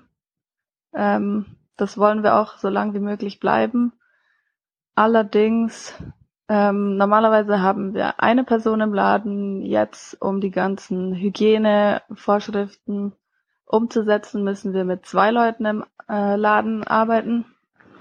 Das bedeutet für uns jetzt natürlich dann ungefähr doppelte Lohnkosten. Wir hatten einen kleinen Spike in ähm, Einkäufen letzte Woche, kurz bevor die strikten ähm, Regelungen kamen. Aber jetzt diese Woche ist es wieder normal geworden. Das heißt, unsere Umsätze werden einigermaßen gleich bleiben. Ich denke auch, dass sie eher in der nächsten Woche oder in den nächsten Wochen ähm, eher sinken werden. Unser Laden ist einigermaßen klein und recht vollgestopft, denn die Mieten sind hoch. Ähm, das bedeutet aber auch, dass wir halt jetzt sehr wenig Leute gleichzeitig im Laden haben können. Ähm, Genau. Ich weiß nicht, wie gut ihr euch mit Unverpacktläden auskennt, aber da bringen Leute ja normalerweise ihre eigenen Behälter und füllen sich die Waren dann auch selber ab. Das machen jetzt von uns Angestellte, damit ähm, nicht 100 Leute die gleichen Griffe anlangen müssen und natürlich alle ausgerüstet mit Handschuhen, Masken und mit so viel Abstand zwischen den Leuten wie möglich. Ähm, was ich noch nicht weiß, ist, wie wir auch äh, irgendwie an Geld kommen können. Weil wenn der Umsatz, also unser Umsatz normal bleibt, so wie er ist, oder tatsächlich ähm, unter, unter unseren, unseren Mittelwert, unseren Durchschnitt fällt, dann werden wir auch recht schnell ein Problem haben. Wir sind jetzt erst ähm, bis jetzt die letzten, also wir sind seit drei Jahren geöffnet. Bis jetzt haben wir keine Gewinne gemacht. Es ist jetzt das erste Jahr oder die ersten zwei Monate, dass wir überhaupt mal Geld auf dem Konto haben, das nicht sofort wieder ähm, ausgegeben wird, sobald es da ist. Bin ganz froh, dass wir das jetzt haben, aber es ist natürlich auch ein bisschen schade, dass das jetzt wahrscheinlich sofort wieder verbrannt wird von Corona. Und wir können natürlich keine Kurzarbeit anmelden, dadurch, dass wir ja Arbeit haben und auch die ganze Zeit geöffnet sind und sein wollen. Und ich weiß, dass da wahrscheinlich irgendwie Geld kommt, aber bis jetzt steht da noch nichts fest und ich hoffe, dass das zwar uns auch noch ein bisschen leichter gemacht wird und auch so kommuniziert wird, dass ich das irgendwann finde, wie wir uns Hilfe verschaffen können, falls wir diese benötigen. Genau. Und sonst äh, ist mir noch aufgefallen, dass es sehr viele Informationen gibt dafür, wie sich Privatleute verhalten sollen und auch dafür, wie sich äh, medizinisches Personal verhalten soll. Ähm, aber wir als kleiner Lebensmittelladen hätten uns noch gewünscht, dass es auch noch ein paar Richtlinien für uns gibt, ähm, also für Läden, die offen bleiben dürfen und das ja explizit auch sollen, wie wir unser Team und auch die Kunden besser schützen können. Zum Beispiel haben wir uns gefragt wegen den Schutzmasken, ob die jetzt für uns sinnvoll sind einzusetzen, weil unsere Teammitglieder natürlich sehr viel Kontakt haben mit Menschen den ganzen Tag. Ähm, oder ob man die auch besser an die Krankenhäuser geben sollte, damit die im medizinischen Personal mehr Masken haben. Naja, solche Fragen halt. Dann hat uns noch eine, ähm, eine Lieferantin von uns ähm, näht oder macht uns jetzt jedenfalls wiederverwendbare äh, Gesichtsmasken. Da bin ich mir auch nicht so sicher, wie sinnvoll das ist. Hab inzwischen versucht zu googeln und bin zu dem äh, Schluss gekommen, dass es wahrscheinlich besser ist als gar keine Masken. Und es scheint so, ähm, als könnte der, der Virus abgetötet werden, wenn man diese Masken oder generell Kleidung bei 40 Grad wäscht. Allerdings habe ich das halt nicht von irgendeiner offiziellen Webseite und da hätte ich mir auf jeden Fall von offizieller Seite noch ein bisschen mehr Informationen gewünscht, ähm, die explizit auf nicht medizinische ähm, Läden gemünzt ist, die eben weiterhin offen sein sollen. Und außerdem schreibe ich gerade meine Masterarbeit. Ich habe in so drei Wochen Abgabe, das heißt, da bin ich auch noch ein bisschen gestresst, weil aus der Uni wurde ich jetzt ausgesperrt. Ähm, habe natürlich keinen sehr engen Kontakt mehr mit meinen Betreuern. Gleichzeitig habe ich, wie gesagt, noch den Laden, wo ich eigentlich gerne ein bisschen mehr in der Krisensituation aushelfen würde. Ähm, aber das muss ich gerade eigentlich fast komplett ausschließen, weil wenn ich damit jetzt anfange, dann sehe ich nicht, wie ich meine Masterarbeit noch fertig bringe. Aber die geht ja zum Glück nur noch drei Wochen und sobald das fertig ist, hoffe ich, dass ich mich mehr in das Krisenmanagement mit unserem Laden einbringen kann, denn ähm, meine Partnerin, die gerade das Ganze managt, ist, glaube ich, langsam auch schon am Anschlag. Naja, ich hoffe, bei euch, bei euch läuft's besser und vielleicht freut ihr euch über meine, über meine Erzählung. Ciao, vielen Dank und macht weiter so. Hallo, lieber Thilo, Tyler, Hans und Stefan. So, ähm, Jetzt ähm, auch mal ein Hörerkommentar von meiner Seite. Ähm, davor erstmal Dankeschön für eure Arbeit. Ist nicht nur in der aktuellen Zeit, sondern auch außerhalb ähm, diverser Krisen immer sehr viel wert und ähm, sehr unterhaltend, was ihr macht und ähm, sehr informierend. Ähm, ja, Corona-Kommentar, ähm, da ihr aufgerufen habt, ähm, eigene Erlebnisse zu schildern. Ich gehe jetzt mal ähm, von der deutschen wirtschaftlichen Perspektive ran und zwar meine aktuelle ähm, Erfahrung und Erlebnis mit den Corona-Soforthilfen für Solo-Selbstständige und speziell in meinem Fall freischaffende Musiker. Ich bin freiberuflicher Musiker, ähm, bin als Gitarrist unterwegs mit verschiedenen Acts, ich sag mal im Universum des Deutschpops. Das heißt, ähm, ich habe letztes Jahr circa 120 Konzerte gespielt. Das ist meine Haupteinnahmequelle, habe noch ein bisschen was ähm, als Nebenerwerb daneben, aber das sind so zehn Prozent meines Jahreseinkommens. Das heißt, 90 Prozent sind wirklich die Musik. Und das fällt ja jetzt erstmal alles weg. Das heißt, ähm, bis Mitte Juni weiß ich auf jeden Fall schon, dass, dass eigentlich so ziemlich alle Konzerte nicht stattfinden. Aber ganz ehrlich, Worst-Case-Szenario ist ja, dass dieses Jahr nicht mehr viel Live-Konzerte stattfinden. Und jetzt gibt es natürlich die große Hoffnung an die Sofort-Corona-Hilfen oder Corona-Soforthilfen. Und ich bin Rheinland-Pfalz ähm, ansässig oder ja, mein Wohnsitz und damit auch meine Geschäftsadresse ist in Rheinland-Pfalz. Und gerade heute habe ich mir mal ähm, die Bedingungen dafür durchgelesen Und kurz zusammengefasst ist es so, dass ähm, die Corona-Soforthilfen in meinem Fall, ich spreche jetzt wirklich nur von meinem Fall, ich weiß nicht, wie es für jemanden ist, der jetzt in einem anderen Bundesland und andere Bedingungen hat, in meinem Fall komplett an mir vorbeigehen, denn es ist so, dass Betriebskosten ähm, oder ich sag mal so, es ist ein, ein Zuschuss für Liquiditätsengpässe, die aufgrund ähm, fortlaufender Betriebskosten entstehen. Jetzt ist es so, bei mir, freiberuflicher Musiker, ich habe keine großen Betriebskosten. Ich äh, bin da mal ganz offen, ich habe letztes Jahr so einen mittleren fünfstelligen Betrag verdient damit, ähm, war ein gutes Jahr. Das sind Sachen, da geht vielleicht mal Equipment, Equipmentkauf von ab, das sind bei anderen Freiberuflern vielleicht ähm, Kauf von irgendwelchen Büroartikeln oder Software. Bei mir sind das eben Instrumente und, und ähm, alles, was man zur Instrumentenpflege braucht.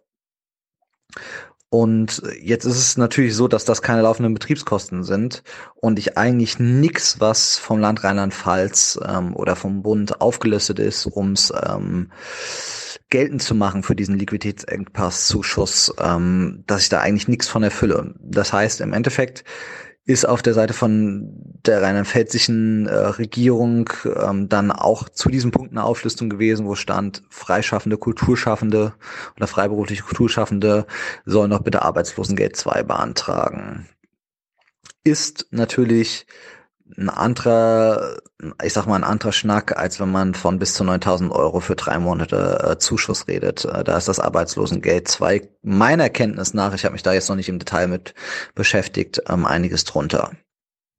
Das heißt, meine Erfahrung ist, ähm, wenn man jetzt wieder von der Bazooka sprechen will, ähm, die Corona-Soforthilfen-Bazooka geht an Freischaffenden, Solo-Selbstständigen ziemlich vorbei. Die schießt noch nicht mal in dieselbe Richtung. Das sind soweit meine Erfahrungen. Mich würde es natürlich interessieren, ob andere Leute bessere Erfahrungen gemacht haben. Für mich ist es jetzt ähm, emotional eine Enttäuschung. Ich habe Glück, dass ich ähm, Rücklagen habe und mich das jetzt existenziell nicht bedroht. Ich kenne aber Leute, die das existenziell bedroht und deswegen macht mich das schon ein bisschen wütend, ähm, was da Ola Schäuble ähm, schon wieder für ein ähm, Quatsch verzapft hat, nämlich einem Rettungspaket, was ähm, heldenhaft beworben wurde, am Endeffekt wirklich an ähm, ja sehr vielen Leuten sehr stark vorbeigeht. Ja, so viel der Einschätzung, die Einschätzung von mir. Schöne Grüße an alle. Danke nochmal ähm, für eure Arbeit und ich bin gespannt, was da noch für eine Diskussion zu entsteht. Hallo zusammen, hier ist nochmal Simone aus Bali. Also ähm, ich wollte nur schnell erzählen, ich habe Anfang der Woche äh, versucht, noch irgendwie einen Flug nach Deutschland zu bekommen. Äh, und äh, es gibt halt jetzt auch wirklich nur noch ganz, ganz wenig Flüge. Und es gab nur noch vier Flüge. Ich schicke äh, den Screenshot mal äh, weiter an Stefan. Äh, 5200 Euro, ein einfacher Economy-Flug, eine einfache Reise, also nicht hin und zurück, äh, um nach Deutschland zu kommen da fühle ich mich dann doch schon, also da, wie gesagt, normalerweise kostet sowas vielleicht ja 400 Euro oder sowas, also aber nicht 5200. Da wird dann schon ganz schön zugegriffen zu Leuten, die aus irgendeinem Grund noch ganz, ganz dringend nach Hause müssen. Also ich stehe inzwischen auf den Listen vom Auswärtigen Amt und werde da auch wirklich ganz gut informiert, auch von der Botschaft in Jakarta. Ähm, aber also so viel Geld bezahlen für einen Flug oder so viel Geld auch zu verlangen, das finde ich schon naja, das ist halt Kapitalismus. Viele Grüße aus Bali, es geht mir hervorragend. Bis bald. Ja, hallo alle zusammen, Raul hier aus Köln. Äh, ich arbeite in der Gartenabteilung eines Baumarktes und äh, ich wollte einmal erzählen, welche Maßnahmen unser Markt so getroffen hat. Wir haben noch auf, äh, Gott sei Dank. Ähm, weil auch in den Audiokommentaren ich schon gehört habe, dass es auch Leute gibt, die äh, ja gerne mehr Tipps hätten, was man überhaupt so machen kann, auch als wenn man selbst einen Betrieb hat oder sowas. Und vielleicht hilft da die eine oder andere Maßnahme. Und ähm, ja, zum anderen wollte ich dann auch ein bisschen darüber erzählen, wie es denn so funktioniert. Hm. Wir haben unsere Schichten aufgeteilt, dass möglichst die Arbeiter nicht zu gleichen Zeiten im Markt sind, dass wirklich möglichst wenig Belegschaft auch da ist. Äh, und äh, regelmäßig kommen Durchsagen, dass wir nun ein reiner Selbstbedienungsmarkt sind. Es gibt keine Dienstleistungen, keine Serviceleistungen und keine Beratungen. Und das finde ich auch gut so. Und äh, sowohl die Mitarbeiter als auch vor allem die Führungsetage achten da sehr vehement drauf, dass wir als Mitarbeiter mit den Kunden möglichst keinen Kontakt haben. Wir versuchen aus dem Weg zu gehen und möglichst unser Ding zu machen. Äh, an dem Eingang haben wir natürlich auch äh, Leute stehen, die gucken, dass nicht zu viele Leute gleichzeitig reinkommen. Wir haben äh, mehrere Eingänge und haben die jetzt so aufgeteilt, dass einer für Eingang da ist und der Rest nur als Ausgang. Äh, alles ganz sinnige Maßnahmen, finde ich. Äh, und es funktioniert auch größtenteils. Die Leute, man merkt, die Leute achten drauf, die Leute haben es auch einfach im Kopf, dass jetzt die Situation ein bisschen eine andere ist. Gleichzeitig muss man sagen, es gibt einfach noch zu viele Menschen, die jetzt ihre Gelegenheit sehen, um zu bummeln, gerade im Gartenbereich sind, und es sind leider oft auch die alten Leute, die sich dann dort ihre Zeit lassen. Und in den Durchsagen wird auch gesagt, dass die Leute bitte möglichst die Zeit, die sie im Markt verweilen, kurz halten. Und da, das geht, glaube ich, auch an alle Hörer hier und die Leute, die ihr kennt. Wenn jemand schon unbedingt raus muss, um irgendwas einzukaufen. Wenn, dann schaut doch bitte, dass ihr, dass ihr das nicht zum Tagesausflug macht, sondern dann holt euch, was ihr braucht und geht wieder nach Hause. Auch äh, obwohl wir keine Beratung machen sollen, äh, ist der Bedarf bei den Kunden trotzdem oft da. Die Leute wollen beraten werden oder haben Fragen oder brauchen Hilfe. Und wir können das im Moment einfach nicht anbieten, auch wenn man, wenn man das gerne machen möchte. Und äh, der Instinkt da ist, müssen auch wir uns jetzt einfach klipp und klar dran halten. Und äh, ich hoffe, dass auch da das Verständnis bei den Leuten ein bisschen wächst, dass man eben im Moment einfach nicht intensiv betreut werden kann. Und äh, ein letzter Punkt dazu wäre noch, äh, dass wenn ihr euch irgendwas besorgt, schaut doch bitte, recherchiert online, schaut euch vorher genau an, was ihr braucht. Und dann könnt ihr die Zeiten im Laden noch weiter reduzieren. Ein allerletzter Punkt, äh, ganz am Rande. Äh, die Taktung der Züge wurde bei uns natürlich auch äh, reduziert. Und obwohl ich jetzt länger brauche, um nach Hause zu kommen, einen positiven Effekt hat es, denn die Züge kommen jetzt wenigstens nach dem neuen Plan pünktlich.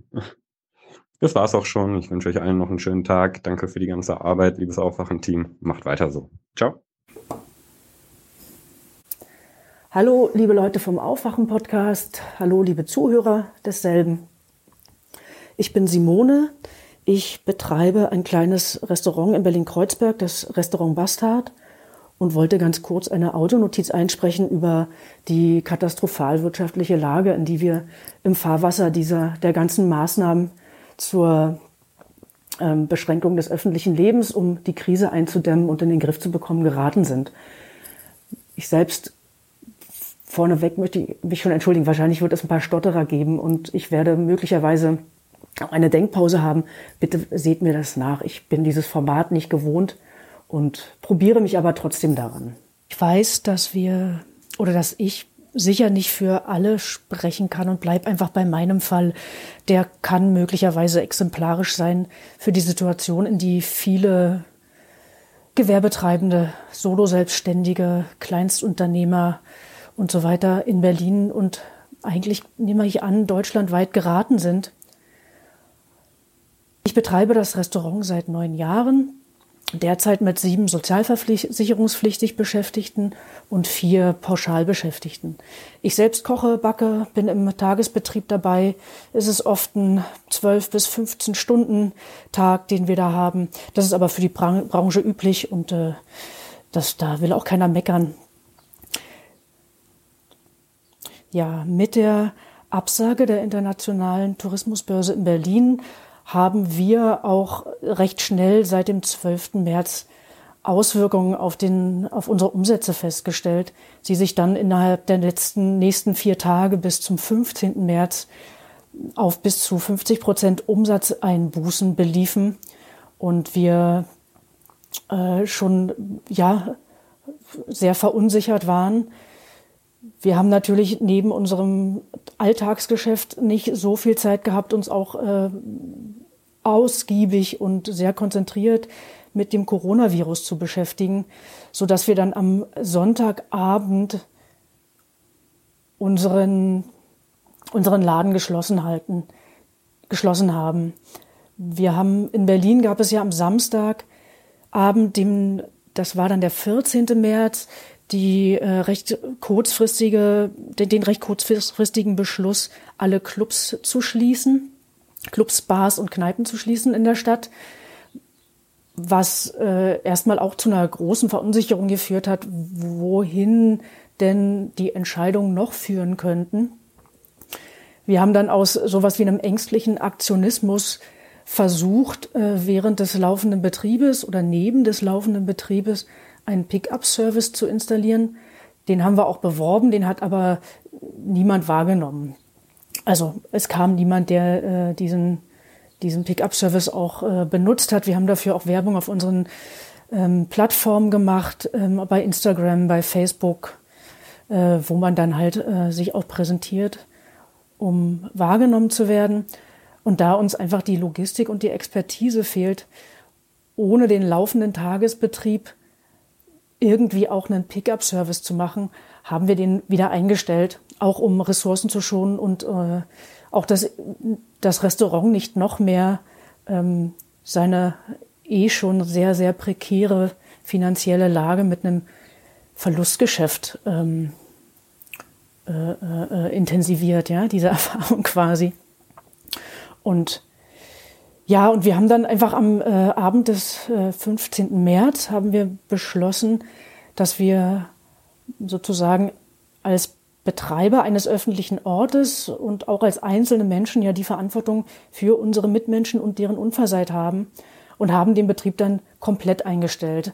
Auch weil so die, äh, die, die, die Überlegung, jetzt einen, einen Pickup-Service oder irgendetwas zu machen, äh, ja auch äh, sozusagen den, den dem, dem Gebot der Stunde zu Hause zu bleiben auch widersprochen hätte.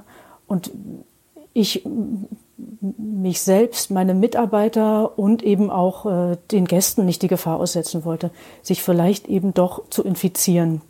Das ist ja, äh, das wäre ja, sowas ist ja eben, wie wir wissen, durch die Lage 14 Tage äh, Inkubationszeit ja gar nicht absehbar, wer vielleicht sich wo angesteckt hätte haben können. Und dadurch, dass wir selber einkaufen gehen und äh, da auch Einkaufswägen anfassen und da eben auch viele Leute sind, die äh, und es damals äh, ja auch, also man sagt schon damals, es fühlt sich an, als wäre irrsinnig viel Zeit vergangen. Ähm, damals ja auch der, das äh, Abstandsgebot und äh, noch gar nicht äh, so in so praktiziert wurde und auch noch da die die ist ja noch keine Vorkehrung in in in den in den Läden gab, wo man einkaufen war.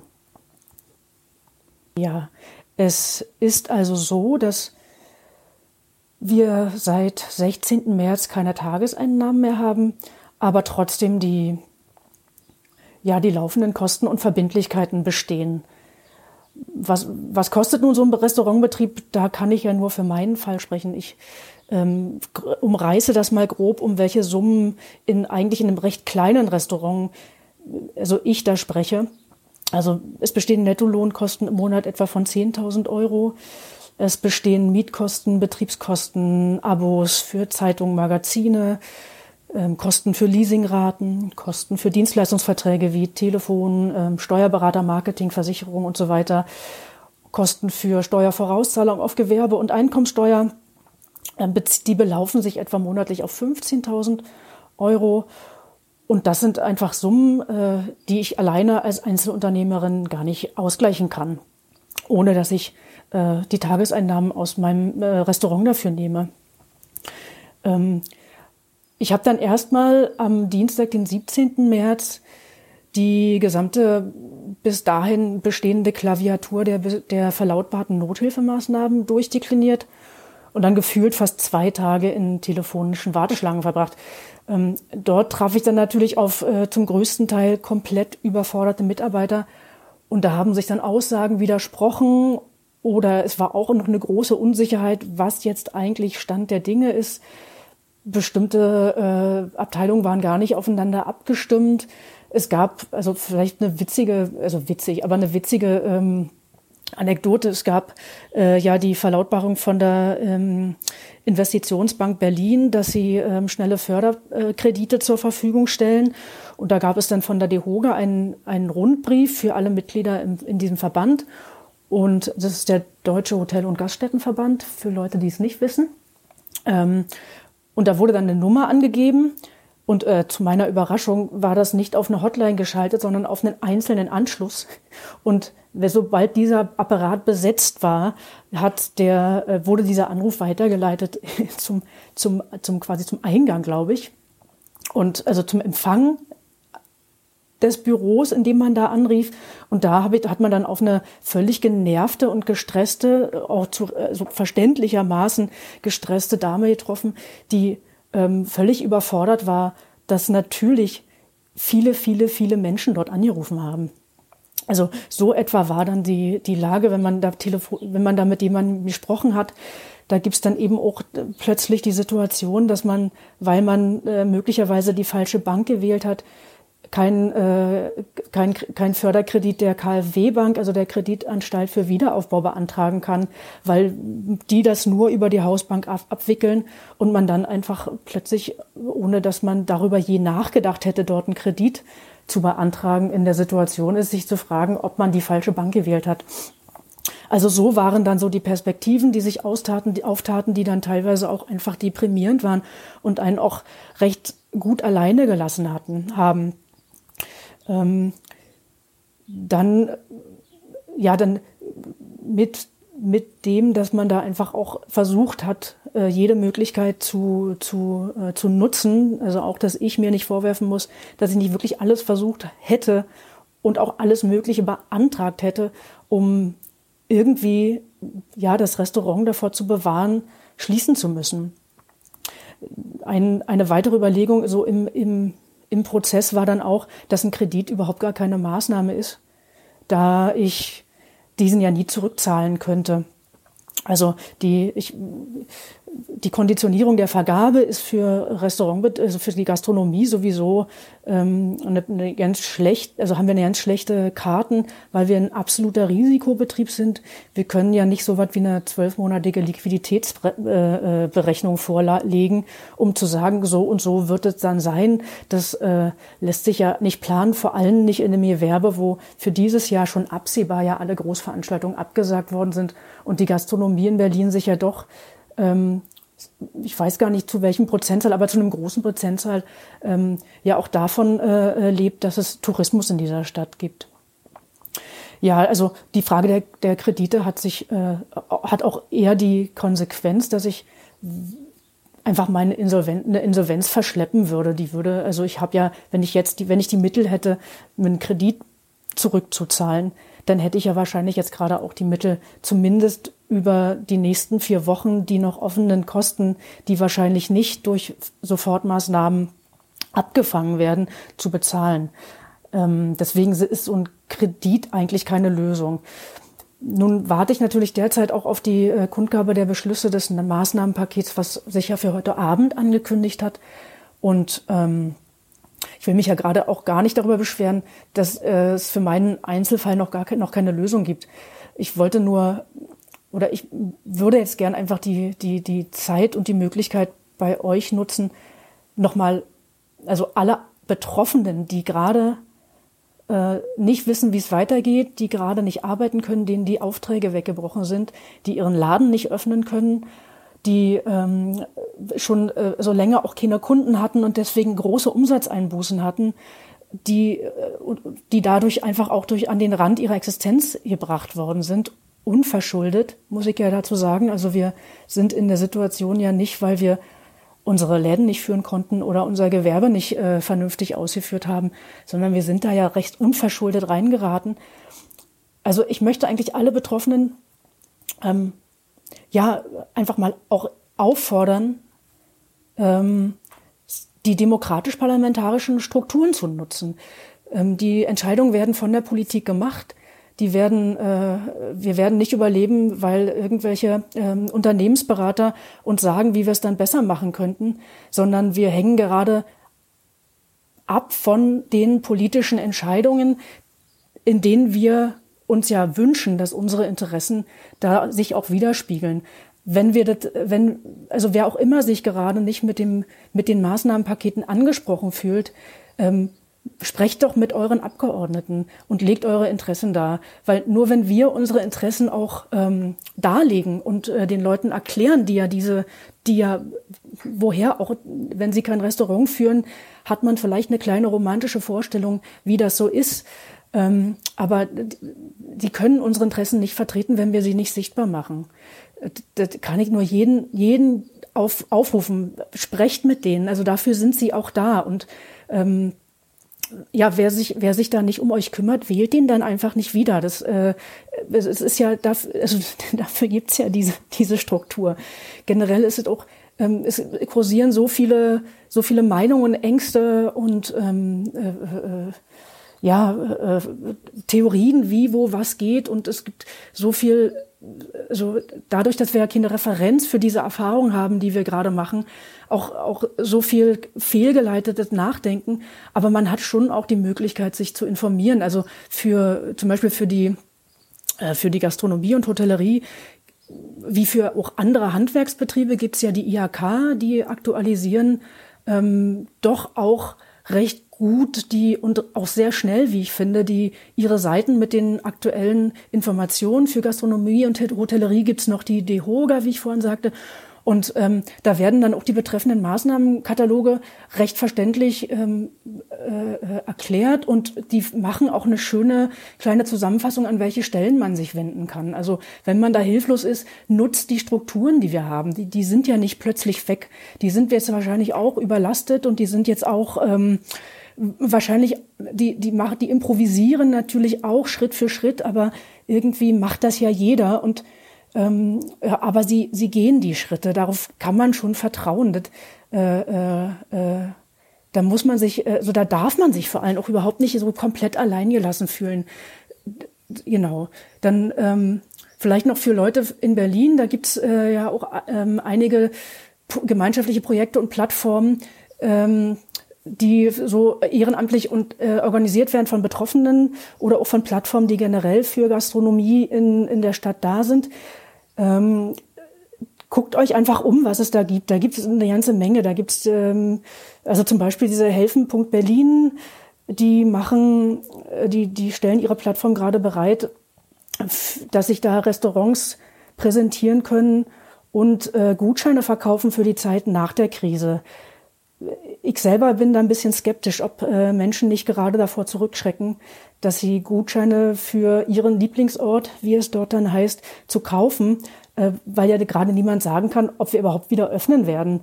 Dann äh, und da weiß ich auch überhaupt nicht, wie die Lage ist, falls ich nicht wieder öffnen kann, ob die Gutscheine, die dort verkauft werden, ähm, ob ich die dann wieder ausbezahlen muss. Das ist ja auch irgendwie keine langfristig praktikable Lösung und es ist aber eine Form, sich sichtbar zu machen, ähm, einfach äh, ja auch das zu präsentieren, was die Stadt und das Stadtleben und das öffentliche Leben eben auch ausmacht. Dann gibt's natürlich ähm, auch so als Hinweis für, für, für, für Restaurants, um, um äh, eine Möglichkeit, eine Crowdfunding-Kampagne zu starten. Da gibt's auch verschiedene Plattformen. Nutzt das einfach. Einfach, man kann darüber besser als über Privatspenden das transparent machen für alle für alle, die daran teilnehmen wollen. Und man kann sich da dann einfach auch äh, präsentieren und da dann auch seine, seine, seine Situation schildern. Das macht ja vielleicht auch ein, ähm, für alle, die äh, jetzt nicht direkt betroffen sind, auch eine gewisse Übersicht der Problemlage, in der wir uns befinden. Wir haben da auch eine gestartet. Also wer Lust hat, kann gerne auf gofundme.com gehen, dort in der Suchleiste Restaurant Bastard eingeben. Da findet ihr uns dann.